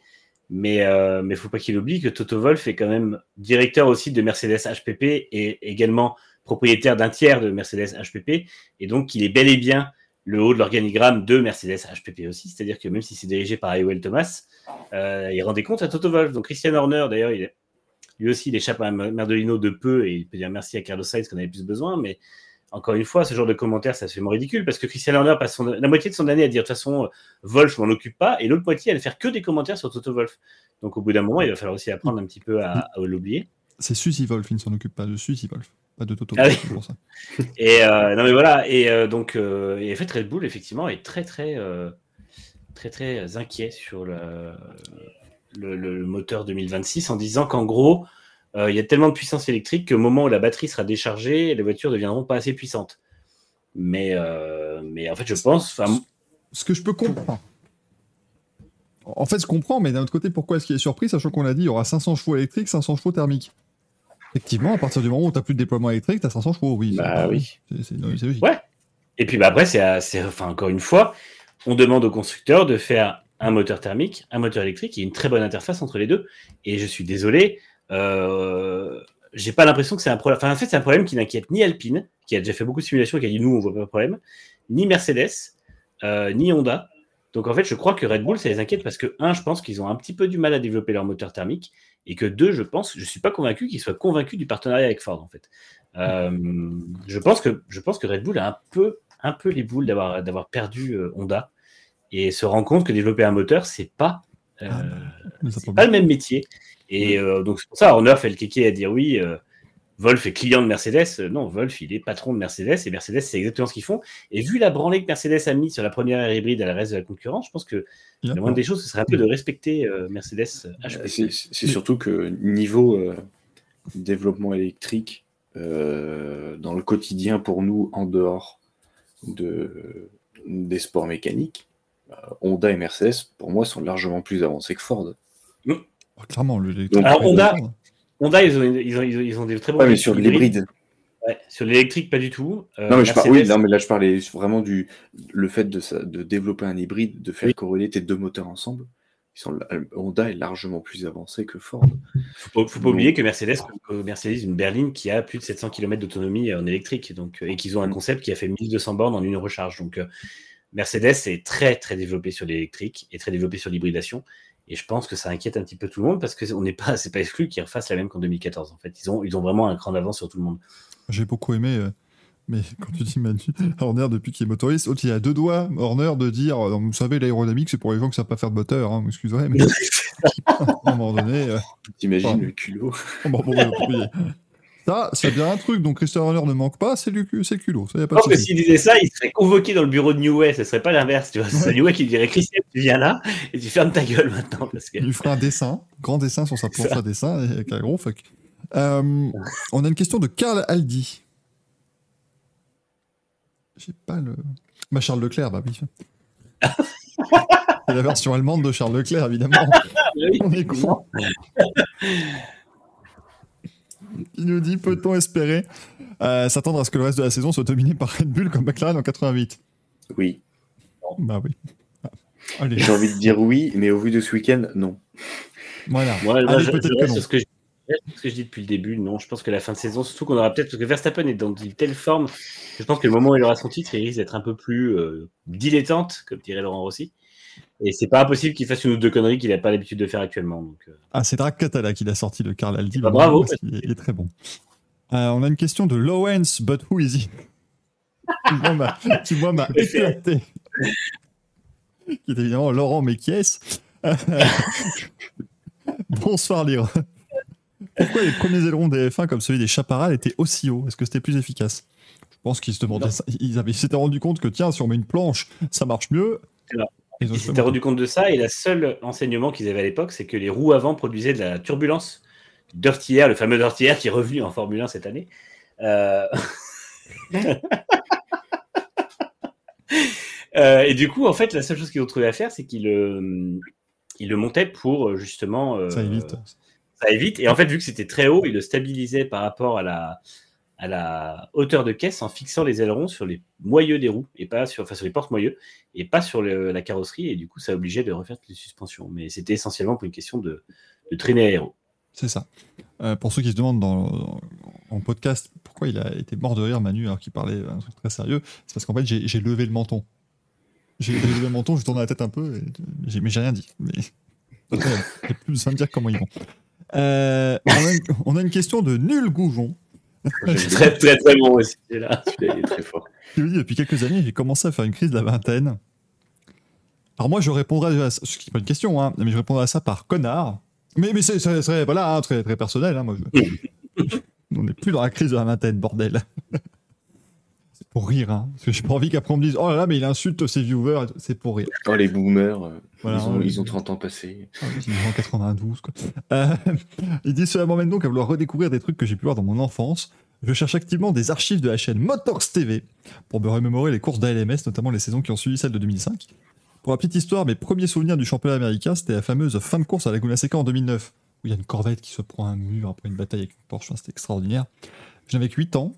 Et j'étais tombé amoureux de ce décor outre-Atlantique, de ces voitures si familières, et des commentaires de LFB et Anthony de Revet, pas certains le deuxième. Ah si, si, ça y a un truc, si, si, Anthony de Revet ayant tout commenté, si. Certainement. Il a dû être LFB aussi. Et LFB aussi, finalement. Donc les deux, t'as certainement correct. Je lance donc un appel à toute l'équipe du Racing au chat Twitch, aux auditeurs du podcast sur YouTube ou NextGen. Je vous en prie, aidez-moi à trouver les courses et saisons complètes d'ALMS et d'IMSA de début 2000 à aujourd'hui, avec les commentaires français, s'il vous plaît.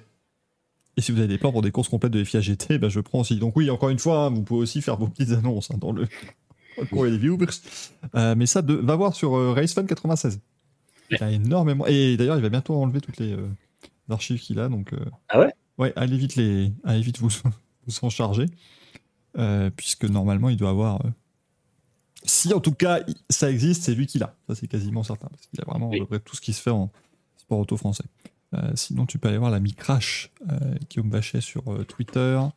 C'est crash 71 100. Voilà, j'ai trouvé le chiffre, c'est pas ça. Euh, une question de Franck Maréchal Ferrand qui veut dire concernant la F1, Nice est-elle vraiment la seule option pour un circuit en ville? Oui. Qu'en est-il pour des villes comme Lyon? Non. C'est-à-dire que comme Voilà. c'est Christian Estrosi qui gère le truc, il va pas aller mettre ça dans une autre ville que la sienne. hein. C'est- Estrosi qui gère le truc, mais euh, c'est pas exclu que ce, soit, euh, que ce soit autre chose. Je suis en train de chercher un truc qu'on a fait sur Nextgil ou qu'on va faire. Mais euh, en fait, il ils, ils, ils excluent pas beaucoup de pistes, y compris le fait de revenir au Castellet. Et, euh, et c'est pas impossible que. Enfin, après, ils- en fait, ils, voudraient même avoir un projet à Paris s'ils le pouvaient. Mais ça, c'est C'était pas Estrosi qui avait déjà géré le Castellet de toute Tout façon à fait. Tout en fait. personnalité politique. Donc, Il euh, était président du. Il était, euh, il était président de la euh, PACA. Ouais. Et donc, du coup, il était dans le, GIP. dans le conseil d'administration du, GIP. Ouais.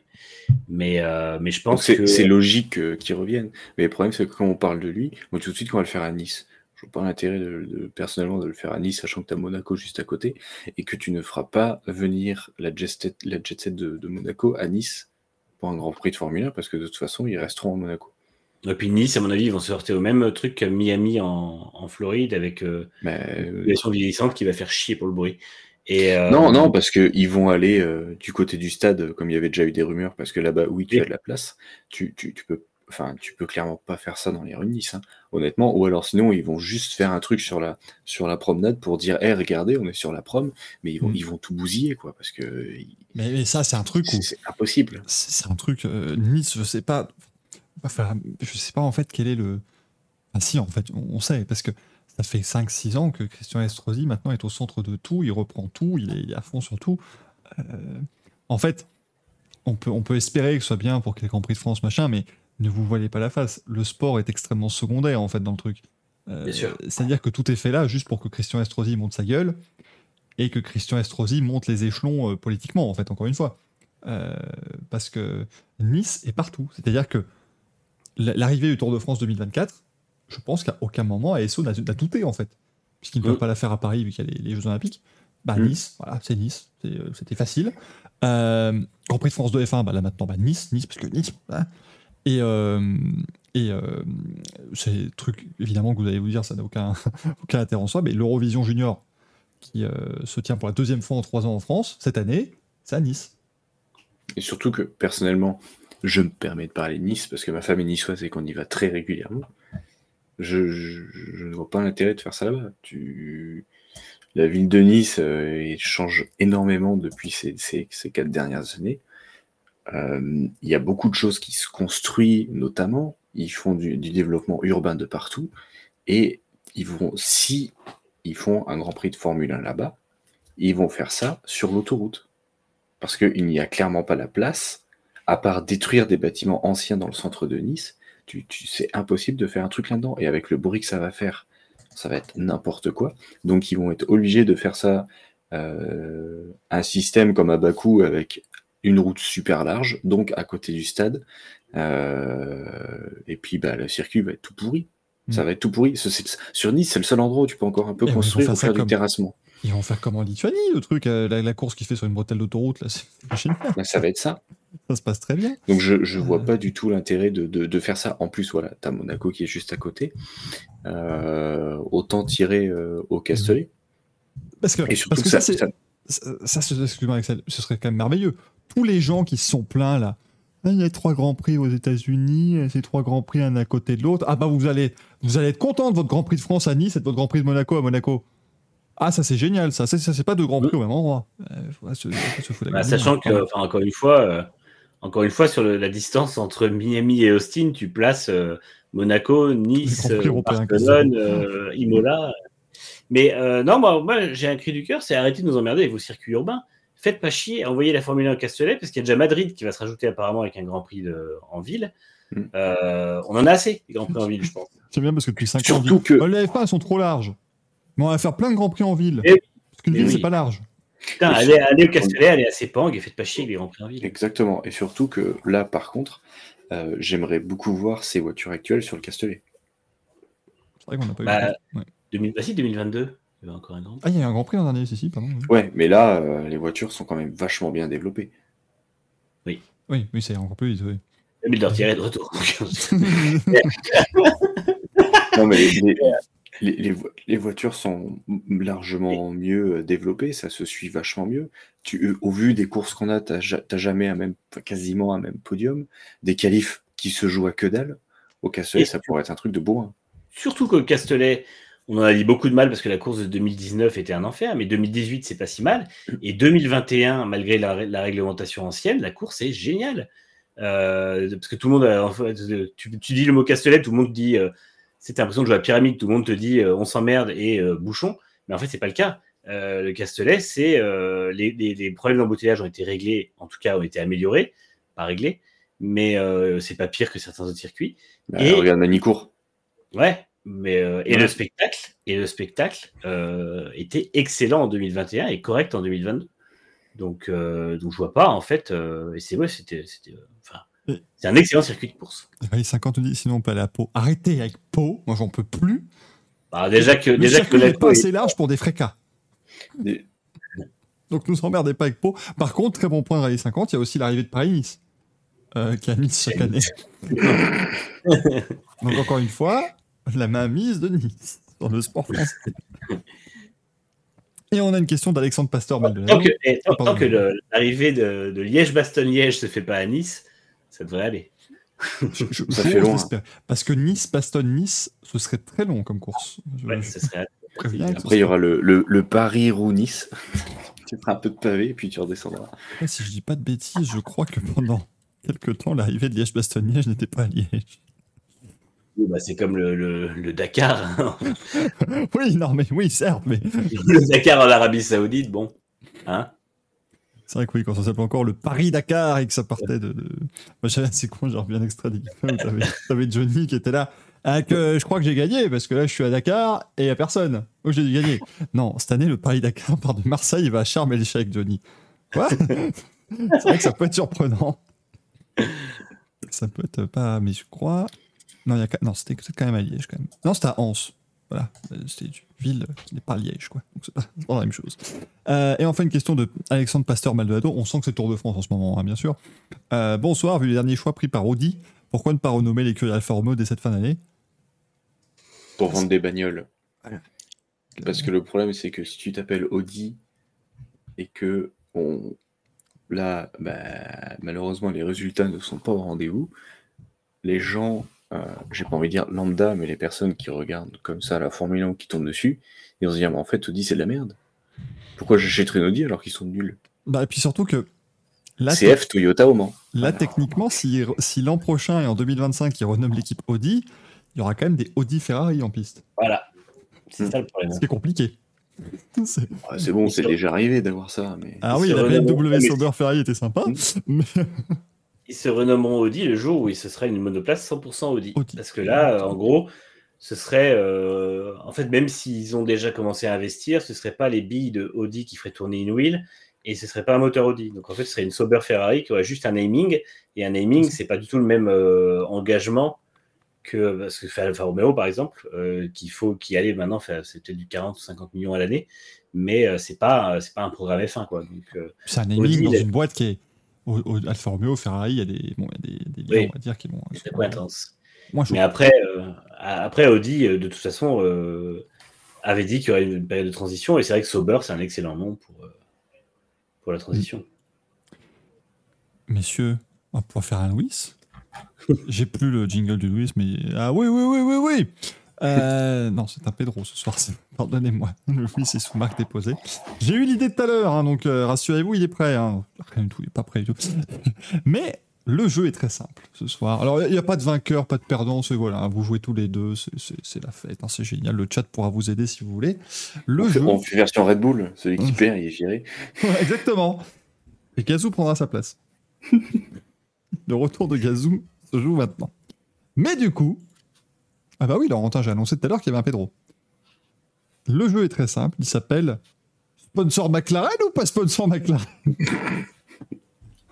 Je vais vous donner des noms de marques 56. et vous allez devoir me dire si cette marque sponsorise McLaren ou non. C'est bon. Donc, vous allez voir, c'est- c'est c'est merveilleux. Je commence par Android. Sponsor McLaren. Sponsor McLaren Oui. sur les roues. Euh, non, sur les roues, c'est Chrome. Non, c'est eh, c'est Chrome. Avant, c'était pas Android à un moment Android, ils sont, ils, sont, ils sont relégués, je crois, juste aux panneaux euh, qui, qui tournent. C'est les panneaux lumineux, absolument. C'est juste les panneaux lumineux. Donc voilà, oui, le chat également a raison. Euh, euh, mais, mais bon, si je fais que Android, Chrome et Coca-Cola, ça va, c'est pas, hein, c'est pas, c'est trop Hmm. facile. Par contre, DP World, Oui, depuis pas longtemps. qui n'est pas un site pornographique, hein, je tiens à le, à préciser. Euh, c'est pas ce qu'ils font. Par contre. Mais oui, Manu, tu as raison. Ce sont alors le, le leading provider of worldwide smart end-to-end supply chain logistics. Mais du coup, ils sont partis de chez Alpine ou ils font Oui. les deux?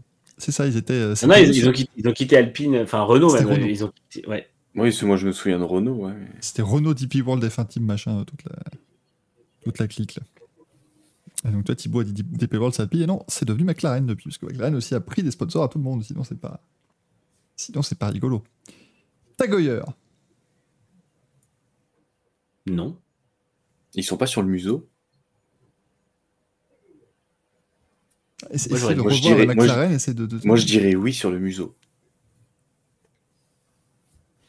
Attends, je vérifie quand même parce que j'ai la liste, mais enfin, c'est- elle est longue. hein. Euh, Ah, moi j'aurais dit non. c'est non. Ah merde. C'est non. Ils ne sont, ils ne sont pas là. Patagoyer. Alors, je- ah, est-ce qu'ils sont encore chez Red Bull? Ça, je ne suis pas sûr. Euh, Mais euh, en tout cas, voilà, ils étaient à une époque, en- bien sûr, chez Red Bull, même que le, même que le moteur était rebadgé Tagoyer. J'ai peut-être une liste. Non, ce serait génial que j'ai une liste complète. Ah non, j'ai une liste des partenaires de la F1, mais je veux une liste des, des partenaires des équipes. Ça serait quand même plus drôle. Euh, mais donc, non, Tagoyer n'est pas, euh, n'est pas sur la McLaren. Est-ce que euh, McLaren est sponsorisé par Shark Ninja? Quoi? Non, Axel, Axel est choqué. non Shark Ninja, c'est euh, ils sponsorisent Apex GP. Et sache Axel que c'est une vraie marque. Oui, c'est une vraie vrai marque. Ah ouais.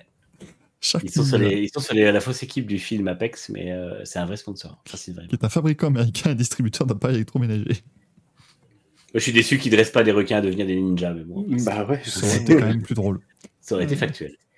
Ah, Ozzy Lucu avait mis oui et non. Non, c'était non. C'est Apex, tout à fait. C'est Apex GP, l'équipe du Brad Pitt, est sponsorisée par Shark Ninja. Euh, attends, parce que j'avais ma liste avec des vrais, des faux, des machins. J'ai quand même un petit peu de préparation. Euh, Est-ce qu'ils sont sponsorisés, nos chers amis euh, de McLaren, par une compagnie qui s'appellerait Sun God? Sun God? Je crois l'avoir vu passer ce logo. Bon, ça me parle pas du tout. Je dirais oui, mais je crois que c'est un truc à la con. Genre sponsor de dessous de ponton ou un truc comme ça. Sponsor de dessous de fond plat. Je crois que c'est un des derniers qui ont signé aussi, il me semble. Oui, il, il, est- il est imprenable. hein. Oui, Sun God, qui euh, depuis 2013 est donc une marque de, de Ah, lunettes qui a euh, disrupté et révolutionné une industrie qui pèse des milliards de- d'euros pour euh, devenir eh bien l'un des l'un des leaders en termes de lunettes de performance. Ils font des lunettes de soleil, quoi. hein. Voilà. Et vous, et vous pouvez évidemment acheter vos lunettes McLaren officielles avec des, euh, je vais dire des vitres, avec des, des, des, des verres euh, papaye. Oh putain. Un peu plus. Ah non, Laurentin, c'est pas eux les team kits de voyage. Les team kits de voyage, c'est qui déjà? Merde. C'est Race, je crois. Pas Castor. Non, Castor, ils font les team Non, kits. Castor, de- c'est les team kits tout court. Ça aurait pu être drôle. Castor. Déjà, quel nom de merde. Ah, mais ils ont, ils ont à moitié des équipes de F1. ils sont en train de- d'absolument tout sponsoriser. Euh, Est-ce que McLaren est sponsorisé par New Era? Euh, J'allais dire oui parce que Norris a des bobs et des casquettes New Era, je crois. De toute façon, toutes les équipes sont sponsorisées par New Era, non? En tout cas, McLaren le sont, ça c'est sûr. Comment ils pourraient être sponsorisés tous par New Era? Bah, parce que New Era a un contrat avec la F1 pour faire des casquettes officielles, je crois. Ah. Mm. Bah, en tout cas, McLaren est aussi sponsorisé par New Era, effectivement. Mais je suis pas sûr de mon coup. Mais en tout cas, oui, McLaren, oui, j'avais vu le logo.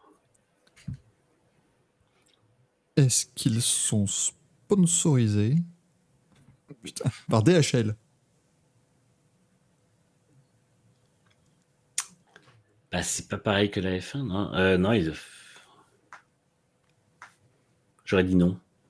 Mais je sens. Moi, je le verrais bien sur un petit côté en travers. là. En fait, DHL, ils ont tellement toujours leur carré jaune que je pense qu'on l'aurait vu s'il était là. Non, je le vois bien en... juste en intégré en blanc. Je crois pas qu'ils le font, ça, DHL. Je suis pas T'es sûr Non, ils sont pas sponsorisés Ah, par mince. DHL. Toutes mes... Pourtant, c'est... ils pourraient faire un- le DHL, reloguer leur fond en orange papaye et sponsoriser McLaren. Putain, mais t'imagines, et dans, dans 25 ans, t'as Zach Brown qui va dire Eh, c'est moi qui ai fait que maintenant euh, DHL, c'est un logo noir sur de l'orange papaye. Non, alors je crois que DHL avait un fond blanc jusqu'à devenir sponsor de Jordan. Oui, tout à fait, c'est pour ça que. Oui, c'est la rêve, c'est que c'est Eddie Jordan qui a changé le. Ça. qui a fait changer le logo. Parce qu'il a contacté DHL, DHL a dit non, non, mais nous c'est blanc et rouge. euh. Puis il dit ouais, mais d'accord, et moi c'est jaune. Et franchement, les gars, jaune et rouge, ça marcherait beaucoup mieux. Ils ont dit ouais, et maintenant c'est devenu. euh, Regardez McDonald's. La légende dit qu'il a dit le même argument à oui oui pour sa voiture. Il a fait oh oui Non, c'est. Non, oui Euh, oui. Est-ce qu'ils sont euh, sponsorisés par les Tequila Patronnes Putain, Je ne crois pas. Bah si. Ah ouais? Parce qu'en plus, on n'en avait pas parlé en live ou. Ils sont Putain, de, qui- de qui, de qui on avait parlé de la, de la tequila? Justement, ils avaient- on, avait parlé qu'ils allaient nous Le chat est divisé livrée, aussi, sachez-le. C'est pas chez euh, Red Bull que Tequila Patron ils sont maintenant? Je, je dis ça peut-être parce qu'ils sont. euh, Mais non, parce que ouais. Peut-être par pur, pur racisme. Pur- mais, euh, Pur hasard. mais Non, en mais fait, je, je vois pas comment ils auraient deux sponsors alcool, sachant qu'ils sont déjà Jack Daniels. Je, les vois- je, je sais que voilà, tequila, ils, ont, ils sont sponsorisés quelqu'un. Mais... il est bon, Manu, parce que c'est Jack Daniels. Oui, oui, non, c'est effectivement Jack Daniels. Mais oui, Tequila Patronne a signé chez Red Bull Ah, C'est ça. voilà. pour, euh, pour être la boisson euh, alcoolisée officielle, machin. Enfin, vous connaissez. Thibaut dit bah Perez, je crois avoir vu une vidéo de lui avec une taille de tequila. Oui, mais ça, t'as peut-être juste vu le film de vacances de Sergio Perez aussi, si tu veux. Donc, Ouais, ou sa soirée à Monaco après sa victoire. Mais Voilà. Donc franchement, il n'y a pas de, non, non, il y a pas de, pas de souci là-dessus. Est-ce qu'ils sont sponsorisés par Goldman Sachs? Pourquoi pas? Parce que ça va être des potes à, à Zach Brown, non? J'aurais dit oui. Je ne je vois même pas ce que c'est comme marque. C'est une banque. C'est une ban- ouais, enfin, banque, truc financier, machin, c'est un peu. Goldman Donc, Sachs, si c'était, eux, c'était une partie de la, la crise financière de 2008, non? Oui. Ils se sont fait euh, en faillite ou je sais plus quoi là. Bah, S'ils ont été en faillite à un moment, c'est pas pour Zach Brown. Ah bah si, pourtant ils sont même sur le Halo, Goldman Sachs, Putain. euh, qui encore une fois n'a rien à voir avec une chanson de Jean-Jacques Goldman au saxophone. C'est pas du tout la même chose. hein, euh, tiens, ce que vous- Ni un ancien pays Donc, euh, où il y avait des gens en or. vache. on sent que c'est la fin de l'émission. Euh, Et du coup, c'est un jeu. alors, Il y avait une vanne, mais là, elle était trop, trop pourrie. oh, bon, enfin. Euh, et du coup, sont-ils sponsorisés par Rexona? Et je m'arrête après, euh, après ça. Bah, fut un temps, c'était. Williams, mais je ne pense pas, non. Ils sont pas sponsorisés. Est-ce que Rexona, c'est une marque de. euh, Putain, c'est quoi le nom du groupe? Unilever Non, c'est pas ça? Mais c'est pas Johnson. Non, en et tout cas, il n'y a, pas- a, a le logo coche là, de Rexona Non. qui n'a rien à faire sur le F1. Il est incollable, Manu, parce que oui, Rexona est une marque du groupe Unilever, donc oui, on peut dire qu'effectivement, Rexona sponsorise. euh, Mais heureusement, pas avec la marque Rexona qui a un logo absolument. en fait, en fait, un communiste capitaliste. Bien sûr, mais- c'est- Ce sont non, nos non, ça c'est Williams. Non, non, Unilever est maintenant sponsor de McLaren. Mm. Euh, donc, euh, on pourrait avoir techniquement Rexona, puisque euh, Rexona s'affichait par exemple dans certains pays. Euh, et dans d'autres, c'était Shure. Et dans. voilà, Oui. mais tu peux avoir- Comme ils ont leur contrat avec euh, Better Tomorrow, qui en fait est remplacé par une série euh, de- d'épiceries euh, selon le. C'est ça. Circle T'as K, 7-Eleven ou t'as Autogrill Ouais. et tout ça. Heureusement, ils l'ont plus trop, ça. C'est ça. C'est un des. Si le F1 sponsorisé par Autogrill, c'était quand même pas très sérieux. Oh, extraordinaire, ça. Moi, Manger fan. nos spaghettis à 18 euros. Réchauffés. euh, Alors sachez que dans les sponsors, donc t'as évidemment euh, Better Tomorrow. hein. Enfin non, t'as OK, t'as OKX, hein, qui, comme je l'ai mis sur Twitter, c'est formidable parce qu'ils ont passé tellement de temps en tête de Grand Prix, j'ai failli comprendre ce qu'était OKX. Euh, donc il y a Android et Chrome. C'est quand même merveilleux, les mecs. Deux de leurs sponsors les plus gros, c'est Android et Chrome. T'as envie de dire chapeau l'artiste. Et moi, je suis pas certain que Zach Brown n'arrive pas à négocier un contrat de bâtard avec Chrome pour que la voiture redevienne Chrome l'an prochain. Ou Ouais, alors, bah ça- mieux, hein, parce qu'elle est dégueulasse celle-là. Euh. Il y a euh, Better Tomorrow, donc euh, British American Tobacco, Dark Trace, qui est, euh, qui est euh, une euh, voilà, cyber AI company et le créateur de Autonomous Response Technology. Enfin, voilà. Euh, Cisco, truc financier, donc DP World, Dell Technologies, Arrow, Cisco, Jack Daniels. Non, Cisco, c'est l'informatique. J'ai dit quoi Euh, financier. Oh, pardon, oui, informatique, excusez-moi. Euh, Jack Daniels, VMware. VMware, je crois que c'est des. euh, ils font du cloud, des machines virtuelles, des machins. Enfin, c'est- parce qu'ils ont huit sponsors informatiques, évidemment. Euh, Goldman Sachs, Alterix. Et. Obélix. Euh, Alterix euh, augmente euh, les process analytiques et d'automation euh, de l'équipe. Voilà, c'est- génial. Euh, les hôtels Hilton, enfin, on l'a bien vu ce week-end hein, avec Paris Hilton. On me dit Cisco, c'est un chanteur de RB des années 90. On a Unilever, Salesforce, qui est aussi sponsor, sponsor de la F1. Smartsheet. Oh, je pense que c'est. Oh, shit. C'est des. C'est des petits caca. Smartsheet, c'est des, c'est des caca collectés. J'imaginais en train d'être prononcé par euh, Zach Brown. Smart shit. On Smart Sheet Let's go to Triple Crown Euh, Donc voilà, Smart Sheet. Est-ce euh, est-ce en sponsor une, une crème pour les. Un truc anti-inflammatoire pour, pour les célébrations de Zach Brown ou euh, ils ça pourrait être Sponsorisé par le- Effectivement. Par Ah ouais, T'as Smart Sheet de Walt, hein, les, les outils Cadence, Splunk, Tezos. J'ai l'impression que c'est juste des onomatopées en anglais. Splunk, c'est incroyable. Tezos, Coca-Cola, Webex by Cisco, parce que pourquoi pas. Deloitte, Allo Itsm. Ah oui, Halo, et, et le truc qui est très drôle, c'est que Halo, ils l'ont posé sur le Halo. Bah justement. oui, c'est quand même beaucoup plus drôle. Et du coup, ils disent Euh, bonjour. Allo Halo. Party Responsibly. Qu'est-ce que qu'est-ce que c'est cette merde C'est quoi ça Ah, c'est un- Ouais, c'est Party Responsibly, c'est Party Poker, Party Casino. Ah. Et donc c'est la version. ouais. FX Pro, Workday, CNBC, Richard Mille, Medallia, Tumi. Tu te rends compte quand même que tu, tu cites des marques aussi fat que CNBC, euh, genre c'est déjà au 30e sponsor ou je sais pas combien. là, Ah oui, mais ils sont, ils sont 1, 2, 3, 4, ils sont cinquième ligne, hein, CNBC. C'est fort. Hein. K-Swiss, New Era, Castor, Easy Post, GoPuff. C'est quoi, c'est quoi ça? C'est extraordinaire, ça ne veut rien dire, putain. Ah là là là là là là.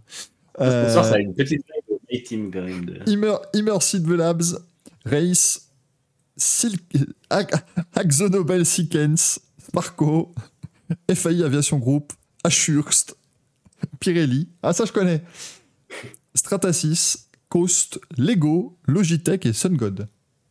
Logitech, ils sont huitième ligne. ils sont en dernier. Ils doivent leur fournir, sont- ils doivent leur fournir- fournir des souris et claviers pour. euh, les- Bah, c'est ça, et je crois que même que Logitech, c'est les- le gaming plutôt. Et Olivier Ah oui. nous demande vélo, c'est quoi? C'est euh, British American Tobacco. C'est l'une des marques euh, de, de cigarettes. Enfin, pas de cigarettes électroniques, je sais pas trop ce qu'ils font vélo du coup, parce qu'ils ont le droit de l'afficher un peu partout. T'as Views qui fait ça aussi. Enfin voilà, c'est en gros les pontons, c'est BAT et ils mettent euh, la, la marque qu'ils veulent. Et nous, ce qu'on a envie de vous dire ce soir, c'est BAVO. Parce qu'il y a donc rien à voir. Euh, alors oui, ils sont sur le volant, mais je pense pas qu'ils font le volant, Dave Murray. Parce que c'est un volant qu'ils ont depuis avant le partenariat Logitech. Je dis pas de, dis pas de bêtises. C'est la base du volant. remonte déjà aux dernières années Mercedes euh, avant l'hybride. Il y, avait, euh, il y avait déjà cette forme de volant qui commençait à, arriver. Mais nous, on va vous dire bravo et merci d'avoir été aussi nombreux, parce que vous êtes restés très nombreux jusqu'au bout. C'est parce que demain, on fête l'anniversaire de la France, donc vous avez le temps. hein. Merci Manu, merci Axel. Bah, merci tout le monde. Euh, merci les deux chats, vous avez été formidables. On se retrouve jeudi prochain, bien sûr, dans le Racing Café pour revenir sur toutes les courses du week-end et sur toutes celles du week des week-ends à venir, bien sûr. On se retrouve peut-être demain pour discuter, parce qu'on discute. on aime bien discuter, c'est sympa. Discute. Et puis c'est. Putain, déteste. on se retrouve dimanche quand même vers 19h30 pour l'IndyCar à, à Toronto. Euh, sachez que l'IndyCar à Toronto sera normalement diffusé sur Canal. Donc dites-vous que la course d'IndyCar sera diffusée en direct à la télévision française, alors qu'elle ne sera pas diffusée à la télévision américaine. Il est diffus- Je crois qu'ils prennent l'antenne vers 20h, par contre, j'ai vu, il me semble, non? Ah Ils sont peut-être pas en direct alors. C'est pas, Euh, diff- pas diffusé aux États-Unis? Non, c'est sur Peacock. Ah Peacock Euh, Ils font chi- Ils font chier NBC, putain. Mais t'inquiète pas. Non, mais les, les liens seront. Il y aura les mêmes liens, faut pas t'inquiéter. euh, euh, on- Sky Sports diffusera et tout ça, donc on pourra regarder ça sur le net. Mais oui, oui, c'est juste diffusé sur Peacock, ils n'ont pas de diffusion à la télé euh, pour, pour Toronto. Euh, mais je regarde. ah, c'est à 19h45 le départ de la course, apparemment. Mhm. Enfin, dans ces eaux-là, quoi. Bref, ce sera une belle course en plus. Toronto, c'est toujours, euh, toujours sympa. Merci tout le monde. À, à jeudi prochain ou à dimanche, si vous voulez venir regarder l'IndyCar. Merci. Ciao, ciao. Ciao